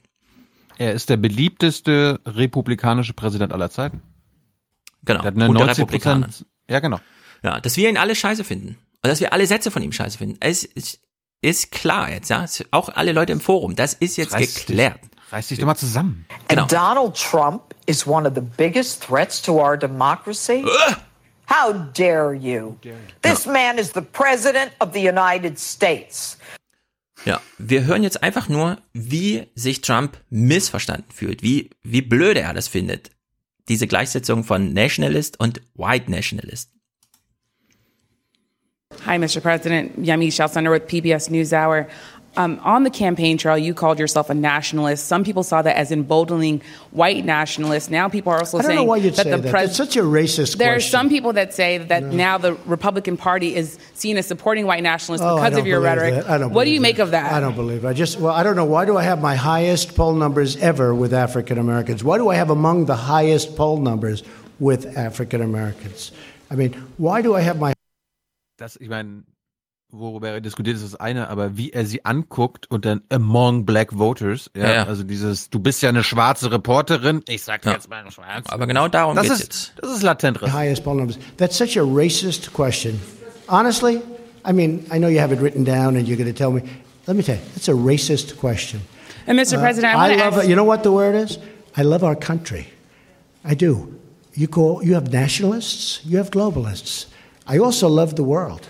And I don't mind helping the world, but we have to straighten out our country first. We have a lot of problems. And Miss Excuse me. But to say that, what you said, is so insulting to me. It's a very terrible thing that you said. Dabei hat sie ja nur, dabei hat sie ja nur gesagt, some people argue. Mhm. Ja, aber, Aber genau er hat das, sich ja auch noch distanziert. er hat es auch so hingekriegt, dass er sagt, ich werfe dir das jetzt nicht persönlich vor, sondern Ja. du liest ja nur die Ja. Frage vor. Also es ist mir auch ganz wichtig, dass man nicht so reagiert wie Thilo gerade. Sowohl im Clip als auch danach. Sondern dass man jetzt einfach nur versteht, wie der Trump das meint. Wir wissen, wie er drauf ist. Und wir wissen auch, wie er solche Leute anguckt. Journalisten und noch farbig, ja, und so weiter, alles zusammen. Ja, wissen wir alles. Nur, wir müssen jetzt diesen Schritt in der Diskussion weitergehen. Stefan, du bist auch farbig, bist rot. Meistens. Genau. Wir können die nicht alle jetzt aus der Diskussion schmeißen, nur weil Mario Sixtus sagt, äh, das sind alles Antisemiten, ja, nur weil er sagt Globalist und so. Nee, die, die, Diskussion ist jetzt, ich würde sagen, zurückgebrochen auf das, womit wir begonnen haben, bei den Grünen und so weiter. Die neue große Auseinandersetzung ist nicht mehr CDU und SPD. Die beiden haben sich jetzt in die Ununterscheidbarkeit, in die Kroko da rein. Ja, das ist jetzt Schicksalsgemeinschaft. Das interessiert auch nur noch Wähler über 70. Die pendeln noch zwischen diesen beiden. Ich glaube, die große Auseinandersetzung, die große Auseinandersetzung ist jetzt wirklich AfD und Grüne. Die Grünen als dieses globale Ding und die AfD mit der Antwort darauf. Und da muss man sich jetzt angucken, wie die sich, also wie sich diese Diskussion äh, entspinnt künftig. Denn wenn die Grünen als sozusagen Vorreiter dieses Globalistenarguments, wir brauchen die UN für das und das sind weltweite Klimaprobleme und die müssen wir global lösen und so weiter und so fort, äh, wenn die da keine substanzielle gute Antwort auch praktikabel finden, dann schwingt das Pendel einfach zurück, ja. Dann, dann war Osteuropa sozusagen der Anfang, denn die haben da auch keine praktikablen Angebote gemacht. In Österreich haben wir es gesehen, ja, wie so eine Sozialdemokratie und die Grünen und die Liberalen einfach aus dem Parlament gejagt werden oder noch so mit 6% geduldet und dann einfach mit 56 oder 66 Prozent so eine ÖVP-FPÖ-Regierung da drin setzt. Warum kann das für Deutschland nicht genauso passieren, ja? Also ist jetzt die Frage, der Friedrich Merz muss sich jetzt entscheiden. Entweder nimmt er die deutschen Zahlen ernst, die CDU verliert sehr viel mehr Leute an die äh, Grünen als an die AfD, oder er guckt sich dies, den globalen Trend an und dann muss er eine andere Entscheidung treffen. Dann kommt es auch darauf an, dass einer wie er wieder sagt, mir geht's jetzt um Deutschland. Ich habe gesehen, wie es auf der Welt zugeht. Mir geht's jetzt um Deutschland. Ich mache euch dieses Angebot. Und da geht's nur um die Frage, was mobilisiert. Die Politik darunter ist völlig egal. Ich glaube, das ist jedenfalls die neue große Frage. Globalist, Nationalist, das ist die neue Auseinandersetzung. Ob man das will oder nicht, aber das ist aufgezwungen. Ulrich Beck ist ja auch ein Soziologe. Und tot. Ja, der hat sich auch mit dem Globalismus be beschäftigt. Ich kann ja mal zitieren. Für ihn ist es eine politische Vorstellung, die davon ausgeht, dass politisches Handeln nur noch als nachvollziehende Anpassung an die Gesetze des Weltmarktes möglich ist. Diese Prämisse liegt einem politischen Diskurs zugrunde, wonach es nur noch darauf ankommt, dass ein Unternehmen sowie eine Volkswirtschaft wettbewerbsfähig werde und sich dazu unabweisbaren Strukturreformen unterziehen müsse. Beck sieht eine einseitige und monokausale Fixierung auf das Ökonomische. Er versucht, die negativen Aspekte des Globalismus deutlich zu machen und die positive, und die positive Perspektive von Vieldimensionalität aufzuzeigen. Ja, damit hat er abgeschrieben, was Luhmann und andere, also Luhmann hat damals angefangen, 60er, 70er, für ihn gab's nie was anderes als eine Weltgesellschaft. nie. Das hat sich dann erst gezeigt, als es dann hieß, oh, die, ja, die Weltrisikogesellschaft von Ulrich Beck. Ja, das ist aber- Klimaprobleme, ja, Wirtschaft ist und so weiter. Genau, wir, wir träumen von einer globalen Gesellschaft, ja. Aber das ist dann in dem Moment, Trump will ja quasi eine nationale Gesellschaft, aber einen Mhm. globalen Handel, ja. Also, Ja, nee, also wir träumen nicht von einer globalen Gesellschaft, sondern Ja. die Gesellschaft ist global. ja, Sie ist genau, global. andersrum. Die, wir wissen, dass die Probleme, die die Menschheit hat, nur gelöst werden können, wenn die Menschheit da handelt. Ja. Und zwar geschlossen. Ja, auch nicht nur die Probleme. Alles ist global. Alles. So. Ja, es gibt dann halt Binnendifferenzierung zwischen Unternehmen, zwischen Staaten und so weiter, weil irgendwer muss halt noch politisch handeln. Und die Frage ist, also das nationale Programm scheitert auf jeden Fall. Das sieht man jetzt in China. Ja, also ich meine, man kann natürlich irgendwie sagen, wir versuchen hier so ein China als Block in der Weltgesellschaft ökonomisch, aber nicht im Internet und so, ja, also da so Differenzen einzuziehen. Aber das bedeutet halt wirklich eine Million Leute im Gefängnis. So Umerziehungslager, keiner weiß Bescheid, wo die sind und so, ja. Sowas gehört dann dazu. Komplett Überwachung der Bevölkerung. Also das, das ist sozusagen nationale Politik. So, und da kann man natürlich fragen, also erstens wollen wir das und zweitens haben wir die Ressourcen dafür? Könnten wir uns das vorstellen in Deutschland, überhaupt so ein System zu installieren? Stelle ich mir irgendwie sehr, sehr schwierig vor. So, es ist also im Grunde, wenn man es runterbricht auf substanzielle Politik, ist es eine Fake-Debatte, ja. Diese Form von nationaler Politik gibt es nicht. Man muss da ganz viel künstlich in diese Selbstläufer äh, Eigenlogik einbauen in die Gesellschaft, was im, nicht gelingt. Sieht man ja auch äh, an Ungarn, ja. Ungarn kann sich gar nicht so, wie sie wollen, vom Weltmarkt abkoppeln. Weder was Personenfreizügigkeit angeht, noch was Güterfreizügigkeit angeht. Wenn die wirklich ein nationales Programm fahren wollen, ja, dann gibt's da keine Computer mehr in dem Land und nur noch Sonntagsfleisch. Aber das ist vielleicht halt nur einmal im Monat. Aber das ist ja wieder, Sachen. Das ist ja wieder Rhetorik. Also Ungarn, natürlich machen, werden die das nie machen, sich abschotten, aber sie wollen es immer nur Ja, sagen. in gewissen Gebieten eben schon. Nee, andersrum. Zum Beispiel musst- bauen die ja du- wirklich einen Zaun. Ja, ich wollte gerade sagen, du musst unterscheiden, äh, wer abgeschottet wird. Ja? Also die Nationalisten, oder das Ding ist ja, dass quasi Unternehmen, Handel ist global, aber der, Mensch, Kapital, klar. aber der Mensch als, der hat gefälligst in seinem Nationalstaat zu bleiben. Und zwar jeder in seinem, die ganze Zeit. Das ist ja das Problem, ja, diese, Ja. dieser, dieser Gleichzeitigkeit. Daten, Kapital, kann alles Ja, grenzenlos man kann mal auch die.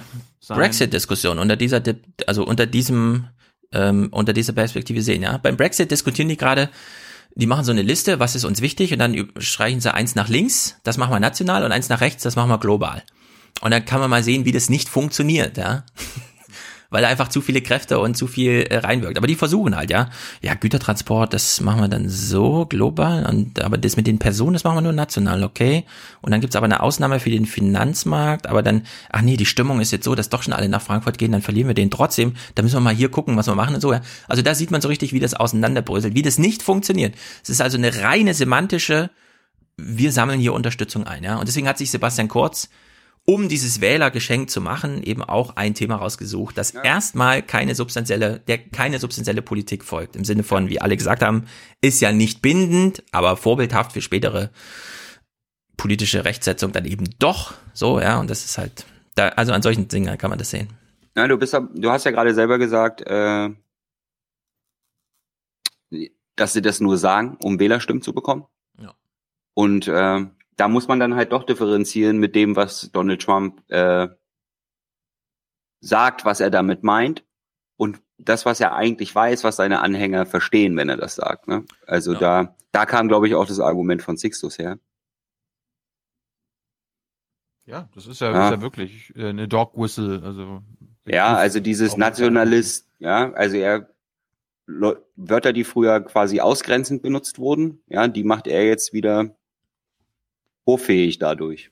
Ja, aber wenn du jetzt so ein Stahlarbeiter, einer der letzten da irgendwie bist, und dann kommt jemand zu dir und fragt dich, ja, aber findest du denn das cool, dass wir jetzt da Zölle machen und so, und dann, dann argumentierst du in dem Moment gegen Globalisten, die Stahl weltweit handeln wollen, auch wenn China 400 Millionen Tonnen Überproduktion hat und das steht in deiner Betriebszeitung drin, die du jeden Monat bekommst und deswegen kennst du das als Argument.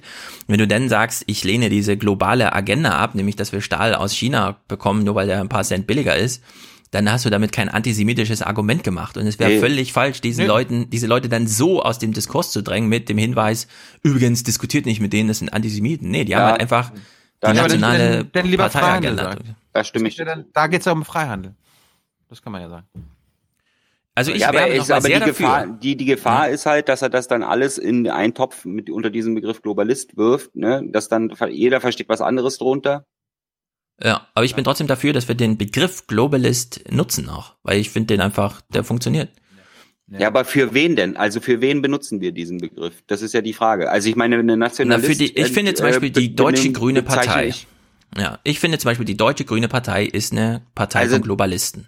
Die machen eine globalistische Part Politik, und das finde ich auch gut. Fühlt sich aber echt extrem komisch an, die Grüne Partei als Globalisten zu bezeichnen. Ne? Also Da das muss man sich dran gewöhnen wahrscheinlich. Ja, Wir, wir, wir, Ja, können, wir können doch nicht so, so, so weit bin ich noch nicht, Stefan. Du konfrontierst mich ja gerade mit dem Thema. Ich bin noch nicht so weit. Nee, das ist, Thilo, das ist ja kein Begriff von den Rechten. Arnold Schwarzenegger sitzt da und sagt, I'm a Der ist auch ein Globalist. Rechter. Ist auch ein Rechter. Ja, aber der sagt, I'm a Das ist ein Globalist. neoliberaler Republikaner. Das ist ja, aber der sagt nicht, ich hasse Globalisten, sondern der sagt, ich bin ein Globalist. Und wie gehen wir jetzt damit um? Sagen wir ihm, oh, du hast dich gerade selbst als Antisemit bezeichnet. Ich weiß nicht mehr, Nein. Error, Error, politische Debatte oder was? Nein. Ich verstehe die Streit unter Sorgen. den Rechten. Das ist der Streit unter den Rechten.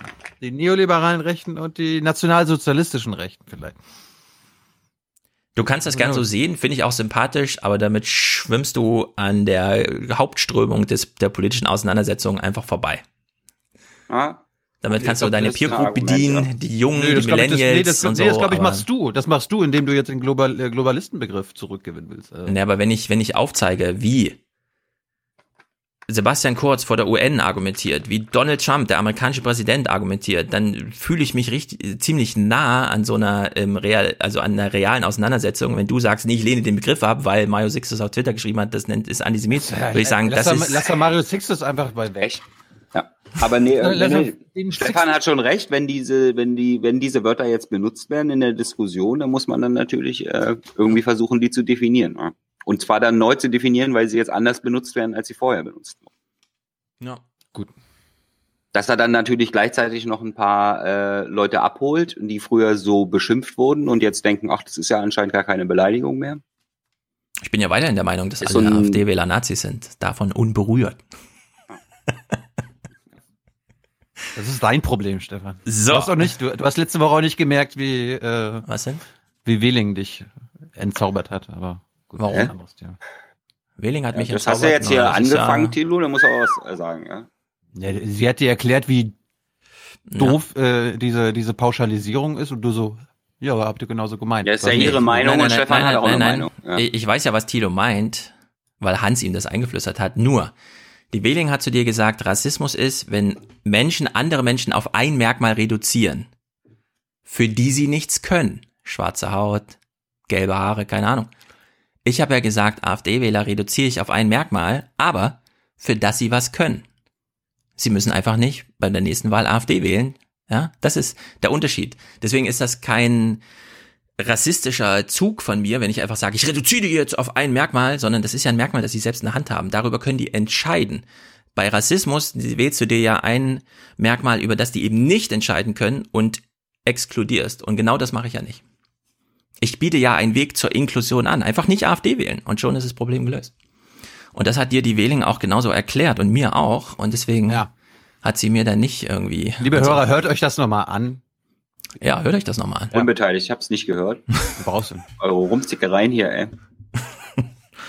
Naja. Sch- Stefan lebt in seiner eigenen, in seiner sehr, eigenen. Sehr zielführend, die Kommentare. Ja, ich weiß. So, ja, sehr zielführend, ja. Genauso zielführend wie alle AfD-Wähler als äh, ich, ja, ich will ja kein Ziel erreichen. Ich bin ja kein, ich bin ja kein Pädagoge, was das Was angeht.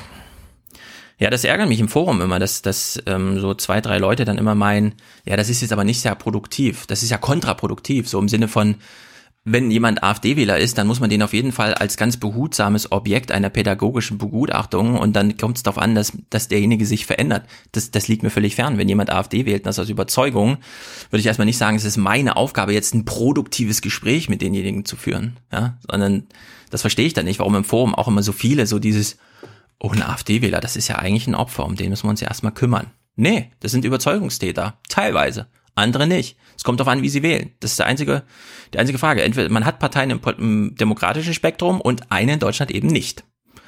Und das ist alles, was man dazu zu sagen hat. Bleiben wir mal produktiv. Hast du, hast du noch was zur Globalisierung? Ansonsten hätte Nee. ich was. Mach mal. Thema Modekonsum. Liegt jetzt schon eine Weile bei mir, aber äh, hat auch was mit Globalisierung zu tun, weil wir mögen es ja gerne. Wir gehen ja gerne zu äh, Billigläden und kaufen uns für zwei Euro unser T-Shirt, weil das in Kambodscha hergestellt wurde. Greenpeace hat mal eine Studie gemacht zu unserem Modekonsum. Wir kaufen oft viel und billig und sortieren Kleidung schnell wieder aus. Einer Greenpeace-Studie zufolge wird jedes fünfte Teil so gut wie nie getragen. Was ist Ihnen beim Klamottenkauf wichtig? Mm, Dass es aktuell modisch ist, ähm, die Farbe natürlich und dass es vielleicht auch von der Funktionalität, also Taschen und vielleicht noch eine Kapuze dran und der Preis natürlich. was man jetzt gerade so in ist und der Preis spielt natürlich eine Rolle, die Qualität. Ja, für mich eigentlich auch äh, die Hersteller ein bisschen, also wo das produziert wird, ne? dass da äh, doch einigermaßen gute Arbeitsbedingungen sind. Gute Qualität und preiswert. Die Nähte müssen vernünftig verarbeitet sein, aber ansonsten ist mir das recht egal. Ja, gute Qualität, Hauptsache billig. Kriegt man halt nicht von deutschen Herstellern vielleicht. Muss man sich dann für asiatische Importe entscheiden. Aber wichtigstes, was ich nicht wusste, jedes fünfte Kleidungsstück, was wir kaufen, ziehen wir es gar nicht an. Und da habe ich mal überlegt, stimmt das bei mir auch? Und wenn man, man könnte sagen, also bei ja. mir stimmt es nicht. Ja, Bei mir auch nicht. Ich habe eh nur ein, einen Typ T-Shirt, dieses hier. Davon habe ich dann 20 Stück, reicht für fünf Jahre und dann kaufe ich mir die nächsten 20. Ja. Ich bin ja voll bei Mario Bart, wenn meine Hose kaputt ist, gehe ich in den Laden und sag laut Hose. Was? Es gibt so einen lustigen, gibt so einen lustigen Mario Bart Clip. Den ich an sich ja so begrenzt, den ich an sich so Mario begrenzt, lustig macht. den, den ich ansonsten so begrenzt lustig finde. Aber es Ach, ist aus immer seiner, ist aus seiner für Mario Barth. frühen Phase. Ja. Aha. Ich dachte, der geht immer zu seiner Freundin und sagt er irgendwie, er braucht eine Naht oder so. Also laut Studie kaufen wir zu viele Klamotten, die wir gar nicht anziehen. Das führt natürlich dazu, dass das Deutsche Rote Kreuz, die ja gerne unsere Klamotten aufnehmen, überfordert sind. Trotzdem gibt in einer Greenpeace-Befragung fast jeder Zweite an, Schuhe, Oberteile und Hosen nach nicht mal einem Jahr auszusortieren. Das meiste landet im Müll oder in einem Altkleidercontainer, um weitergegeben zu werden. Wir bekommen aber sehr, sehr viele Sachen heute schon wieder acht Säcke voll von Privatleuten. Die kommen dann her zu den Öffnungszeiten und liefern hier die Sachen ab. Und das sind dann wirklich die Textilien, die top sind, die eins zu eins weitergegeben werden können. Also es geht kein Stück verloren. Es wird alles umgesetzt. Also das verstehe ich jetzt nicht ganz. Kleiderkammer Mhm. beschwert sich über zu viel Kleiderspenden. Ja. Macht zu viel Arbeit. Ja, sie, sie müssen zu viel annehmen. Auf jeden Fall, äh, jetzt bei typische Stefan Schulze Kamera-Wirkungsforschung, was passiert, wenn du den dieselben Leute fragst, die dir zwei Minuten vorher noch gesagt haben, ja, also so gut, so gut aussehen, gute Qualität haben und billig sein. Ja, Oma Erna, wie wär's denn, wenn du mal ein paar gebrauchte Klamotten kaufst, anstatt immer alles neu? Ja, ja klar, ja klar. Laut Greenpeace verbraucht die Produktion einer einzigen Jeans rund 7000 Liter Wasser und Unmengen Chemikalien. Ge Das habe ich auch nicht gewusst. Ja. 7000 Liter Wasser für eine Jeans? Ja, du willst ja nicht wissen, wie viel tausend Liter Wasser für sonst was verschwendet werden. Äh, nicht verschwendet, sondern Doch, benutzt. das will ich wissen. Doch, das will Okay. ich wissen. Ja. Aber warum? Kaufst du dann eine Jeans weniger oder? Gehst Ja. du dann in den Laden und sagst, ich hätte gerne eine 5 Liter Jeans. Ja. Ja, ich meine, wenn wir hier über den Benzinverbrauch bei unseren Autos und Dieseln reden, dann müssen wir auch über den Wasserverbrauch bei unseren Jeans reden. Lass uns das machen. Ja, wird Wasser denn wirklich verbraucht? Ist auch mal so eine Diskussion. Wir haben, ich, ich wette mit dir, dass wir irgendein Modekenner, Wissenschaftler, äh, jemand, der das studiert hat unter unseren Hörern, eine Hörerin, die sich damit auskennt. Was ist deine konkrete Frage, Stefan? Wird, wird wirklich 7000 Liter Wasser, würde ich auch gerne wissen, wird wirklich 7000 Liter Wasser für eine Jeans verbraucht? Naja, mit Wasser ist ja wie mit Energie. Da kommen dann immer Klugscheißer mit dem Spruch, Energie wird nicht verbraucht, sondern nur umgewandelt. Es ist dann halt schmutziges Wasser. Nur Wasser kann man ja auch wieder sauber machen. Ne? Deswegen ist immer die Frage, wenn die jetzt sagen, 7000 Liter Wasser, ja, 7 Kubikmeter Wasser, aber was passiert denn mit dem Wasser? Das wird doch für die nächste Jeans wiederverwendet. Ja, das ist die Frage, ne? Ob's quasi ungefiltert in den Ganges Ja. gekippt wird oder. Also, was ich interessant fand, in Deutschland, Berlin, Frankfurt, überall, kann man ja kein Wasser verbrauchen. Also man kann im Grunde nicht zu viel Wasser verbrauchen, denn das Wasser ist ja in einem Zirkel drin, es geht in die Kanalisation und kommt zurück. Jetzt gibt's ja die große Welle Wasser sparen, so als könnte man Wasser sparen, was allerdings dazu führt, dass die Rohre weniger genutzt werden und aktiv gereinigt werden müssen, statt dass sie sich von alleine reinigen, weshalb die Wasserwerke schon zu den Stadtverwaltung gehen und sagen, mach doch mal eine Wasserflatrate. Wir brauchen das Wasser hier zirkulieren. Das nützt uns gar nichts, wenn die Leute plötzlich Wasser sparen, weil dann müssen wir die Rohre immer säubern. Ja? So, wenn die jetzt hier so eine Fabrik haben, naja, du, also, interessiert mich, was man- mit dem Wasser passiert am Ende. Nee, man, man, man muss es halt leider differenzieren, ja. Wasser sparen muss man da, wo Wasser knapp ist. Bei uns ist es nicht knapp. Deswegen haben, hat das Wassersparen bei uns dazu geführt, dass es dann Probleme durchs Wassersparen gibt. Was aber nicht heißt, dass anderswo nicht Wasser eingespart werden müsste. Ja, ja das Ja, ist also- dann eben die Frage. Diese 7000 Liter, werden die danach wiederverwendet? Gehen die durch, äh, ja, oder werden die einfach in die Umwelt gekippt? Und das Ja, macht das einen großen Unterschied. Da kommt es aber nicht darauf an, ob es jetzt 7000 Liter sind oder nicht, sondern es kommt auf die Frage drauf an, was passiert mit dem Wasser. Audiokommentare bitte. Okay, wir hören uns mal an, wie die Deutschen, also die Mecklenburger was sie sagen, wenn sie gebrauchte Klamotten, die sind natürlich begeistert. Gebrauchte Mode zu kaufen spart also jede Menge Ressourcen. Wir gehen auch oft über Flohmärkte, wenn welche da sind und gucken, ob wir da irgendwo ein Schnäppchen machen. Manchmal sind ja richtig gute Sachen dabei. Und wir bieten natürlich auch so ein bisschen ein paar Sachen dann so an, weil es ja zu schade, wenn die dann nicht mehr getragen werden und einfach nur rumliegen oder in die Tonne kommen. Am Flohmarkt oder Klamotten, so Kleiderbörse, ne? So oft, ne? Und zweite Hand, warum nicht? Also wenn da schöne Sachen sind und es gefällt, ist doch alles in Ordnung. Ja. Die Stimme. Und genau Ich deswegen, aber- Das finde ich gut. genau deswegen werden die Salando-Pakete nämlich auch immer kleiner und immer häufiger, weil die Leute nämlich ganz vernünftig ihre Sachen auf dem Flohmarkt kaufen. Genau. Yep. Gut, anderes Thema, was schon seit ein paar Wochen rumliegt. Äh, es gab ja die Diese Treuhand. Unterho- Wenn es um Flohmarkt gehen, braucht neue Unterhosen.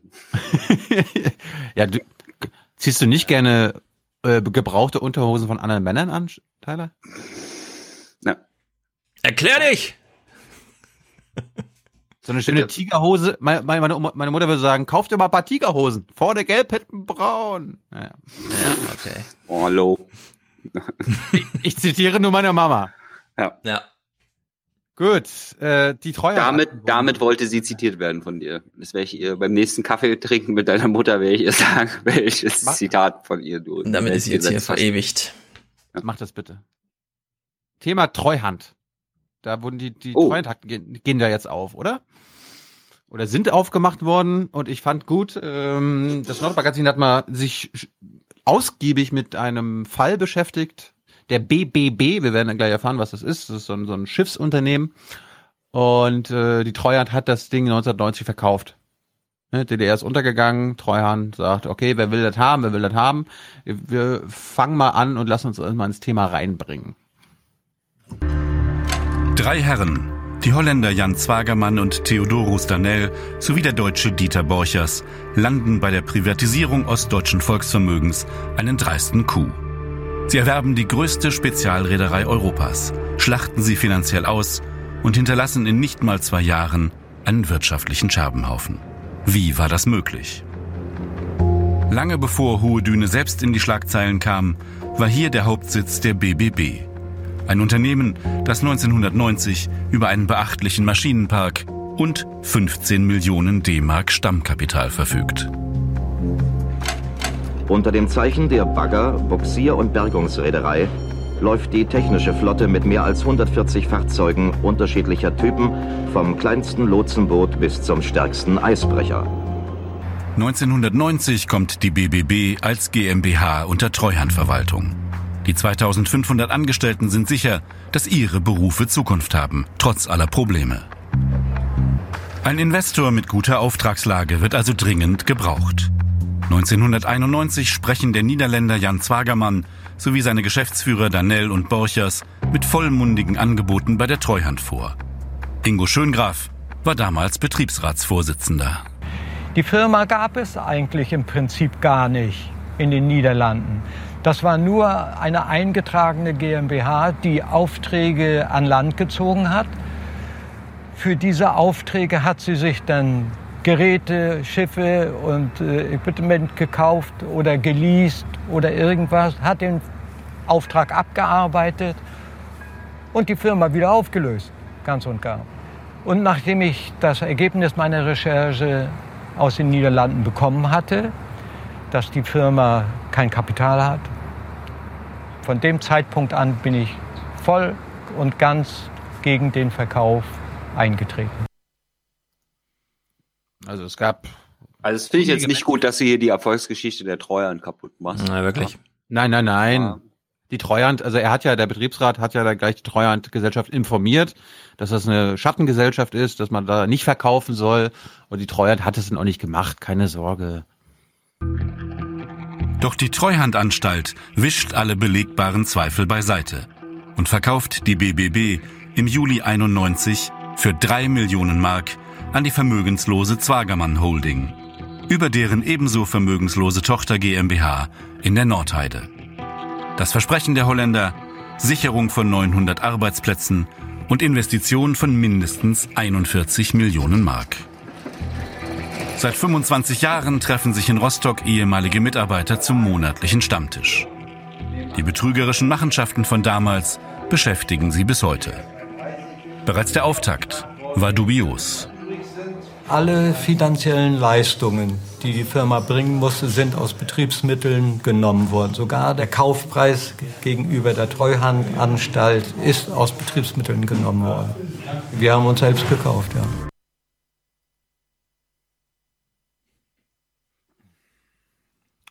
Hat denn niemand was gemerkt damals? Also außer dem Betriebsrat? Ja. Beste Deal ever. Ja. Und da fragst du dich echt mal, das kann ja nicht nur der Betriebsrat gemerkt haben. Das wollte keiner merken. Das wollte echt keiner merken. Ich habe oftmals die Treuhandanstalt darauf aufmerksam gemacht, wie das Geld verschwindet bei uns in der Firma. Ich hatte gute Beziehungen zum Hauptbuchhalter und ich wusste, wie das immer verschwindet und habe richtig mit Überweisungsträgern vorgelegt. Wurde alles ignoriert. Erst als 1992 die Zwangsvollstreckung droht, schalten sich die Behörden ein. Die Staatsanwaltschaft Rostock erlässt Haftbefehl wegen Betruges. Das war unser Bereichskraftfahrer, der ein Volga Kombi gefahren hat und hat die beiden nach Berlin gefahren und sind auf der Autobahn Rostock-Berlin verhaftet worden. Der Kraftfahrer hatte heute noch die Hosen voll, weil er daran denkt, dass die mit Maschinenpistolen auf dieses Betriebsauto zugelaufen sind und Hubschrauber einsetzen, allen drum und dran. Dann haben sie Herrn Beukert und Herrn Daniel auf der Autobahn kassiert und dann in Gewahrsam genommen. Machen die da noch einen Film draus? Hoffentlich. Nee, es gibt wirklich gute Dokumentationen über die ja, ja aber ich meine spezifisch zu diesem, was er gerade erklärt hat, ja, Hubschrauber und Kram. Ja. Also ich empfehle da immer die, M die MDR-Dokus zur Treuhand, sind sehr gut. Ja. ja. Jetzt fragt ihr euch natürlich, was ist mit den drei Typen passiert, die das Ding da, also als sie gebastelt wurden, als sie eingesperrt wurden, als sie verhaftet wurden mit Hubschrauber und so weiter. Keine Sorge, die sind alle jahrelang in den Knast gewandert. Irgendwie war mir schon klar, dass der Herr Borchers nicht lange im Knast sitzen wird. Er wurde ja auch mit einmal so krank, dass er nicht mehr haftfähig war. Damit war die Sache gelaufen. Herr Danell war ja gar nicht im Knast.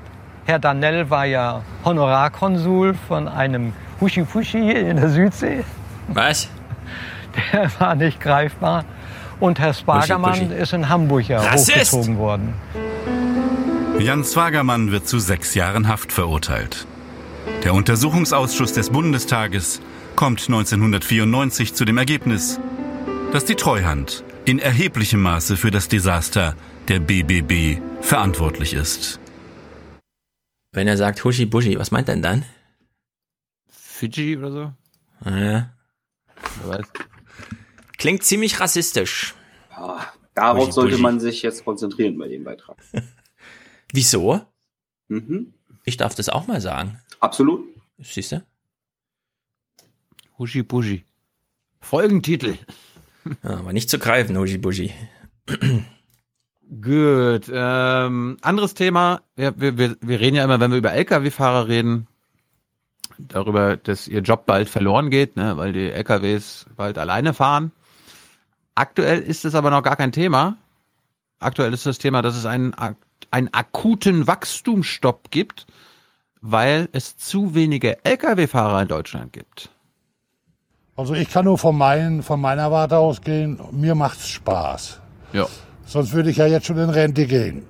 Und ja. ich bin aber trotzdem noch hier. Seit 46 Jahren ist die Straße sein Revier. Wilfried Arndt, Fahrer aus Leidenschaft. Doch der Spaß hat so langsam ein Ende. Für ihn naht die Rente, für die Branche besteht akuter Wachstumsstopp. Trotz gestiegener Nachfrage nach Transporten, Fahren, B- und Entladen an sechs Tagen die Woche europaweit, die Bezahlung mäßig, das muss man mögen Heute mögen viele das eher nicht. Fazit, es gibt genügend Lkw, was fehlt, sind Fahrer. Das ist schon jetzt zu spüren, hat Auswirkungen auf die Festtage. Jeder, der vorhat, zu Weihnachten online zu bestellen, sollte das möglichst bald tun, äh, damit die Ware dann auch rechtzeitig auf dem Gabentisch ist. Genau. Weil es eben eine, eine Kapaz einen Kapazitätsengpass gibt in allen Bereichen des Transportes. Diesmal ist er bei den Weihnachten ist er der Weihnachtsmann? Ja. Transporten noch dabei. Wilfried Arndt ist einer von gut 10.000 Fahrern in den Speditionen des Landes. Händeringend werden Trucker gesucht. Für den Fernverkehr, den Verteilerverkehr, für die Belieferung von Supermärkten. Allein in Mecklenburg-Vorpommern fehlen nach Angaben des Verbandes für Güterverkehr und Logistik 4000 Fahrer. Mit höheren Löhnen könnten neue Kräfte gewonnen werden, doch der Lohn ist gedeckelt, weil das Geschäft ist hart umkämpft. Ja, also äh, als Jens Spahn vorhin meinte, es sind nicht mal mehr zwölf Jahre und dann gehen jedes Jahr mehr als doppelt so viel Leute in die Rente wie in den Arbeitsmarkt reinwandern. Das ist auch jetzt schon die Tendenz, das ist jetzt alles schon. Das ist, betrifft also nicht nur die Trucker, es betrifft alles. Warum können deutsche Lkw-Fahrer nicht mehr Geld bekommen? Weil, äh, Angenommen jetzt, wir wollen eine Tour fahren, die kostet 700 Euro. Und dann kommt einer von Bulgarien oder von Polen, der fährt statt für 700, der fährt für 500 Euro. Also spart die Spedition der Kunde, für den wir fahren, 200 Euro ein und nimmt natürlich den Billregen. Selbst aus den Ost-EU-Ländern können keine Fachkräfte mehr rekrutiert werden. Dort werden inzwischen auch vernünftige Gehälter gezahlt. Trucker könnten allenfalls noch aus der Ukraine oder aus China angeworben werden, doch da sind die Sprachbarrieren echte Hemmnisse. Der das finde ich krass. Stell dir mal vor, chinesische Lkw-Fahrer müssten angeworben werden, um in Mecklenburg hin und her zu fahren. Tja, ohne Migrationspakt ist da nicht viel zu machen, ehrlich gesagt. Wir mal weiter. Der Markt ist leergefegt, die Situation angespannt wie noch nie. Wir haben aber eine Situation, und das ist eben ganz anders wie noch vor 30 Jahren, dass die, die, der Bedarf an Fahrern durch den unendlichen Wachstum der Verkehre sehr stark angestiegen ist, sodass wir wesentlich mehr Fahrer benötigen. Eine Entspannung der Misere ist nicht in Sicht, im Gegenteil. Die Branche geht von stetig steigender Nachfrage bei Gütertransporten aus. Künftig werden Verbraucher und Unternehmer sich darauf einstellen müssen, dass manche Lieferung deutlich später als erwartet ankommt. Selbst zu Weihnachten. Glaube ich alles nicht. Hat man damals über die Schifffahrt auch gesagt, große Wederports aufgebaut, zack, alles ist in sich zusammengebrochen, nichts war mehr. Und ich meine, jetzt, wo gerade der Rhein nur 15 Prozent seiner Leistungen abliefert, was Transport angeht, ist die Stimmung natürlich entsprechend, oh, wir sind überarbeitet zu viel und so, aber also ich habe auch noch keine Versorgungsknappheit irgendwo mit ja. irgendwas erlebt. Ja. Aber, aber zumindest habe ich rausgehört aus dem Betrag, dass Online-Bestellen ein Pull-Faktor ist, weil mhm. äh, ja, also wenn ich gegen die Überfremdung des deutschen Landes bin, sollte ich nicht online bestellen. Genau, ja, das wäre doch mein Argument. Ja, sonst wenn du was gegen Ausländer hast, bestell nicht bei Amazon. noch ausländische Lkw-Fahrer.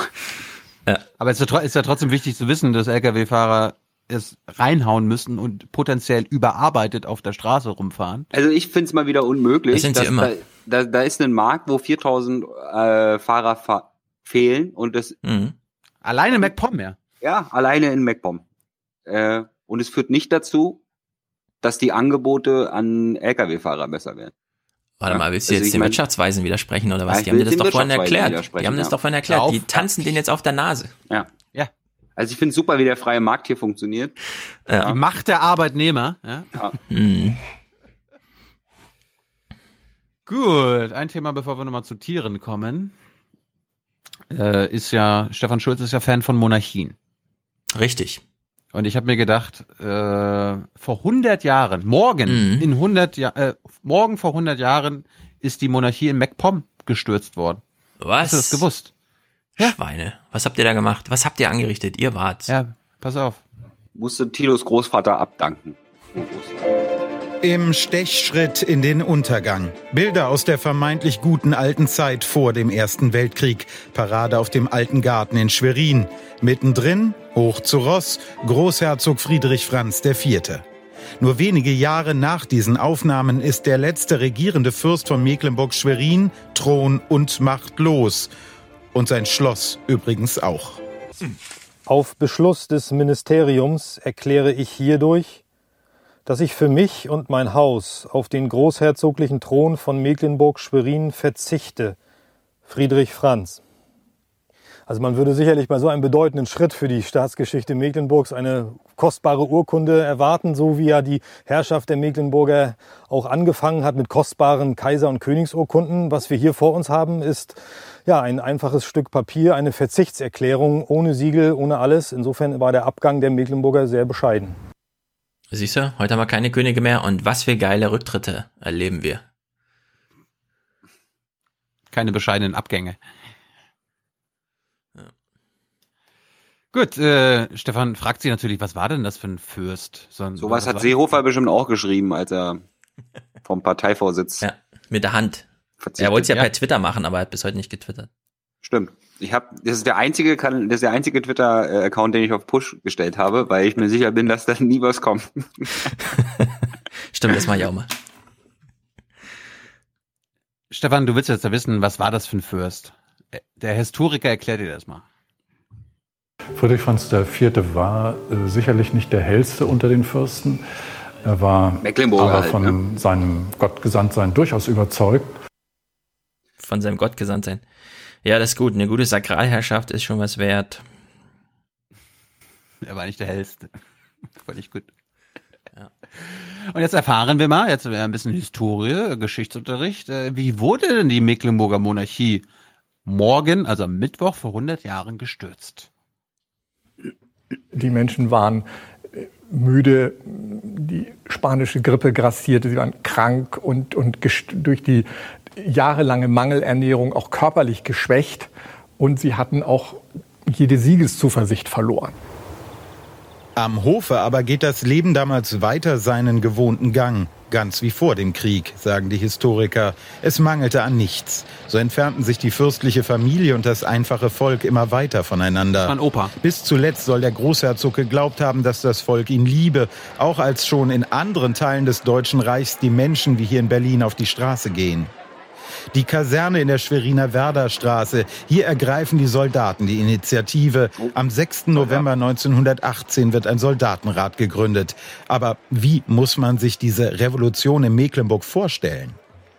Also es ist schon, äh, Lenin sagt ja mal, die Deutschen kaufen erst eine Bahnsteigkarte, wenn sie eine Revolution machen wollen. Es ist eine sehr deutsche Revolution, wo selbst die äh, meuternden Soldaten, bereits gesagt, es gibt einzelne Szenen, wo eben, eben Offizieren der Degen weggenommen wird, aber äh, eigentlich, wenn ich die Quellen mir anschaue, ist das Revolutionärste, was sie machen, ihre Mütze äh, schief aufsetzen oder den Mantel nicht zuknöpfen, also ein unmilitärisches Toll. Haben und äh, dass sie Offiziere nicht mehr grüßen. Kein einziger Schuss fällt. Das hätte, und das hat der Großherzog immer befürchtet, in einem Blutbad enden können. Äh, man hatte das Beispiel der russischen Revolution vor Augen, äh, gerade erst ein Jahr äh, zuvor und auch das Schicksal der Zarenfamilie war bekannt. Äh, also da es nicht bis zum Äußersten kommen zu lassen, war schon eine kluge Entscheidung. Zumal der Rostocker Soldatenrat zuvor mit einem Marsch auf Schwerin gedroht hatte. Friedrich Franz wäre wohl gewaltsam vom Thron gestürzt worden. Er ist auch so einer der letzten deutschen Fürsten, die abdanken. Ende einer fast 800-jährigen Epoche in Mecklenburg. Ja, bei, so, bei sowas finde ich mal witzig, wenn so ein Historiker da sitzt, ne? Und sagt, erzählt dann so, macht sich so ein bisschen lustig. Ja, die Deutschen, die kaufen ja immer erst eine Bahnsteinkarte und so weiter. Als ob er selbst nicht genau ein Vertreter, genau diese, er ist der richtige Type dafür, ja? Ja, ist doch ehrlich. Er, er redet im Grunde von sich, die Deutschen. Ich kann das gut nachvollziehen, weil ich, ich, im Grunde meine ich mich. Ich würde niemals eine Mütze schief aufsetzen oder ohne Bahnsteig, Bahnsteigkarte in einen Zug steigen.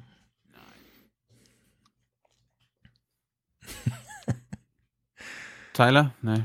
Hm? Tyler Nur setzt meine Mütze Mütze schief schief aufgesetzt. Ja. Ich habe noch einen Fun Fact. Er hat ja von der spanischen Grippe geredet. Die spanische Grippe heißt spanische Grippe nicht, weil sie aus Spanien kam, sondern Sondern? weil spanische Medien als erstes darüber berichtet haben. Ah, siehst du, Medienereignisse. Ja. Das ist ein Medienereignis quasi gewesen, die spanische Grippe. Mhm. Sehr gut. Also war die Revolution in MacPom auch eine Art Medienwirkungsforschung. Me Medienwirkung. Die haben zumindest mitbekommen, dass es Spanien gibt. Gut. Letztes kleines Ding. Äh, ich habe zum ersten Mal meine Heimatstadt, meine Heimat, wo ich geboren wurde, wo ich aufgewachsen wurde, mal wieder im Mhm. Nordmagazin entdeckt. Natürlich äh, in einem negativen Zusammenhang. Äh, Also das geht mir öfter so, dass ich so Sachen über Berlin höre. Ja, ist, ist, ist für mich jetzt ungewohnt. Ich, ich warte ja mal, dass Stefan mal das Thüringen-Journal guckt und, und ein bisschen, ein bisschen was aus Jena mitbringt. Never.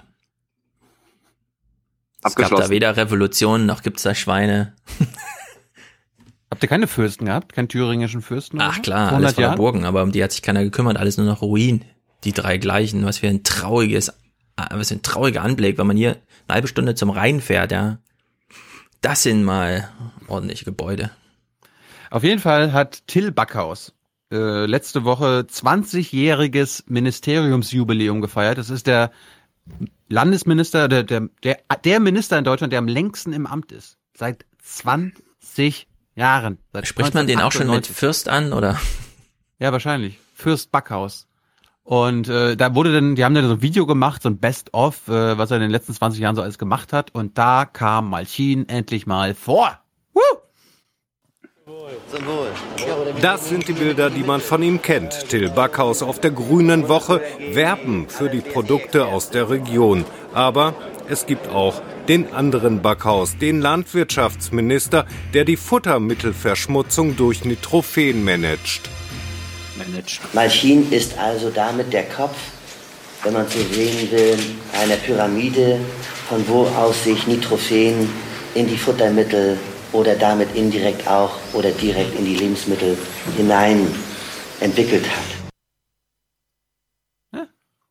Wir waren der, wir waren, wir waren der, der Mittelpunkt des Nitrophen-Skandals. Mhm. Bist ein Nitrophen-Baby quasi. Gibt es da eine ja, Urkunde, die etwas fürstlicher ist als die fürstliche Rücktrittsurkunde? Ich, ich war da schon am Leben, Tyler. So ist ja. nicht.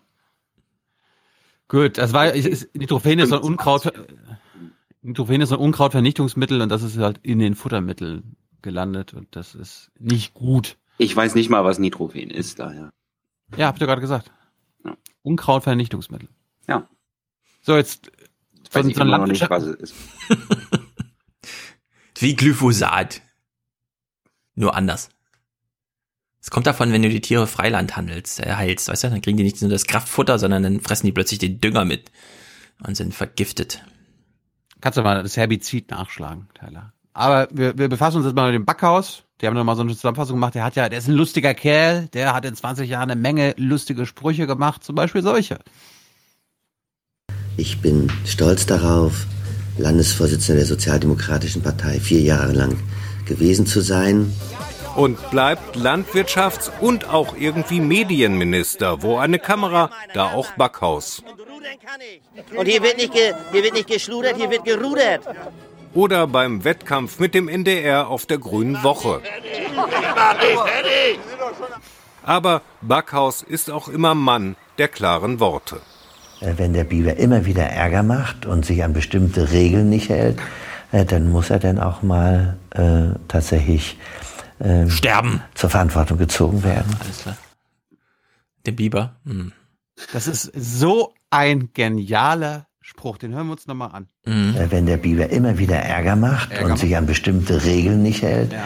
Äh, dann muss er dann auch mal äh, tatsächlich äh, zur Verantwortung gezogen werden.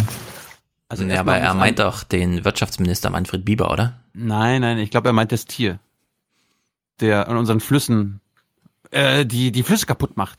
Und der kennt doch diese Biber, die kennen doch unsere Regeln. Mhm. Die wurden doch im Bundesanzeiger darüber informiert, welche Regeln gerade wieder beschlossen wurden. Sind die alphabetisiert, die Biber? Ja, na klar. In Mecklenburg mhm. geht jeder Biber an die Schule für vier Jahre, um zu lernen, welche Regeln sie einhalten müssen. Und wenn Warst sie das du auch nicht in tun, der Biberschule? Ja. Mhm. Baumschule heißt das bei uns. Mhm. Und wenn die das nicht können, dann müssen sie zur Verantwortung gezogen werden. Die Baumfeldschule. Rücktritt oder Tod? Was, was schwebt ihm da vor? Hm. Also ich glaube, das, das schwebt eben das vor, was ihm auch beim Wolf vorschwebt. Was ist denn für Sie so ein sogenannter Problemwolf, so ein auffälliger Wolf? Also ein auffälliger Wolf ist erstens nach Sicherheits- und Ordnungsgesetz, wenn er in Dörfer eindringt und sich dort permanent notorisch aufhält. Dann kann er nur getötet werden. Äh, permanent und notorisch. Ja. Ja, ich habe gerade den Witz verpasst, weil der Clip dann schon lief, aber Tyler hat nochmal nachgeschoben, dass die Biber wohl in die Baumschule gehen. Das finde ich sehr gut. Baumfellschule. Baumfeld. Die Biber in der Baumfellschule, ja. So, dann ist mir aufgefallen, äh, in MacPom haben wir ein Biberproblem. Ja, die gehen, die kennen da die Regeln nicht und müssen zur Verantwortung gezogen werden. In Niedersachsen Mhm. haben die auch so ein ähnliches Problem. Ähm, da ist aber das Ding, dass die nicht mit Biber direkt Probleme haben, sondern mit einem artverwandten. Und äh, das, das Bisamratte Ding heißt Nutria heißt das.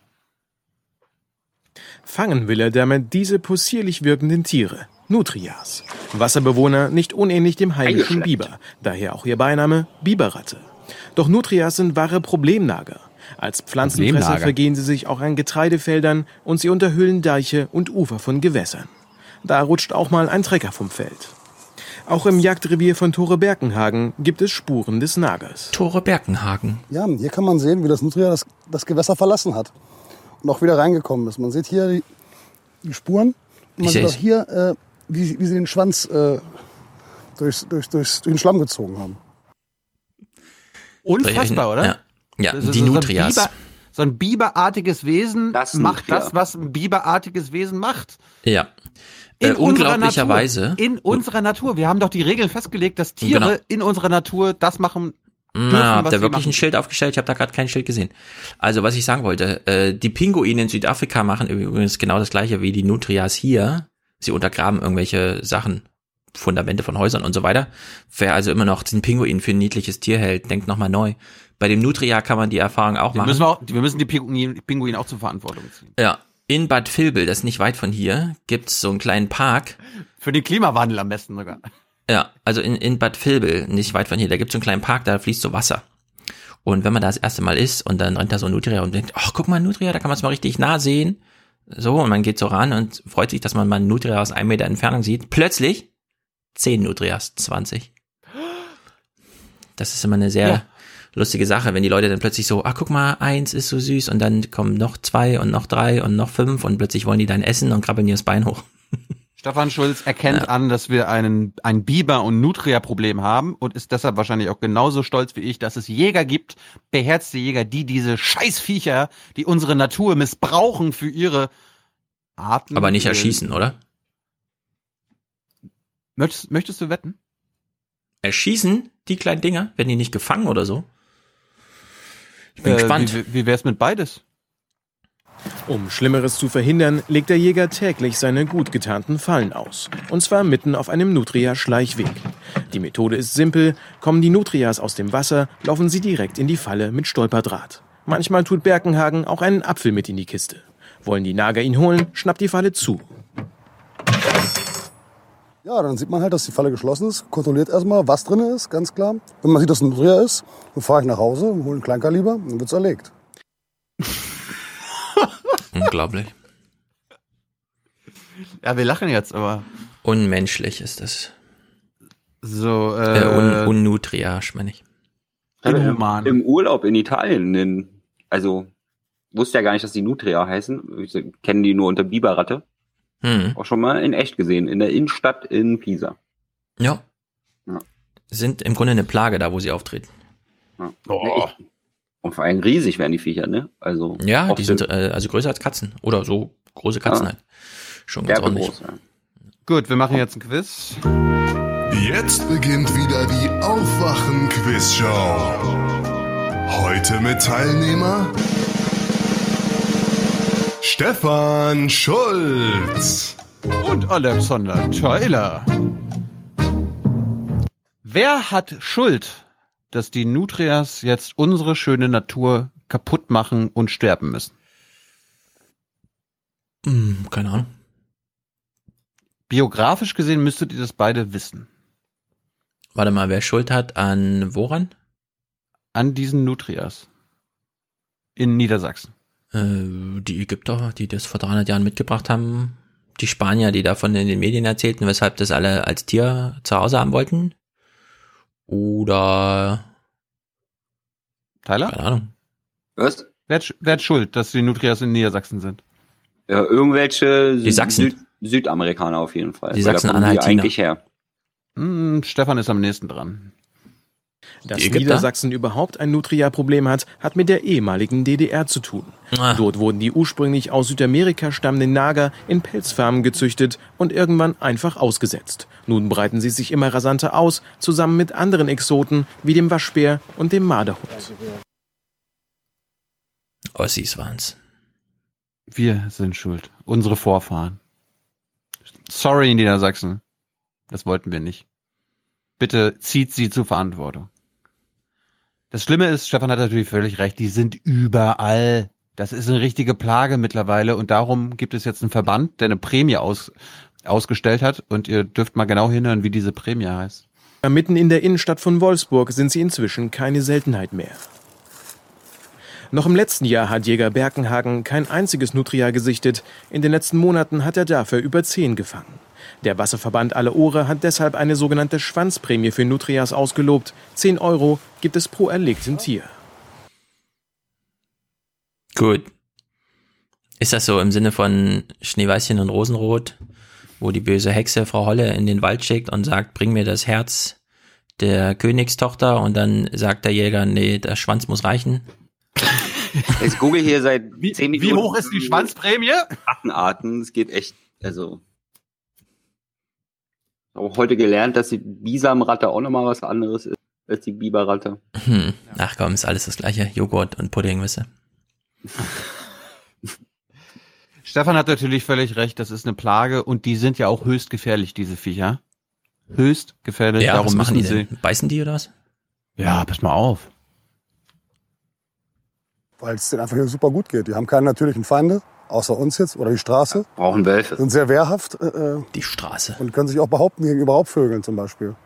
Und sie können zur Gefahr für Haustiere werden. Das hat Annelore Pape erlebt. Ihr Hund hatte bei einem Spaziergang einen ernsten Kampf mit einer Biberratte. Ich war so geschockt, ich konnte gar nicht rufen. Da habe ich gesehen, dass der Hund den Nutria gepackt hat und auch ja, erledigt hat. Da habe ich gerufen, den kam er hoch. Und da sah ich schon, wie das ganze Blut hier am Hals runterlief. Ähnlich schmerzhaft war auch für diesen Hund das Zusammentreffen mit einem Nutria. Die Zähne der exotischen Nager, sie sind stahlhart. Das sind die Stämmer, so wird es genannt. Das ist noch ein Jungtier, deswegen sind das ganz klein, die sind sehr, sehr scharf. Und dieses Gelbe, die haben sich nicht die Zähne vergessen zu putzen, sondern das sind Eisenoxidablagerungen. Und die sorgen dafür, dass sie, sehr, dass sie so gelb sind, dass sie so scharf sind. Das ist sehr, sehr hart. Und was macht man mit einem erlegten Nutria? Was macht man mit einem erlegten Nutria, ihr beiden? Ähm, nein, Es das kommt nicht drauf- ins Museum bringen. Na, einschicken, damit ich meine Schwanzprämie bekomme. Ein Pelz, ja, richtig, Schwanzprämie. Schwanzprämie einsacken, das ist doch klar. Schwanzprämie ich schicke einsacken. den Pelz in Gerben. Und das Fleisch, das kann man essen. Das ist äh, sehr lecker. Das ist eine Mischung aus Kaninchen und Schwein. Also gibt es doch einen natürlichen Feind, nämlich den Menschen. Ja. Ja. Also das Der Mensch ist, und die äh, Straße, hat er gesagt. Ja. Ähm, das ist natürlich, er, er sucht eine Business-Idee, ne? Er meint das jetzt nicht ernst, oder? Wieso nicht? Wieso Wildfleisch ist doch also schmackhaft. Da essen die Leute ja sogar Eber, wenn es bei Wildfleisch ist. Äh, Stimmt, ja, Wildschwein. Hm. Ja, ja, okay. Guten Appetit. Also wir, wir haben jedenfalls nicht nur ein Nutria-Problem in Deutschland, sondern natürlich auch ein Fuchsproblem. Und wir gehen jetzt mal mit einem Fuchsjäger auf Jagd. Sag mal bei der ganz still, ja? Psch, psch. Naja, wir sind hier in einem Niederwildrevier. Und wenn wir die Füchse nicht bejagen, haben wir hier keine Schnepfe, keine Fasane, keine Hasen mehr. Wir sind hier sehr, sehr stadtnah. Die Stadt hat die Füchse in der Stadt. Die ziehen hier alle raus. Und wir haben hier in unserem Revier reichlich Hasen, Fasanen, Schnepfen, Gänse, Enten. Nur deshalb, weil wir die Füchse bejagen. Warum ziehen die sich solche Tarnjacken an? Ne, die Damit sie aussehen selber nicht erschossen werden, damit sie von, von anderen Jägern von Weitem erkannt werden. Nicht jagbar. Ja. Also die gehen mit so Reflexionsjacken und sind dann aber ganz leise. ja.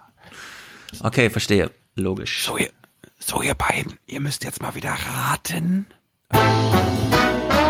Jetzt beginnt wieder die Aufwachen-Quiz-Show. Wieder mit Okay, bin beiden. bereit. Was glaubt ihr beiden, wie viele Füchse werden jedes Jahr in Deutschland getötet? Millionen. Also ich habe mich Nee. letztens Millionen. Nee, andersrum, wie viele gibt in Berlin, das ist die Frage. Ich hab- würd hab sagen- Eine falsche, falsche Zahl im Kopf. Deutschlandweit. Ja. 65.398. 65.394. Gut. In diesem Bau Fehlanzeige. Jagdhund Kiwi konnte nichts aufstöbern. Gleichwohl, jährlich werden allein in Deutschland eine halbe Million Füchse getötet. Siehste? Aber du hast nur um eins gewonnen. Um ich hab einen Fuchs gewonnen. nur. Es gibt nur Aber nur um gewonnen einen oder Fuchs. es gibt gewonnen oder verloren. Ich Nach Big. Brother Regeln hat er gewonnen. Aber nur um einen Fuchs haben wir uns. Und Nee, ich habe mich mit dem Thema Füchse mal äh, ein bisschen intensiver auseinandergesetzt. Ich wohne ja in der Stadt, aber ebenerdig, Erdgeschoss? Ja. ah, ebenerdig und hier auf dem Grundstück gibt's auch einen Schuppen. Das ist zwar nicht meiner, aber äh, der ist nicht weit weg von meiner Eingangstür und unter dem Schuppen hat sich ein Fuchsbau. Äh, oh. Also hat sich ein Fuchs einen Bau angelegt, was Mhm. ziemlich ätzend ist, äh, weil es stinkt wie die Pest. Äh, Viechzeug und äh, die Jungen, wenn die dann rauskommen, äh, machen den ganzen, machen alles kaputt einfach, ja, weil sie den ganzen Boden durch, durchwühlen auf der Suche nach Schnecken oder irgend sowas. Also in der Stadt sind Füchse ein Riesenproblem. Ja. In, Berlin, in, in Berlin wollte der, der Senat irgendwann mal anfangen, die Füchse zu zählen und ist aber nicht hinterhergekommen. Also es gibt so Schätzungen, dass irgendwie über eine Million Füchse in Berlin leben. Das ist richtig krass. Eine Million Füchse. Nee, das glaube ich Dazu noch die sieben Millionen Ratten. Ja. Aber 500.000 Füchse, das heißt, ja, aber du, aber du darfst ja auch nichts machen gegen den Fuchs. Also du darfst den ja nicht jagen. Der steht unter, äh, der ist äh, geschützt. Und die Stadt selber würde nur was dagegen machen, wenn der Fuchsbau jetzt auf einem Kindergartengelände wäre oder auf einem Schulhof oder irgend sowas. Ja. Privat ist das dann dein eigenes Problem. also seitdem wir jetzt hier podcasten, wurden schon wieder 500 Füchse erschossen. Ja. Ja, jeden Tag 1500. Wir, fra wir fragen mal einen Tierschützer, wie er das so mit der Fuchsjagd hält. Ist er Fan davon? Das lehnen wir natürlich ab und wir sprechen nicht vom Raubwild, sondern wir sprechen von Beutegreifern. Ja, und äh, solange Framing. das aktuelle Jagdrecht und die aktuellen Jagdnormen nicht an die Wildtierökologie, an den Tier-, Natur- und Artenschutz angepasst worden ist, brauchen wir uns weiter über die Jagd nicht zu unterhalten. Das Jagdgesetz ist antiquiert. Will er schon wieder Leute aus dem Diskurs schmeißen oder was? Was ist denn das für einer? Mhm. Jetzt wurde der Beitrag aber ist richtig interessant, weil die haben ja diesen Jäger, der es geflüstert hat, begleitet bei der Jagd. Und der hatte ja Füchse gejagt. Das Problem ist, dass dann für das Kamerateam gerade kein Fuchs available war, den man erlegen und zur Verantwortung ziehen konnte. Gibt zum Glück noch andere Tiere in Niedersachsen, die man töten kann. Plötzlich kein Fuchs, sondern ein Waschbär kommt zum Vorschein. Jetzt geht alles sehr schnell. Mit Messer und einem Herzstich tötet der Jäger das Pelztier. Es ist aber der schnellste Tod. Ich kann nicht schießen, weil der Hund ja, hat man ja gesehen, direkt dahinter ist. Insofern macht man das dann mit dem Messer. Das ist sicherlich nicht die schönste Variante, kostet auch einige Überwindung. Aber als Tierarzt kennt man das ja durchaus, dass ein Tier auch stirbt. Von daher habe ich jetzt nicht so viele Berührungsängste damit. Von ganz alleine. Das ist jetzt ein junger Waschbär. Der Balk ist aber reif. Also Waschbären habe ich auch schon im Garten gehabt. Also Hast du auch getötet? Hm? Herzstich? Hast du auch get oh Gott. Nee, ich habe mich mal, ich habe mich mit einem angelegt, also mit, Echt? mit einem Rechen bewaffnet. Ach so. Die sind, die sind auch nicht übelst, ohne, ne? Die sind übelst aggro, die Viecher, Ja. weil die halt darauf, die, die meisten finden die ja total süß, wenn die die sehen, ne? Und dann kommen sie näher ran und wenn der dann anfängt zu fauchen, dann erschrecken sich die Leute total. Deswegen lernt der Waschbär irgendwann, ich brauche nur fauchen und dann haben alle Angst vor mir, egal wie groß die sind. Also da muss ich schon mit einer Wasserspritzpistole kommen, damit der aufgehört hat, das Katzenfutter vom Nachbarn zu fressen. Also nächstes Was Mal nimmst du alles zuständig. Ja, und das hier mitten in der Stadt, ja, also. Lass dich doch mal zum Stadtbürgermeister wählen, da bei euch, zum Ortsbürgermeister.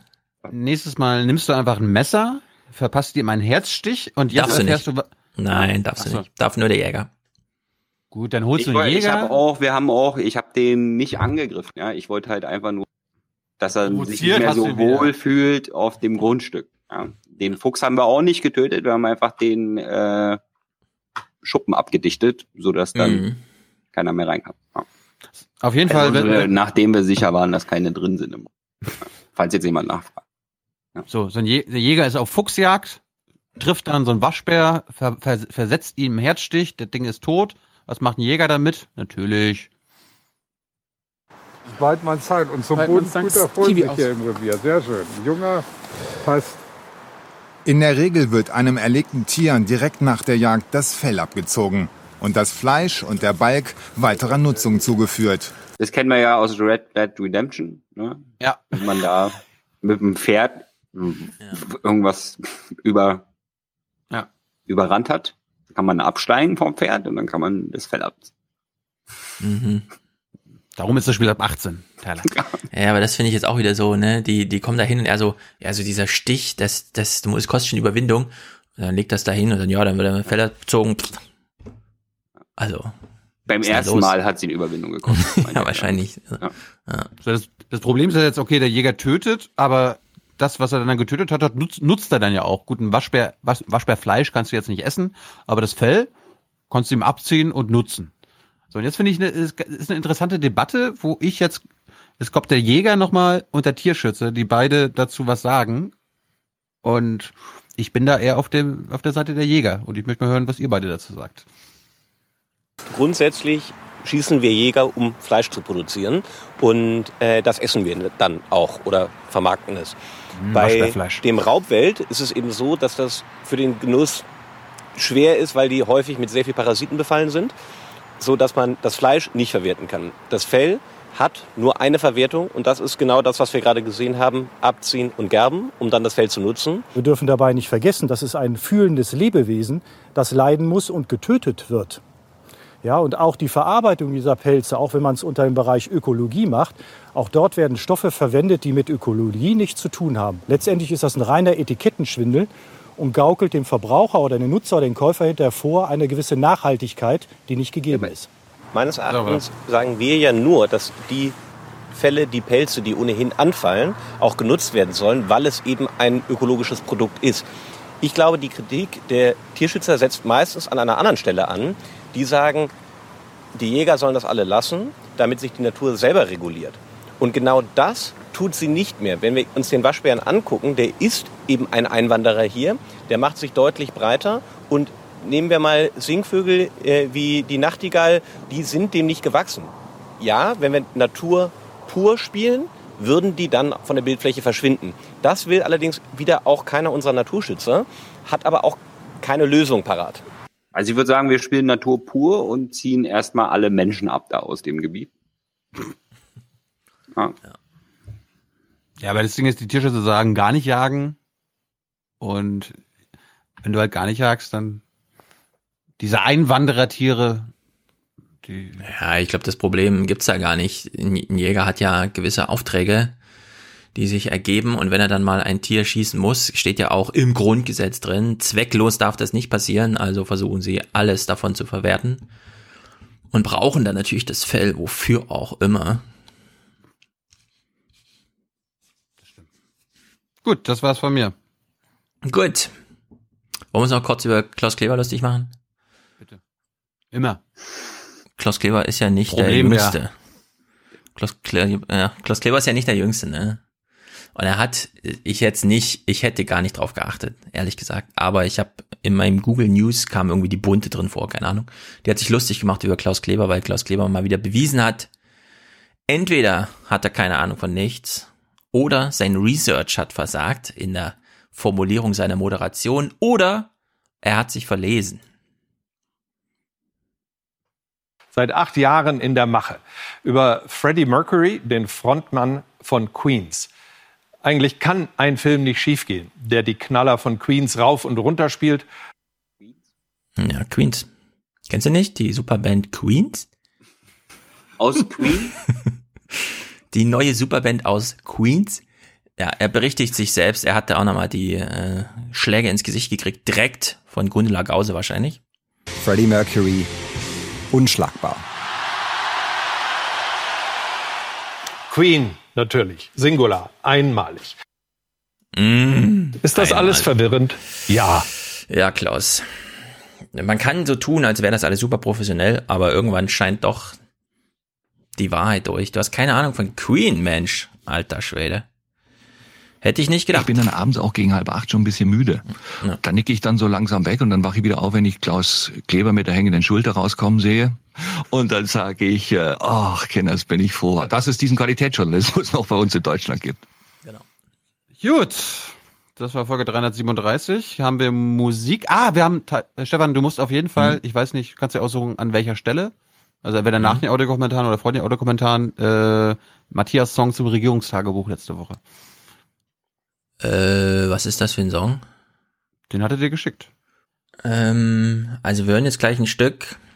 Ich habe Matthias auch ermuntert, das zu wiederholen, äh, mit editorischer Notiz von ihm selbst. Er führt es ein, erklärt uns ein bisschen was. Das finde ich sehr gut. Ermunterung auch nochmal an dieser Stelle, weil wir durchblicken ja auch nicht, was wir da immer zu hören kriegen. Wir hatten ja schon die ein oder anderen Hörerkommentare, die darauf Bezug nahmen. Danach Kommentare Jonathan und Johanna zum Ärztemangel und zu diesem neuen Robotern, die es da so gibt. Adrian und Till über neue Treibstoffe, insbesondere Wasserstoff und so ein Zeug. Robert über das Jahresgutachten der Kapitalismusweisen. Er nennt sie so. Susanne ist eine Tierärztin zur Schweinebetäubung. Allerdings eine sehr schlechte Audioqualität. Deswegen ein bisschen weiter hinten. Und dann zum Abschluss nochmal Matthias, wie Tilo gerade vorschlug. Regierungstagebuch. Verwurstung. ich bin gespannt. Ich kenne es auch noch nicht. Ja, war nicht das glücklichste Regierungstagebuch am Freitag. Oder war das Freitag? Oder Mittwoch? Mittwoch. Mittwoch oder Freitag? Weiß ich gar nicht. Was passiert? Freitag. Oh, wir waren alle gereizt. Dann gucke ich's. Gut, wir brauchen für Folge 338 Ende der Woche noch Unterstützung. Wir brauchen Produzenten. Äh, wir bedanken uns bei Alexander Tyler fürs Dabeisein. Letzte Worte. Stay classy. Okay, kein Problem. Guckt euch Albrecht von Lucke an, wer es noch nicht gesehen hat. Michael Lüders, auch bei Jung und Naiv. Und ja, das war's. Herzlichen Dank und Ihnen und Ihren Zuschauerinnen und Zuschauern einen schönen Abend. Herzlichen Dank und äh, Deutschland alles Gute. Entschuldigung. So viel heute von uns. Ihnen noch einen schönen Abend bei uns im Ersten. Selbstverständlich werden Sie die Tagesschau und die Tagesthemen auf dem Laufenden halten. Machen Sie es gut. Das heißt, bei BMW 6.000 Euro, bei VW 4.000 bis 8.000 Euro, im Durchschnitt 5.000 Euro, bei Daimler 5.000 Euro. Ja, und das ist die Verantwortung der Autohersteller. Bis zu 3.000 Euro, bis zu 3.000 Euro, bis zu 3.000 Euro pro Fahrzeug. Dann gehen wir beide mal zum äh, Autohändler und schauen, äh, welche äh, Möglichkeiten es da gibt. Äh, nach meiner gesicherten Erkenntnis äh, ist keiner meiner Beamten im Keller des Bundesverkehrsministeriums und schraubt Hardware-Nachrüstungsteile Ich bin zusammen. nicht der Sprecher der deutschen Automobilhersteller, sondern ich bin vor allem der Sprecher im Sinne der Kundinnen und Kunden und der Bürger. Schließen Sie sich bitte nicht der einfachen Reduzierung eines populistischen Satzes an. Äh, diese Betrüger haben betrogen und sollen dafür zahlen. Wäre, wäre, wäre. Ja, wäre, wäre, wäre und ist ja ganz anders. Ich glaube, Sie sollten das jetzt mal einfach auf sich beruhen lassen. Wow, was für ein schöner Schlusssatz. Damit sind wir dann am Schluss unserer heutigen Tagesordnung. Herr Budin, wir als Dresdner schätzen Sie sehr. Kommen Sie nach Dresden und räumen Sie hier auf für ganz, für ganz Deutschland. Es kommen die Ausländer hier rein, machen die Hand auf und kriegen Handy, kriegen Klamotten und ihr, Kuckuck, das kann nicht sein so. Die Merkel, die hat das deutsche Deutschland und Europa zunichte gerammelt, hat die das mit ihrer Politik. Es waren so 45 Euro über den Schnitt. Bereut? Na, überhaupt nicht.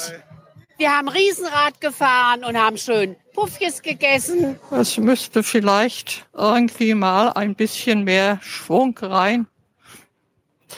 Es ist alles so ein bisschen, geht nicht vorwärts. Wir brauchen Wölfe, weil sie der Natur dienen. Aber die Wölfe, die dummes Zeug tun, die gehören konsequent erschossen. Also ein auffälliger Wolf ist erstens nach Sicherheits- und Ordnungsgesetz, wenn er in Dörfer eindringt und sich dort permanent notorisch aufhält. Dann kann er nur getötet werden. Äh, Wenn der Biber immer wieder Ärger macht und sich an bestimmte Regeln nicht hält, äh, dann muss er dann auch mal äh, tatsächlich ähm, zur Verantwortung gezogen werden. Aber wir werden unsere Bäuerinnen und Bauern, unsere Sauenhaltung in Deutschland nicht im Stich lassen. And I love the king, King Solomon, but I said, King, we're protecting you. You might not be there for two weeks without us. You Toller have to pay Nachmittag. for your military. Ein toller Nachmittag. der allen Beteiligten richtig Spaß gemacht hat. Entschuldigung. Bitteschön. Ja. Man muss dann auch die Kraft haben, es einfach zu ignorieren und die Furche weiterzuziehen. Aber so bin ich halt. Ich muss mich auch nicht korrigieren. Liebe Freunde, das ist alles dummes Zeug. Tschüss zusammen. Wiedersehen. Ciao, vielen Dank.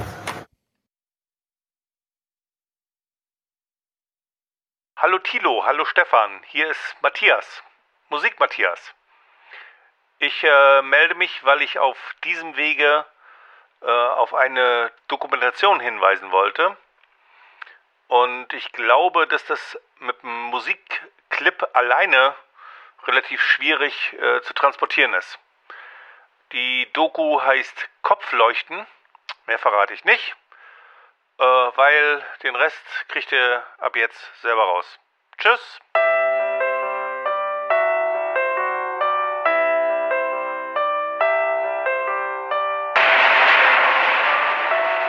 Es gibt Indigo-Schwarz, Zinnkraut-Schwarz, Türkis-Schwarz, Blau-Schwarz, Violett-Schwarz, Grün-Schwarz, Gelb-Schwarz, Grün-Gelb-Schwarz, Gelb-Grün-Schwarz, Dunkel-Gelb-Grün-Schwarz, Hell-Gelb-Grün-Schwarz, Dunkel-Gelb-Grün-Schwarz, Hell-Gelb-Grün-Schwarz. Es gibt Dunkel-Anthrazit-Schwarz, Mittel-Anthrazit-Schwarz, Hell-Anthrazit-Schwarz, Blau-Anthrazit-Schwarz, Indigo-Anthrazit-Schwarz, Dunkelblau-Anthrazit-Schwarz, Hellblau-Anthrazit-Schwarz. So viel Schwarztöne. Und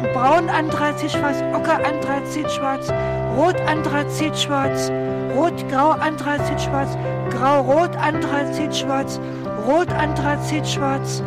Es gibt so viele Schwarztöne. Indigo-Schwarz, Lila-Schwarz, Violett-Schwarz, Rot-Schwarz, Rosa-Schwarz, Braun-Schwarz, Ockerschwarz, Gelb-Schwarz, Beige-Schwarz, Creme-Schwarz, Fjordblau-Schwarz, Norwegisch Uniform-Schwarz. Dann gibt es Lila-Türkis-Schwarz, Türkis-Lila-Schwarz, verschiedene Blautöne mit Schwarz gemischt.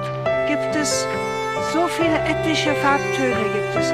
Auch, auch Dioptrialschwarz, Metallic-Schwarz, Lurex-Schwarz, Indigo dunkelschwarz, Indigo hellschwarz, Euro weiß-schwarz, dunkelgrau-schwarz, dunkelblau-grau-schwarz, dunkelgrau-blau-schwarz.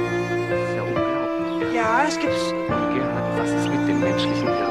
Hirn, es gibt Gehirn und Hirn. Großhirn, Mittelhirn, Hirn und Kleinhirn.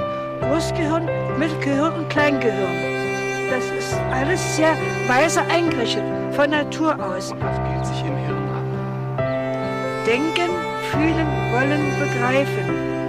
Hören, Hör Hörschnecke Ausscheidungsorgane, Verdauungsorgane wird ja auch deutlich wahrgenommen, im Gehirn, im Zellbereich wahrgenommen. Nicht wahr, Annemette?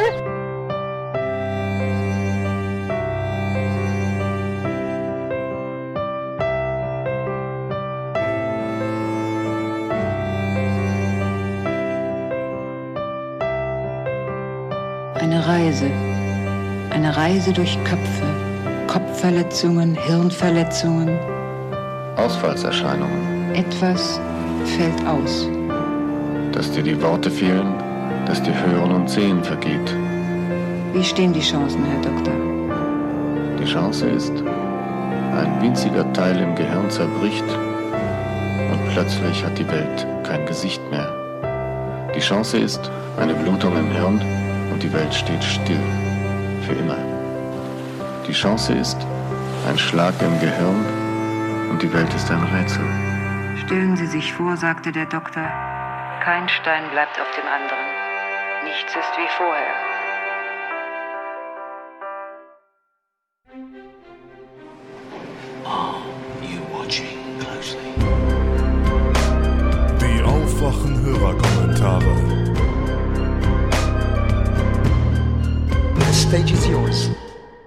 Tito, hallo Stefan, äh, liebe Aufwachen-Hörergemeinde. Ich würde gerne einen Kommentar ablassen zum Thema Ärztemangel. Äh, ich bin Jonathan, ich studiere im 11. Semester Medizin und als solches habe ich mich also schon hin und wieder beschäftigt mit äh, meinem späteren Berufsbild. Und Ärztemangel ist sowieso ein Thema, was mich äh, sehr interessiert. Und zwar äh, möchte ich dazu etwas sagen, weil ich fand, der Beitrag hat es nicht ähm, ja, extrem gut dargestellt, dieses Problem, vor Dingen nicht in seiner Komplexität. Ähm, Ärztemangel ist generell ein sehr emotional diskutiertes Thema. Äh, aus einem liberalen Flügel hört man häufig, dass ähm, es eigentlich nur ein Verteilungsproblem ist, dass es eigentlich nur die dummen, äh, arroganten Ärzte sind, die äh, alle in die großen Städte wollen und niemand möchte mehr aufs Land und die arme Landbevölkerung wird total vergessen. Und wenn ein paar von den Ärzten aus der Stadt einfach mal aufs Land gehen würden, dann hätten wir alle diese Probleme nicht und alle wären zufrieden. Das ist natürlich jetzt sehr, äh, wie soll ich sagen, äh, gemein formuliert. So äh, gemein sagen die Leute das natürlich nicht und das hat einen bestimmten Punkt. Allerdings fehlen bestimmte oder werden bestimmte Punkte in Bezug auf den Ärztemangel einfach äh, ignoriert in dieser Argumentation. Ähm, und wenn man sich mit Ärztemangel beschäftigt, ist es halt super wichtig, sich dieser Punkte bewusst zu werden. Und die Punkte sind für mich erstens äh, eine vorwiegende Halbzeittätigkeit der heutig tätigen Ärzte, eine Verberentung der Babyboomer, eine erhöhte Bürokratie bzw. ein erhöhter bürokratischer Aufwand im Ärzteberuf und eine Reduktion der Studienplätze seit 1989 sowie eine Abwanderung von Medizinstudierenden nach dem abgeschlossenen Studium. Dazu kommt eine Änderung der Bevölkerungsschichten durch, äh, also in Bezug darauf, dass ähm, Leute von einem Bundesland in ein anderes ziehen, aber vor allen Dingen in Bezug darauf, wie alt das Durchschnittsalter der Bevölkerung ist. So, diese Punkte würde ich gerne möglichst kurz äh, erklären. Erstens, die Halbzeittätigkeit. Ähm, heutzutage wollen viel mehr äh, Medizinstudenten Halbzeit arbeiten als früher. Ähm, woran liegt das? Das liegt zum einen daran, dass äh, ja sozusagen die Millennials, zu denen ich mich mehr oder weniger auch noch einigermaßen zähle, äh, gerade so, ähm, wesentlich mehr Wert natürlich auf Familie legen und äh, es eine wesentlich bessere Work-Life-Balance geben soll. Und das ist mit einer Vollzeitstelle als Arzt nicht immer vereinbar. Ähm, Jo. Außerdem ist es so, dass Männer sozusagen heute immer mehr äh, in Elternzeit gehen und auch Halbzeitstellen annehmen. Allerdings Frauen, die natürlich äh, immer noch äh, eher eine Halbzeitstelle annehmen, als Männer das tun, dass äh, die äh, einen Großteil der Medizinabsolventen, äh, Absolventinnen ausmachen. Äh, ich glaube, 60 oder 70 Prozent der Medizinstudenten heutzutage sind weiblich. Ja, genau, das hat sich also auch geändert. Der zweite Punkt, Verberentung der Babyboomer, ist relativ selbsterklärend, da möchte ich gar nicht so viel zu sagen. Das kann sich jeder vorstellen. Der dritte Punkt, erhöhte Bürokratie und erhöhte bürokratische Aufwand, ist insofern interessant, als dass es da eine massive Änderung gab innerhalb der letzten 20 Jahre, die nicht unbedingt im Personalschlüssel von Ärzten berücksichtigt ist und dass Ärzte sozusagen heute teilweise den ganzen Tag oder einen halben Tag, und das ist nicht nur so dahergesagt, sondern das ist ein tatsächlicher Fakt, äh, an Berichten, Arztbriefen etc. schreiben und gar nicht direkten Patientenkontakt haben. Der vierte Punkt ist die Reduktion der Studienplätze seit 1989. Äh, nun muss man sagen, seit 2000 wachsen die Studienplätze wieder. Das heißt, der Trend geht eher dazu, dass wir mehr Studienplätze haben. Allerdings, wenn man es mit dem Jahr zwei, äh, 1989 vergleicht von West- und Ostdeutschland, sind es weniger Medizinstudienplätze. Das heißt, es gab äh, innerhalb der letzten 30 Jahre einen massiven Abfall, also eine, ein riesiges Loch an Studienplätzen und wir sind gerade dabei, das wieder aufzufüllen. Dann ist natürlich auch klar, dass wir mit den Konsequenzen dieses Lochs jetzt äh, umgehen müssen. Und dass äh, durch die wenigen Absolventen in den Jahren 2000 bis jetzt, äh, beziehungsweise 1989 bis jetzt, äh, dass wir dafür jetzt gerade die Quittung kriegen. Der fünfte Punkt ist die Abwanderung von Medizinstudierenden. Also der Arzt im Bericht hat gesagt, 98 Prozent der Studierenden, die bei ihm absolvieren, so habe ich es auch hier verstanden, äh, sind tatsächlich auch danach ärztlich am Patienten tätig. Das ist eine sehr optimistische Zahl. Weiß ich jetzt nicht genau, wo er die her hat. Ein Professor von mir hat mir mal gesagt, allerdings weiß ich jetzt auch nicht, wo er seine Zahl her hat, ähm, dass 50 Prozent der Medizinstudierenden gar nicht erst an der Front, also äh, im Krankenhaus oder in der Praxis tätig sind, sondern entweder sich Professionen im Arztbereich suchen, die keinen Patientenkontakt oder wenig Patientenkontakt haben oder äh, ins Ausland gehen. Das ist die nächste Möglichkeit. Also vor allen Dingen Skandinavien und die Schweiz sind da besonders äh, gefragte Adressen. Oder in die private Wirtschaft sozusagen. Also es gibt eine Vielzahl an Möglichkeiten, was man mit einem Medizinstudium machen kann, abseits von direktem Patientenkontakt. Der letzte Punkt äh, ist der Personalschlüssel und äh, Bevölkerungs äh, beziehungsweise äh, das Älterwerden der Bevölkerung. Das kann sich jeder vorstellen. Also ältere Menschen sind auch häufiger krank. Und das ist bei der Berechnung der nötigen Ärzte bezogen auf die Bundesländer äh, nicht immer berücksichtigt worden. Vor allen Dingen, weil die Menschen viel älter werden und diese Schlüssel teilweise zehn Jahre oder noch, also wesentlich älter sind. Ähm, wenn also jemand kommt und diese Schlüssel als Argumentation anführt, ist es immer mit Vorsicht zu genießen, weil diese Schlüssel halt einfach nicht aktuell sind. Ja. Man sieht also, der Ärztemangel ist ein extrem komplexes Problem und äh, nicht einfach nur auf ein Verteilungsproblem reduzierbar oder wie in dem Beitrag auch nicht einfach nur auf zu wenig Absolventen und äh, zu viele verberendete Ärzte reduzierbar, sondern es gibt wesentlich, äh, also wesentliche andere Punkte, zum Beispiel die Halbzeitstellen, die äh, in dieses Problem mit reinfallen.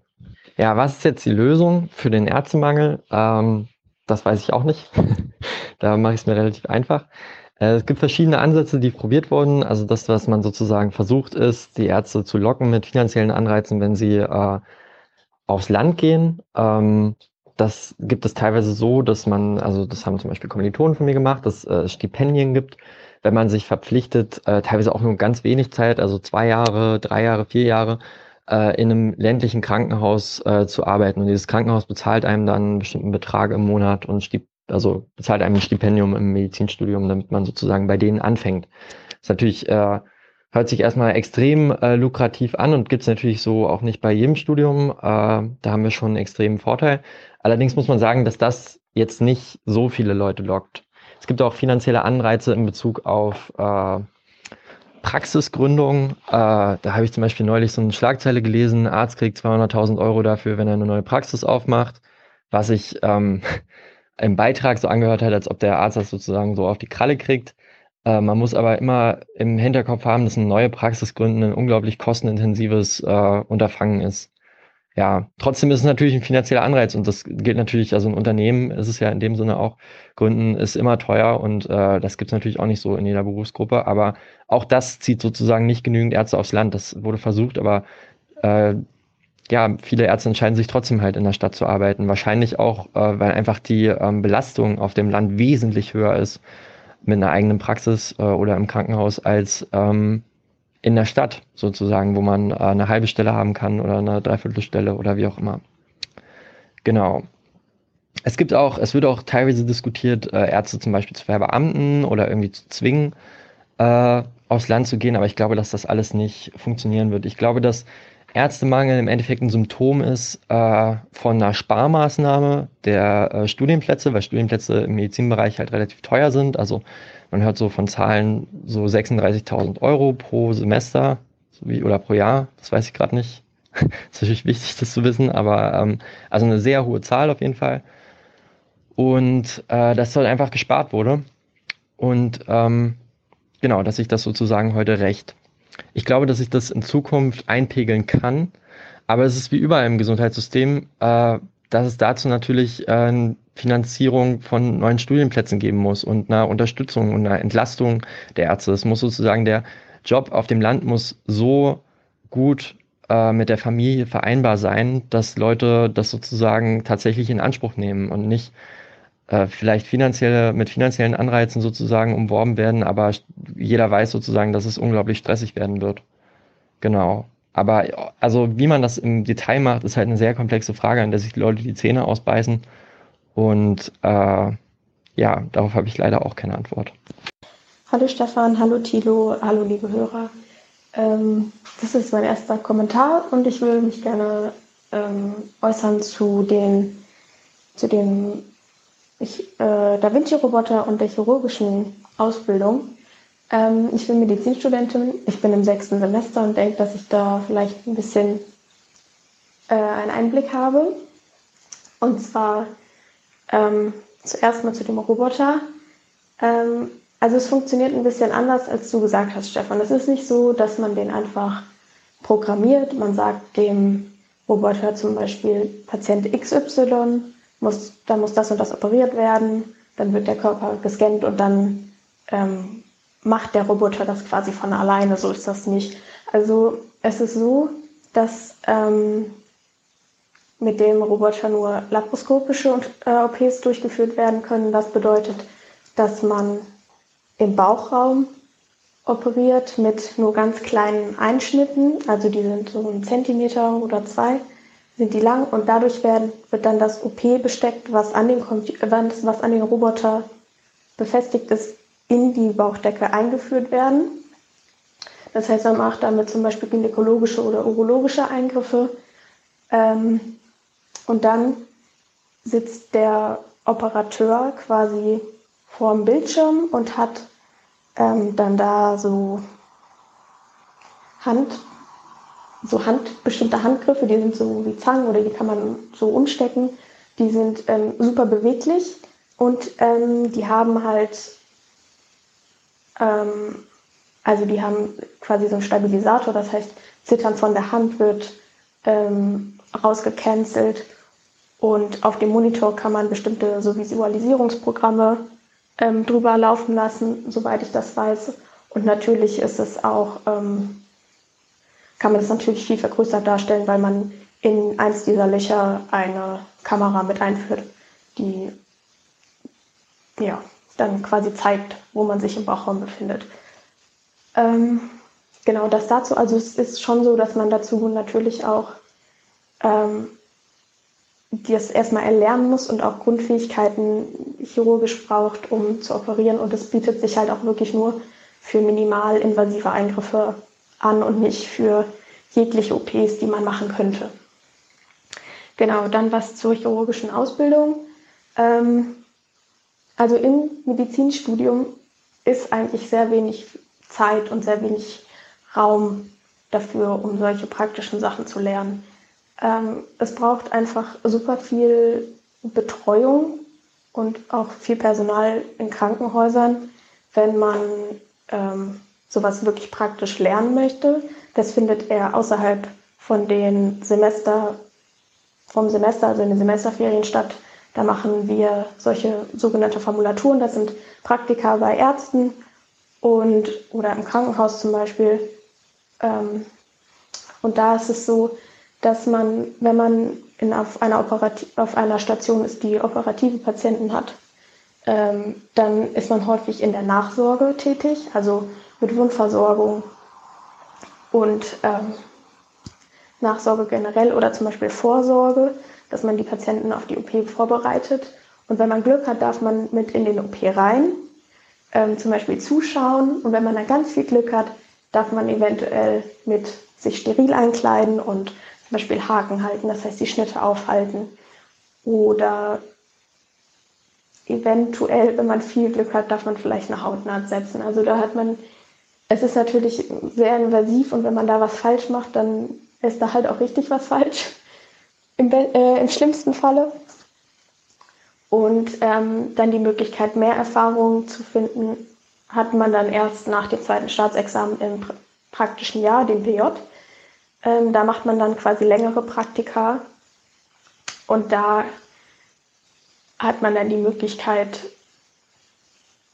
wenn man Glück hat oder wenn man an einem guten Haus ist, halt mehr praktische Erfahrung zu sammeln. Und dann ist es so, dass man meist, wenn man im OP dann wirklich mitarbeiten darf, dass man dann erstmal nur die Tätigkeiten von einer OP-Schwester übernimmt. Das heißt, man bereitet Besteck vor oder man bereitet Kompressen vor und reicht das dann dem Operateur an. So, wenn man das dann gemacht hat, das ist quasi der, der erste Schritt. Und meist bleibt man auch erstmal auf diesem Level, sage ich mal, und dann quasi das nächste Level ist, dass man dem Operateur wirklich assistiert an, der, an dem Schnitt oder ähm, dass man zum Beispiel Sauger hält oder dass man die Wunde spült. Also, dass man wirklich aktiv Sachen macht und nicht nur anreicht und dann irgendwann später, also und dann dazu gehört dann zum Beispiel auch, dass man dann Hautwunde schließen darf, also aktiv und dann danach kann man dann, also das ist meistens dann schon nach dem PJ, diese Sachen und dann danach kann man sich halt immer weiter an die chirurgischen Tätigkeiten ranarbeiten. Also es ist einfach so, dass es halt was sehr Invasives ist. Es ist sehr zeitaufwendig, das zu erlernen und es braucht einfach super viel Übung, die man halt nicht im Studium bekommen kann. Ja, ja jetzt habe ich schon ganz schön lange gequatscht. Ähm, ich wünsche euch allen noch einen schönen Tag. Tschüssi. Hallo liebe Aufwachengemeinde, Adrian aus Konstanz hier mal wieder. Ich wollte eigentlich eine hoffentlich kurze Antwort nur geben auf die namenslos gestellte Frage in A335 in Bezug auf Brennstoffzellen im ÖPNV oder beziehungsweise auch Brennstoffzellen im Allgemeinen eher so, weil das Problem äh, eigentlich tatsächlich der Wasserstoff selber ist. Wasserstoff ist, wie wir alle wissen, im Periodensystem links oben, also davon abgesehen, dass es eines der flüchtigsten Gase überhaupt ist, äh, steckt da auch extrem wenig Energie in diesem Gas. Also wenn ich davon genug mit mir rumschleppen will, dass ich auch einmal durch die Stadt fahren kann, muss ich das unter hohen Druck setzen, am besten Flüssiggas. Kommt noch erschwerend dazu, dass dieses Flüssiggas irgendwo einen Siedepunkt in knapp über Raumtemperatur hat. Also das fängt extrem schnell an, aus diesen Tanks zu verkochen. Was einfach darin resultiert, dass es äh, sehr schwer ist, das Gas zu speichern. Und ansonsten ist es mir einfach nach zwei Wochen oder so aus dem Tank draußen kommt noch aus den gleichen Gründen erschwerend dazu, dass ich das nicht in unseren Erdgasleitungen oder einfach in jeglicher Form unserer bestehenden Infrastruktur transportieren oder speichern kann.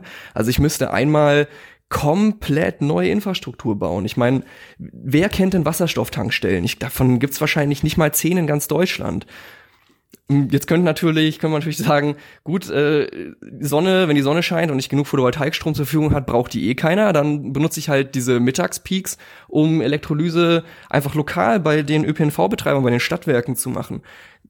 Ist leider auch nicht so einfach, weil diese Elektrolyseanlagen momentan noch alles handgestriegelte Babys sind in Spezialanfertigung. Es gibt einfach keinen Massenmarkt dafür. Die gibt's irgendwie nur, die werden nur in äh, Chemieprozessanlagen äh, benutzt ist also auch nicht praktikabel oder zumindest auf einer Investitionshürde, die nicht realistisch ist für diese Stadtwerke. Ähm, es gibt dann natürlich auch noch mal andere kluge Ideen, von denen ich auch äh, schwerer Anhänger bin, wie zum Beispiel Power to Gas, Power to Liquid, also die Idee, dass ich, wenn ich den Wasserstoff aus Elektrolyse schon habe, da einfach noch mal ein Kohlenstoffatom oder mehrere dran klatscht, dann bekomme ich Methan oder Ethanol, also irgendwas, das ich kenne, das ich äh, mit dem ich mich auskenne, dass ich in unserer bestehenden Infrastruktur transportieren kann. Mal davon abgesehen, dass ich dann natürlich äh, auch wieder Energie aufbringen muss, um dieses Kohlenstoffatom da dran zu klatschen. Also der, der Speicherungswirkungsgrad wird nochmal weiter zurückgesetzt. Für Methan liegt er momentan eben ungefähr bei 30 Prozent, also im Vergleich zu den 99 Prozent von der Lithium-Ionen-Batterie kriege ich für einen Power-to-Gas-Prozess, der mir Methan erzeugt, nur 30 Prozent der Energie auch wirklich wieder raus. Momentaner Stand. Davon abgesehen ist es für Brennstoffzellen alles auch nicht so einfach, weil Brennstoffzellen eben Wasserstoff benötigen. Also Methanbrennstoffzellen reformieren das wieder zurück. Dann kommt das Methan, dann wird es wieder gespalten in Wasserstoff und CO2. Und dieser Prozess passiert normalerweise so auf 700 Grad. Also ich kenne keinen anderen Weg, das zu machen. Und diese 700 Grad, die müssen sehr stabil gehalten werden. Und da muss man auch erstmal hinkommen. Also ich kenne keine Brennstoffzelle, die für diesen Anlaufprozess, um auf die 700 Grad zu kommen, nicht mindestens eine halbe Stunde, eher eine Stunde benötigt. Ist im ÖPNV auch nicht verkraftbar. Also ich bin auch großer Fan von Brennstoffzellentechnologie und ich kann es nur immer wieder wiederholen. Die Technologie ist da und wo ein Wille ist, ist auch der Weg, aber der Wille muss momentan wirklich noch sehr stark sein und das ist ja einfach nicht. Also ja, danke für den Podcast, wie immer und schönen Tag noch. Hallo, Aufwachen, Caster und Hörer. Ich, ähm, Robert hier, ich habe ähm, mal was Grundsätzliches, jetzt nicht zum zu eurem Podcast, sondern ich habe mir gerade das Jahresgutachten der Wirtschaftsweisen angeschaut. Ähm, das ist immer so ein bisschen äh, was Begriffliches. Das sind die Wirtschaftsweisen, die kommen für mich aber rüber wie die Kapitalismusweisen. Ich würde immer grundsätzlich unterscheiden zwischen äh, dem, den Kapitalisten, wo ich den März zum Beispiel reinzähle, meinen Rant von neulich, habt ihr vielleicht noch im Ohr. Ähm, dann Ökonomen und Wirtschafter. Das äh, klingt so, als würden die alle unter einer Decke stecken. Es hat aber auch nur bedingt was miteinander zu tun. Äh, ein Ökonom ist sich durchaus bewusst darüber, ähm, dass man ohne zum Beispiel eine gesunde Binnenwirtschaft, ohne einen Sozialstaat, ohne ähm, auch ein gesundes Käuferpotenzial innerhalb eines Landes nicht wirtschaften kann. Der Kapitalist ist immer darauf aus, alle äh, Märkte, äh, alle, alle Wirkkräfte im Markt quasi so zu nutzen, dass er ja das Beste für sich herausschlägt und hat dabei wenig im Sinn, was jetzt äh, ja ich sag mal was den Sozialstaat, was die Leute angeht, dem ist scheißegal, ob es den Leuten gut geht, solange irgendwie zum Beispiel ähm, ja ausnutzen kann, dass es den Leuch Leuten schlecht geht, um sein Produkt billiger zu machen, um es international besser absetzen zu können, dann wieder auf dem Rücken anderer Volkswirtschaften.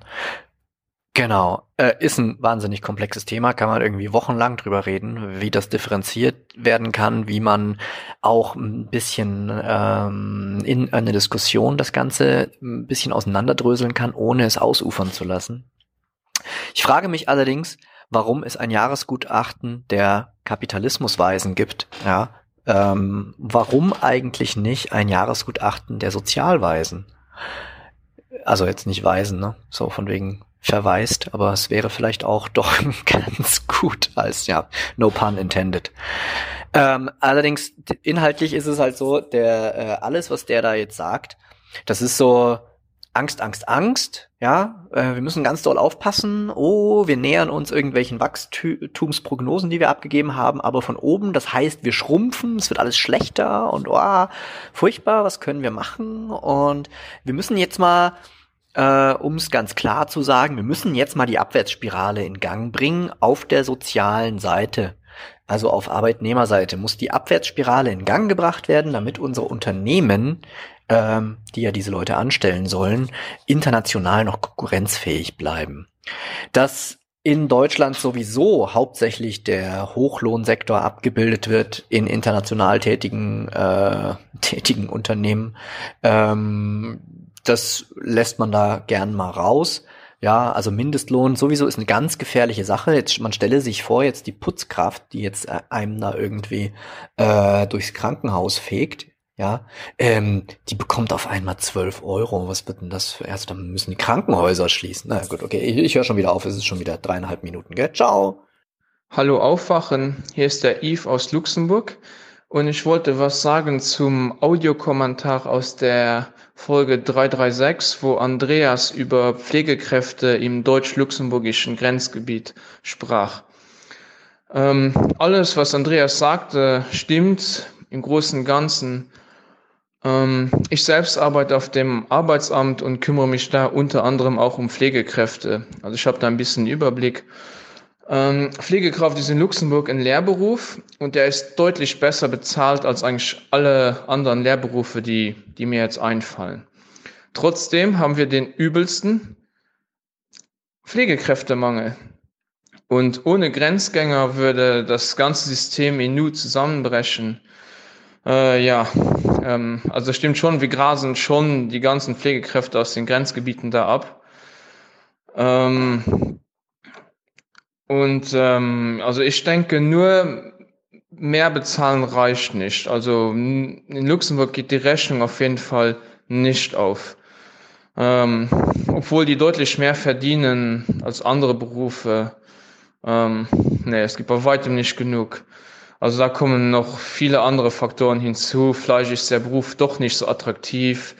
Äh, Demografie, ich weiß es nicht. Ähm, ja, das Gleiche kann man eigentlich eins zu eins übertragen auf Erzieherinnen und Erzieher oder auf Krankenschwestern. Äh, äh, ja, also äh, ich selbst habe schon seit Monaten keine Pflegekraft mehr gesehen. Also jemand, der Pflegekraft in Luxemburg ist, braucht definitiv kein Arbeitsamt. Ja, das war's. Ansonsten super Podcast. Ich fast keine Minute. Macht weiter so. Ja, hallo zusammen. Ähm, hier ist Jan. Ich habe gerade mal wieder die Heute-Nachrichten geschaut, also die 19 Uhr Heute-Sendung seit längerem. Und da ist mir so aufgefallen, das hatte ich gar nicht mehr so sehr, in, also so stark in Erinnerung, dass das ja eigentlich auch ein Nachrichtenmagazin ist, ähnlich wie das Heute Journal. Ähm, also sicherlich gibt es da konzeptionell nochmal Unterschiede und so. Ähm, ich habe jetzt nicht den direkten Vergleich, weil heute Journal kam jetzt natürlich, wie gesagt, noch nicht. Äh, jedenfalls heute noch nicht. Aber worum es eigentlich geht, ist mir jetzt aufgefallen, also ich war irgendwie auch so ein bisschen schockiert, dass das bei den heute Nachrichten eigentlich auch so ist, äh, dass das so ein, dass da so ein Ton herrscht und so von, also das, wie das Ganze aufgemacht ist, das ist einfach wirklich Rentnerfernsehen. Gut, natürlich der ähm, Durchschnittszuschauer bei der heute Sendung ist sicherlich auch schon, weiß nicht, 55 plus oder so aber einfach diese kleinen Unterhaltungen zwischen, also diese Smalltalk-Unterhaltungen zwischen äh, den zwischen den beiden Moderatoren, äh, also zwischen den äh, zwischen den Kurzmeldungen und so, das ist einfach echt schrecklich. Und ich weiß nicht, ich finde das als jüngerer Zuschauer einfach auch peinlich dazu zu gucken. Und man merkt einfach dem Konzept an, es geht irgendwie einfach darum, dem Zuschauer nochmal zu versichern, alles ist gut und ach, wir sind hier irgendwie alle befreundet, das ist wie bei einem Familienkaffee trinken oder so. Ähm, ja, das finde ich schon ziemlich unmöglich. Und da muss ich einfach ähm, aus diesem Anlass, weil mir das jetzt so aufgefallen ist, mal irgendwie die ARD loben, also das erste loben, dass es da wenigstens diesen Dualismus gibt. Also dass es halt irgendwie auch dieses Nachrichtenmagazin Tagesschau gibt, wo man äh, Tagesthemen gibt, meine ich natürlich, wo halt irgendwie auch Ingo Zamperoni dann immer mit seiner Guten Abend, kommen Sie gut durch die Nacht und so weiter. Also äh, natürlich auch so versucht, so dieses familiäre äh, irgendwie so aufrecht zu erhalten und so. Aber da gibt's halt auch wenigstens die Tagesschau als Format, das halt viel stärker auf dieses äh, Just the Facts News ausgerichtet ist. Klar, da passieren natürlich auch ab und zu mal echt Pannen und so, was Framing und inhaltliche ähm, Schwerpunktsetzung und so angeht. Aber insgesamt muss man da echt irgendwie, finde ich, feststellen, vor allem im Vergleich zur Heute-Sendung vom ZDF, dass das, äh, naja, irgendwie alles viel seriöser wirkt und einfach dadurch, es gibt ein, dadurch, dass es einen Moderator gibt, nicht diese peinlichen Smalltalk-Gespräche äh, gibt wie beim ZDF. Also vielleicht macht das äh, ja die ältere Generation irgendwie glücklich, wenn sie sowas sieht, aber ich weiß nicht, ich kann mir irgendwie nicht vorstellen, dass das eine Mehrheit äh, der Personen unter 50 oder unter 40 äh, lustig findet oder irgendwie sich dann irgendwie gut unterhalten oder gut aufgehoben fühlt.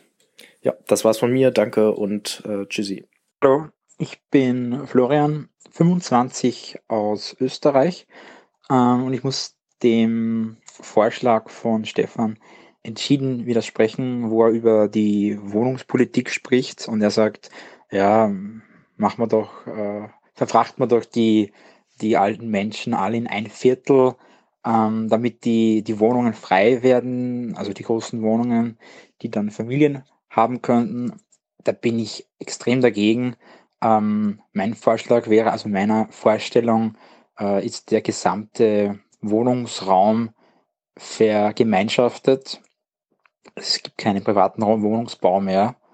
Ähm, und dann würde ich einfach solche, wie, wie es eben bei dem Beitrag in ARD Alpha gewesen ist mit Niklas Mark, diesem Architekturkritiker, der gesagt hat, äh, es braucht neuen Wohnungsraum ähm, und auch Konzepte, wo Gemeinschaft in, in der Weise ist, dass verschiedene Generationen zusammenleben, ähm, dass es zum Beispiel Gemeinschaftsräume gibt, aber auch genug Rückzugsräume für jeden Einzelnen, ähm, dass man sich trifft, dass man auch eben diese Synergien, von denen Stefan spricht, dass man die äh, schafft.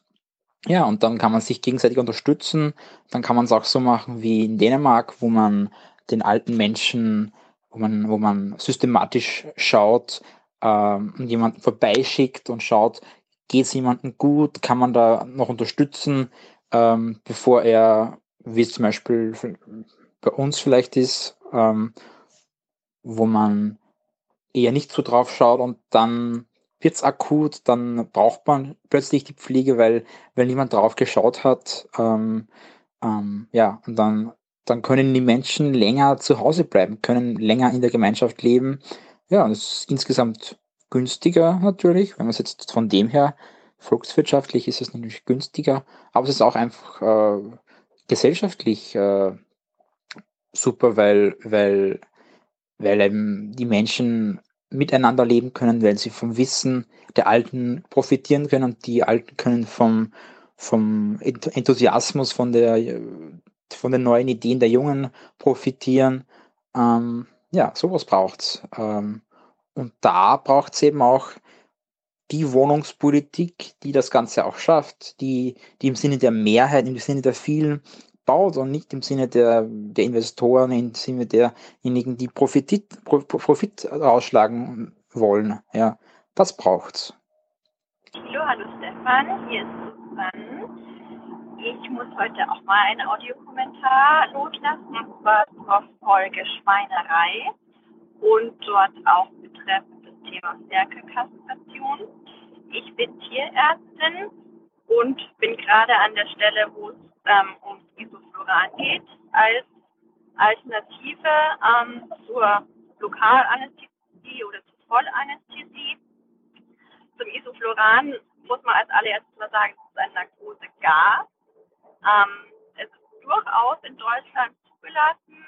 Ähm, es wird vor allen Dingen ähm, wirklich in Narkoseapparaten eingesetzt, wo die Patienten, egal ob Human- oder Tierpatienten, intubiert sind und ähm, am Beatmungsgerät hängen.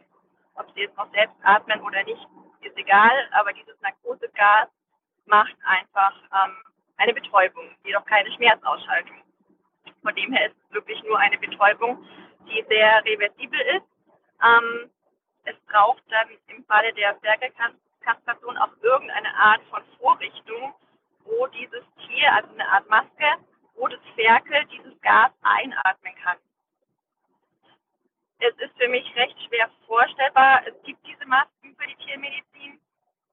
Ähm, in einem Bauernhofbetrieb, ähm, da die Ferkel wirklich so fixieren zu können, dass es funktioniert.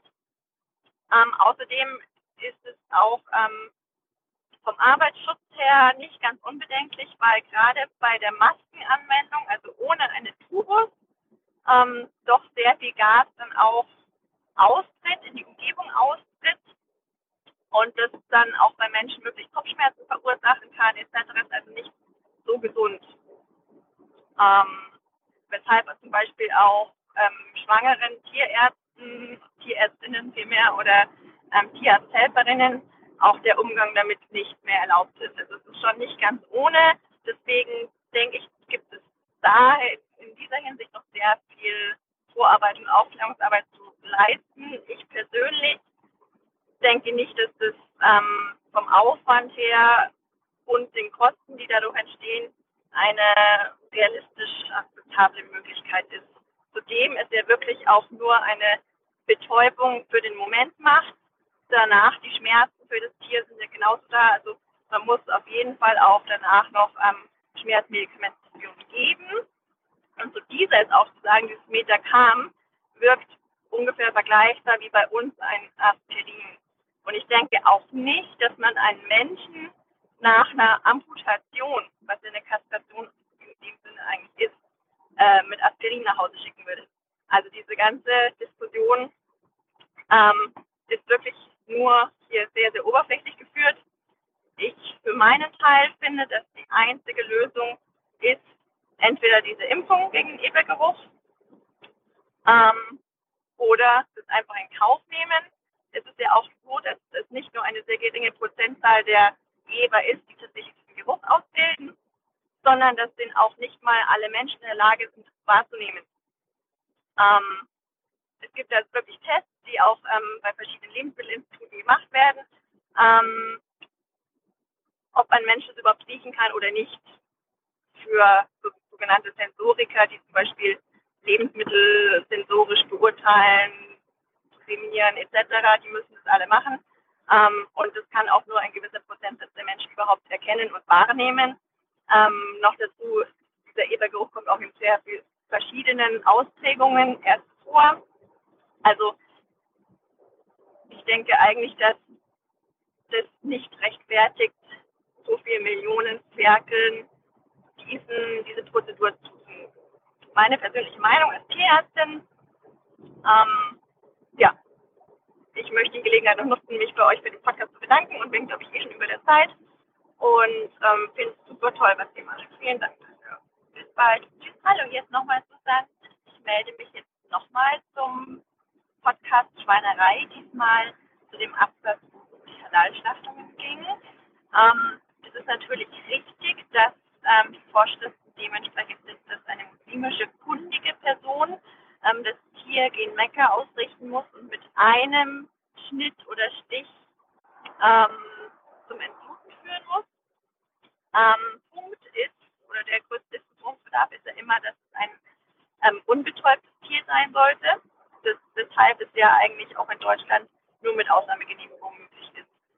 Ähm, aufgrund dessen hat sich aber der Dachverband der Muslime, sorry, wenn mir jetzt die korrekte Bezeichnung dafür nicht mehr einfällt, ähm, darauf eingelassen, dass sie eine Elektrobetäubung akzeptieren, also eine reversible Betäubung, ähm, was ja bei Puten generell die gängige Betäubungsform vor der Schlachtung ist.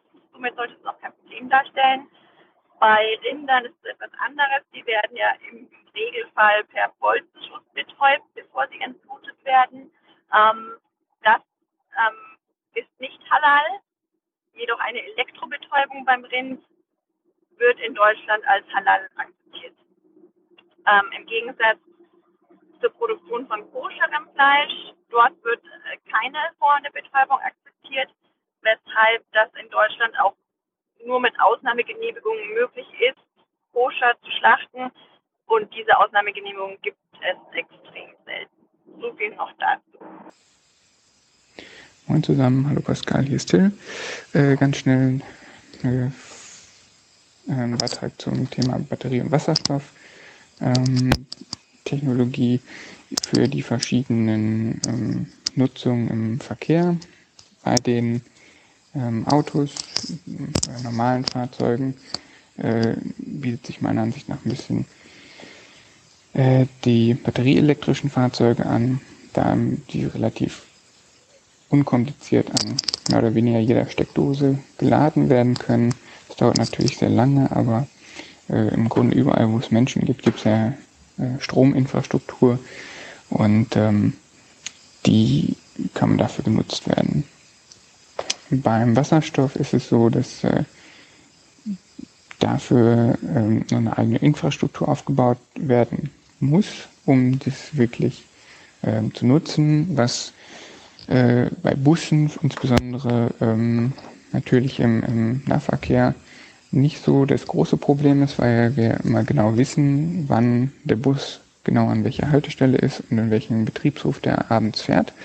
Äh, allerdings ist das Problem dort, dass die äh, Infrastruktur für ähm, Wasserstofffahrzeuge, also die Tanks und auch die Bereitstellung des Wasserstoffs, äh, auch noch eigene Kosten mit, mit sich bringen, die die äh, lokalen Verkehrsanbieter, äh, Nahver Nahverkehrsanbieter dann für die sie aufkommen müssen. Ähm, genau, und generell nur noch mal so als kleinen Kommentar am Ende äh, handelt es sich ja bei beiden Technologien im Grunde um Speicherung von elektrischer Energie, die dann einen Elektromotor antreibt. Also insofern, da nimmt sich das nicht viel. Alles klar, danke, bis dann. Ja, hallo liebe Aufwachengemeinde, hier ist nochmal der Nils. Ich grüße hier äh, alle, die daran beteiligt sind, Stefan, Thilo, Hans, Tyler, wenn er auch mal da ist. Ich fand, muss noch dazu sagen, dass das Gespräch mit äh, Frau Wehling mir sehr gefallen hat. Das war sehr informativ. Das, die könnte ruhig mal noch mal öfter kommen für irgendwelche Sachen, was auch immer. Also die war einfach gut.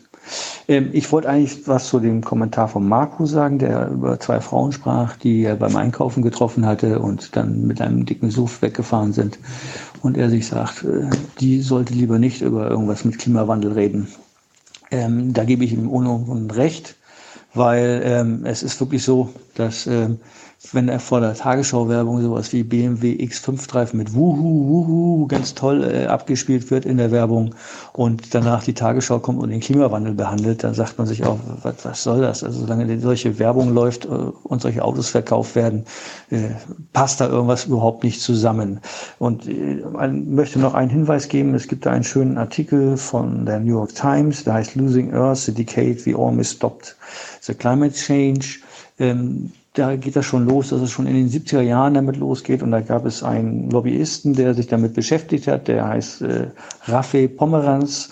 Und der hat über seine Frau, die damals schwanger war, geschrieben, Lenore war im achten Monat schwanger, war es ethisch, fragte er sich, ein Kind auf einen Planeten zu bringen, der kurz über lang, äh, kur, äh, Entschuldigung, der kurz über kurz oder lang unwirtlich für das Leben werden konnte. Und er fragte sich, warum es ihm einen 32-jährigen Globalisten ohne wissenschaftliche Ausbildung zusteht, mehr Aufmerksamkeit auf diese Krise zu lenken. Also äh, das war schon in den 70er Jahren, Ende der 70er Jahre war dieses Thema schon brisant und es hat nicht geklappt und jetzt reden wir über den ganzen Kram immer noch. Es ist irgendwie einfach nur noch grotesk. Bye, schönen Tag noch. So, ich habe gerade Aufwachen Folge 3.5 gehört und auch den Kommentar bezüglich weniger Fleisch essen, ähm, Wohnung kälter stellen, etc., die Vorschläge, die Stefan gemacht hatte, um äh, was gegen Klimawandel zu tun. Und als dieser Kommentar kam, fand ich, ist, bin ich wirklich wütend geworden, weil ich das Gefühl hatte, hier wird wieder die typische Argumentation betrieben, um den eigenen Komfort zu erhalten. Und ja, es stimmt, dass es nicht einzig und allein der Verantwortung jedes Einzelnen liegt, aber, und ich, ich halte, oder erstmal, ich halte die Systemfrage auch für mit am relevantesten, aber wir leben nun mal in keinem anderen System, sondern wir leben immer noch im Kapitalismus, also müssen wir den Kapitalismus auch mit seinen eigenen Waffen schlagen, sage ich mal, ähm, jedenfalls in Bezug auf den Klimawandel. Wenn es also darum geht, dass äh, Fleisch eine der höchsten Klimaschädigungen ist, genauso wie Fliegen eine der größten Klimaschädigungen ist, dann ist die Verantwortung von jedem Einzelnen, was dagegen zu tun, weniger, am besten gar kein Fleisch zu essen, ähm, nicht zu fliegen und wenn Fliegen nicht vermeidbar ist, dann bitte mit ähm, Klimaausgleich. Und da, also ich verstehe wirklich einfach nicht, wie man gerade bei einem Thema wie Klimawandel, wo wirklich einfach die Zeichen sehr, sehr eindeutig in dieselbe Richtung zeigen, man immer wieder damit argumentieren kann, ich bin nicht derjenige, der dafür verantwortlich ist. Und das halte ich einfach für falsch. Ja, die Konzerne sind diejenigen, die die meiste Klimaschädigung haben, egal ob es Schiffsverkehr ist, ob es äh, Flugtransport ähm, ist, etc. Trotzdem, für wen wird das denn produziert? Für uns, gerade für die Leute in der westlichen Welt. Die Leute in der westlichen Welt sind diejenigen, die am meisten ihren Klimafußabdruck auf dieser Erde hinterlassen. Und wenn wir jetzt auf einmal alle aufhören würden, äh, Apple-Produkte zu kaufen, dann würde vielleicht auch Apple merken, hey, äh, die Art und Weise, wie wir Kinderarbeit oder ähnliches betreiben, ist scheiße. Deswegen sind wir nun mal als Käufer und Konsument in der Verantwortung, was dagegen zu tun. Es ist einfach Bullshit zu sagen, wir haben keine Verantwortung. Das wollte ich einfach wirklich loswerden und ähm, du hast in dem Kommentar auch angesprochen, dass wenn man Vollzeit arbeitet, ähm, dann sich dann einmal so einen Urlaub gönnen will oder wenn man sowieso schon in viel zu teuren Mieten Wohnungen äh, wohnt und viel zu viel Mieten bezahlt, dass man nicht auch noch seine, seine Heizung runterstellt, das stimmt. Wir haben enorm viele Probleme hier in Deutschland, aber wenn wir die Klimafrage nicht zuerst lösen, dann haben wir, dann gibt es bald keine anderen Probleme mehr, weil dann die Menschheit auf den, auf das Aus zusteuert. Und ich lebe nach dem nach der Einstellung, dass man immer Komfort mit Schadensreduzierung abwägen muss. Dass das Leben immer daraus besteht, zu gucken, wie komfortabel lebe ich und wie sehr reduziere ich den Schaden, den ich anderen zufüge oder eben meiner Umwelt. Und in manchen Sachen muss man einfach nur mal weniger Komfort in Anspruch nehmen und dafür den eigenen Schaden deutlich reduzieren. Egal, ob es ist, kein Fleisch mehr zu essen, ob es weniger Auto fahren und dafür öffentliche Verkehrsmittel oder Fahrrad ist ob es bedeutet, dass wir ähm, nicht andauernd irgendwelche Lebensmittel aus Nicaragua oder was weiß ich woher kaufen, sondern saisonales und regionales Obst und Gemüse und nicht 24, 7, 365 Tage im Jahr äh, unbedingt immer unsere Bananen und äh, Mangos und was weiß ich haben brauchen. Also da, da muss einfach jeder in den Spiegel gucken und sagen, was kann ich ändern? Und da finde ich es einfach wirklich finde ich es einfach wirklich eine sehr leichte Lösung, immer zu sagen, ja, die Konzerne müssen das und das ändern. Ja, das stimmt und die Politik muss auch was ändern, aber die Klimafrage ist eine Frage, gerade nach dem ICC-Bericht ähm, heißt ja, glaube ich, der jetzt vor kurzem rauskommt, dass in zwölf Jahren voraussichtlich das Klimaziel um 1,5 Grad verfehlt wird und danach haben wir keine Ahnung, was danach passiert. Wir wissen nicht, ähm, was danach passiert und nach zwei Grad haben wir auch, haben wir jegliche Kontrolle darüber eigentlich verloren. Und das, das muss uns eigentlich zu denken geben und sagen, dass wir sagen, hey, das ändere ich und da schränke ich meinen Komfort ein. Denn ich, ich war ein Jahr in Indien und ja, ich, ich mag diese Moralkeule nicht, aber wenn man sich die, viele der Leute da anguckt, dann und dann hier darüber spricht, dass ich äh, nicht meinen Komfort einbüßen möchte, ähm, meinen jeden Tag mein Schnitzel zu essen, was auch immer, dann finde ich es einfach wirklich lächerlich, wenn man sich vor Augen führt, dass die Komforteinbußen, die wir haben, immer noch auf so einem wirklich sehr geringen Level sind. Das wollte ich einmal kurz loswerden. Hallo Stefan, hallo Tino. Hier mal ein bisschen sprechendes Denken, Stream of Consciousness von eurem Locht mit 2L aus Berlin. Tja, Stefan, da scheinst ja immer noch dieses Thema offen zu haben, ob nun alle AfD-Wähler vom Antichrist besessen sind oder nicht. Thema Framing. Wie wär's, wenn, wenn du statt Nazi einfach Nationalsozialisten sagst? Alle AfD-Wähler sind Nationalsozialisten. Klingt doch schon ganz anders. Wo man mal bei der AfD das Wort Sozialist vermutlich durch Faschist ersetzen muss. Äh, Naschos würde ich jetzt vorschlagen. Nazis, Stefan, das ist der Antichrist. Nazi, das Urtrauma der Deutschen. Archimedischer Punkt der Antifa. Die Bösen in Star Wars, Captain America und Indiana Jones. Das mystifizierte Böse. Also nicht Opa Enno. Ich würde jetzt mal dein AfD-Wähler sind Nazis reformulieren, beziehungsweise einen Schritt weitergehen und sagen, AfD-Wähler sind Arschlöcher. Ja, man muss Arschlöcher ja auch mal als Arschlöcher bezeichnen dürfen. Man darf da einfach nicht so sparsam mit dem Wort sein, und wer, wenn nicht die AfD-Wähler, sollen dann als Arschlöcher bezeichnet werden dürfen? Ich hatte halt auch schon Kollegen, die meinen über andere Kollegen, der hat was gegen Schwuchteln, ist aber sonst ganz in Ordnung. Oder ich habe einen Onkel, dem riecht's in Berlin zu farbig, aber sonst ist da auch ganz dufte. An jedem Arschloch findet man noch eine nette Seite. Menschen sind halt ambivalent. Manche davon sind leider unsere Verwandten, so wie bei Thiel und mir. Manche davon sind unsere Vorgesetzten. Es kann doch kein Grund für falsch verstandene Höflichkeit sein. Ich würde sagen, kein Respekt für AfD-Wähler. Ausgrenzen, ab in die rechte Ecke, Beischlaf verweigern. Diese Leute wählen eine Partei, die mein Leben beschissener macht. Und das auch noch den, aus den allerniedersten Motiven. Also ich finde, besser angebracht kann das Wort Arschloch gar nicht sein. Nägel mit Köpfen machen, Butter bei die Fische und so weiter und so fort. Naja. Euer Podcast ist ganz in Ordnung. Ich höre ihn trotzdem dauernd. Dann macht weiter so. Tschüss, euer Locht mit 2L aus Berlin.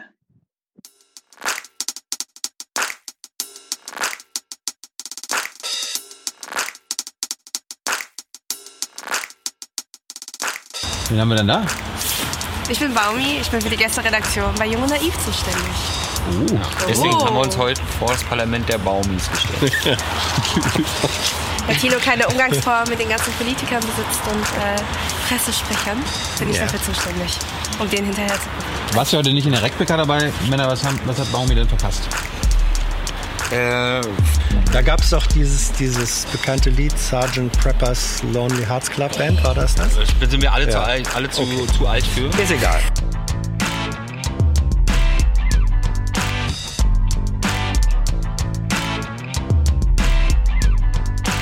Äh, Im Moment läuft doch eine Anklage gegen den MAD-Soldaten. Normaler Soldat. Tja, dann erzählst du selber. Also ich, ich film ja und nebenbei versuche ich irgendwie rauszufinden, worüber gerade geredet wird. Habe allerdings auch keine Zeit zu googeln, weil ich ja auf die Kamera achten muss. Deswegen. Also im Fall Franco A. haben sich neue Erkenntnisse ergeben. Die Zuschauer wissen jetzt nicht, wer redet. Doch, Hören wir kennen die Stimme, ich. Die Geisterstimme von. Warum hat er geschwommen? Könnte kann doch Hans erzählen. Nee, weiß ich, ich habe da nicht zugehört. Ich gesagt, nee, es ist nicht, ich höre nicht bei jedem Thema zu. Es ist nicht, es ist nicht mein Thema. Und da du es selbst am besten weißt, dreh die Kamera Ja, du um willst und ja was sag zu du dem es. Thema erzählen. Ja. Du kannst auch was zu dem Thema erzählen. Gut, dann guckt selber. Ja. Da äh, fängt die Kacke an zu dampfen. Da kommt noch was. Bitte? Was ist mit dem Diesel? Äh, Es geht, weiß ich nicht. Hättest du vielleicht fragen sollen, als Thema gerade offen war. Dann komm mal her, dann kannst du mir. Ja, aber Hans hat auch erklären. gefragt. Tilo will immer nie vor die Kamera. Ja, er ist einfach schüchtern. Ja, ist total schüchtern, der Tilo. Ja. Ich bin sonst immer vor der Kamera. Mein, mein Pokémon traut sich nicht vor die Kamera. Hallo, grüß dich. Für mehr saubere Luft. Für mehr saubere. für mehr saubere. Genau, da freuen sich alle Baumis. Und was denn? Ich nehme. Entschuldigung, du bist doch nicht die einzige Baumi auf der Welt. Das ist ja auch ein populärer Wirklich? Name. Oder? Ah, ja, ich kenne auf jeden Fall sehr viele, die so heißen. Siehst du. Und Er hatte mich fast verwechselt heute, oder? Bei den ganzen anderen asiatischen Personen, die rumlaufen. ja, laufen hier so viele asiatische Personen rum? Bisher leider noch nicht. Ja, es ist so. Also auf jeden Fall. Obwohl ihr doch die Mehrheit leider nicht in diesem Gebiet. ja, was denn? Das ist Empirie. Too much. Ja, gut. Du kannst das ja rausschneiden. Äh, Smashing. Woher genau? Nee, wirklich jetzt. Woher Ja. kommst du? genau. Äh, Wo ist da der Neuigkeitswert? ja. Okay, dann erzählst du weiter. Nö. Doch. Nö, du hast das, das ist dein Thema. Ja. Nee, es ist nicht mein Thema. Ich lese nur vor, welche Themen hier heute dran waren. Stell mir doch keine Fragen zu dem Thema. Ich lese doch einfach nur vor, welches Thema dran war. Und wenn die Antwort da nicht gefallen ist, dann ist es sehr unwahrscheinlich, dass ich die Antwort auf deine Frage habe. Und deine Frage stellst du eigentlich nur, weil du willst, dass was erzählt wird. Wenn du was erzählen willst, kannst du ja gerne die Kamera umdrehen. Telemax immer nur das, was an dem Tag besprochen wurde und nicht, was vor zwei Wochen oder vor zwei Monaten mal Thema war.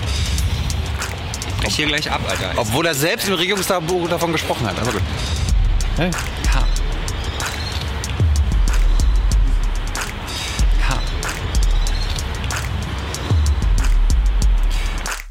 Hast du das Gefühl, dass du jetzt was verpasst hast? Ja, auf jeden Fall. Auch interne, interne Diskussionen hier, wie ich sehe, zu den Themen. Ich wäre gern dabei gewesen, aber ich bin leider ein bisschen spät gekommen. Aber dafür Ja. bin ich jetzt hier, um, euch, um mich von euch briefen zu lassen. Ja. Am, am Anfang haben wir hier die Formate des Politischen noch gesehen. Was Auch hinterher, als du dann gegangen bist. Ja. Du bist ja geblieben? Ich bin geblieben. Haben wir da was verpasst? Warum Darf ich nicht verpasst? sagen, war unter drei. Aber äh, mal ganz abstrakt, ja, du hast was verpasst. Es wurde viel über, in deiner Abwesenheit, viel über Thilo Jung ähm, gefragt, äh, gesagt.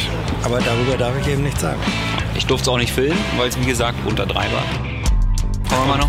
Für den, für den Fall, dass irgendjemand, der das jetzt hier sieht, zu denen gehört, die an dieser Veranstaltung teilgenommen haben, man könnte ja im Kommentarforum den einen oder anderen Satz dazu schreiben. So, ansonsten noch Rausschmeißerthema meiner, also muss nicht Rausschmeißerthema sein, ich bin ja hier, Tilo macht Regie. Äh, heute ist der 9. November. In welchem Jahr war das? Na, heute vor 100 Jahren. Hast du berichtet damals? Ja. Das war, ich war damals ja äh, Fernsehkorrespondent. Und wenn ich immer nicht alle Namen abrufbereit habe von vor 100 Jahren. Ja. Ach Mensch, Sascha. Also ich habe vorhin einen äh, unpassenden China-Witz über Baumi gemacht. Von dem möchte ich mich in der guten chinesischen Tradition der Selbstkritik aufs Schärfste distanzieren. Und das passiert jetzt ohne Zwang. Also ich habe nichts hinter der Kamera getan, damit er sich entschuldigt. Aua! Es sei dir verziehen. Aua! Uh, Sergeant Pepper's Lonely Hearts Club Band!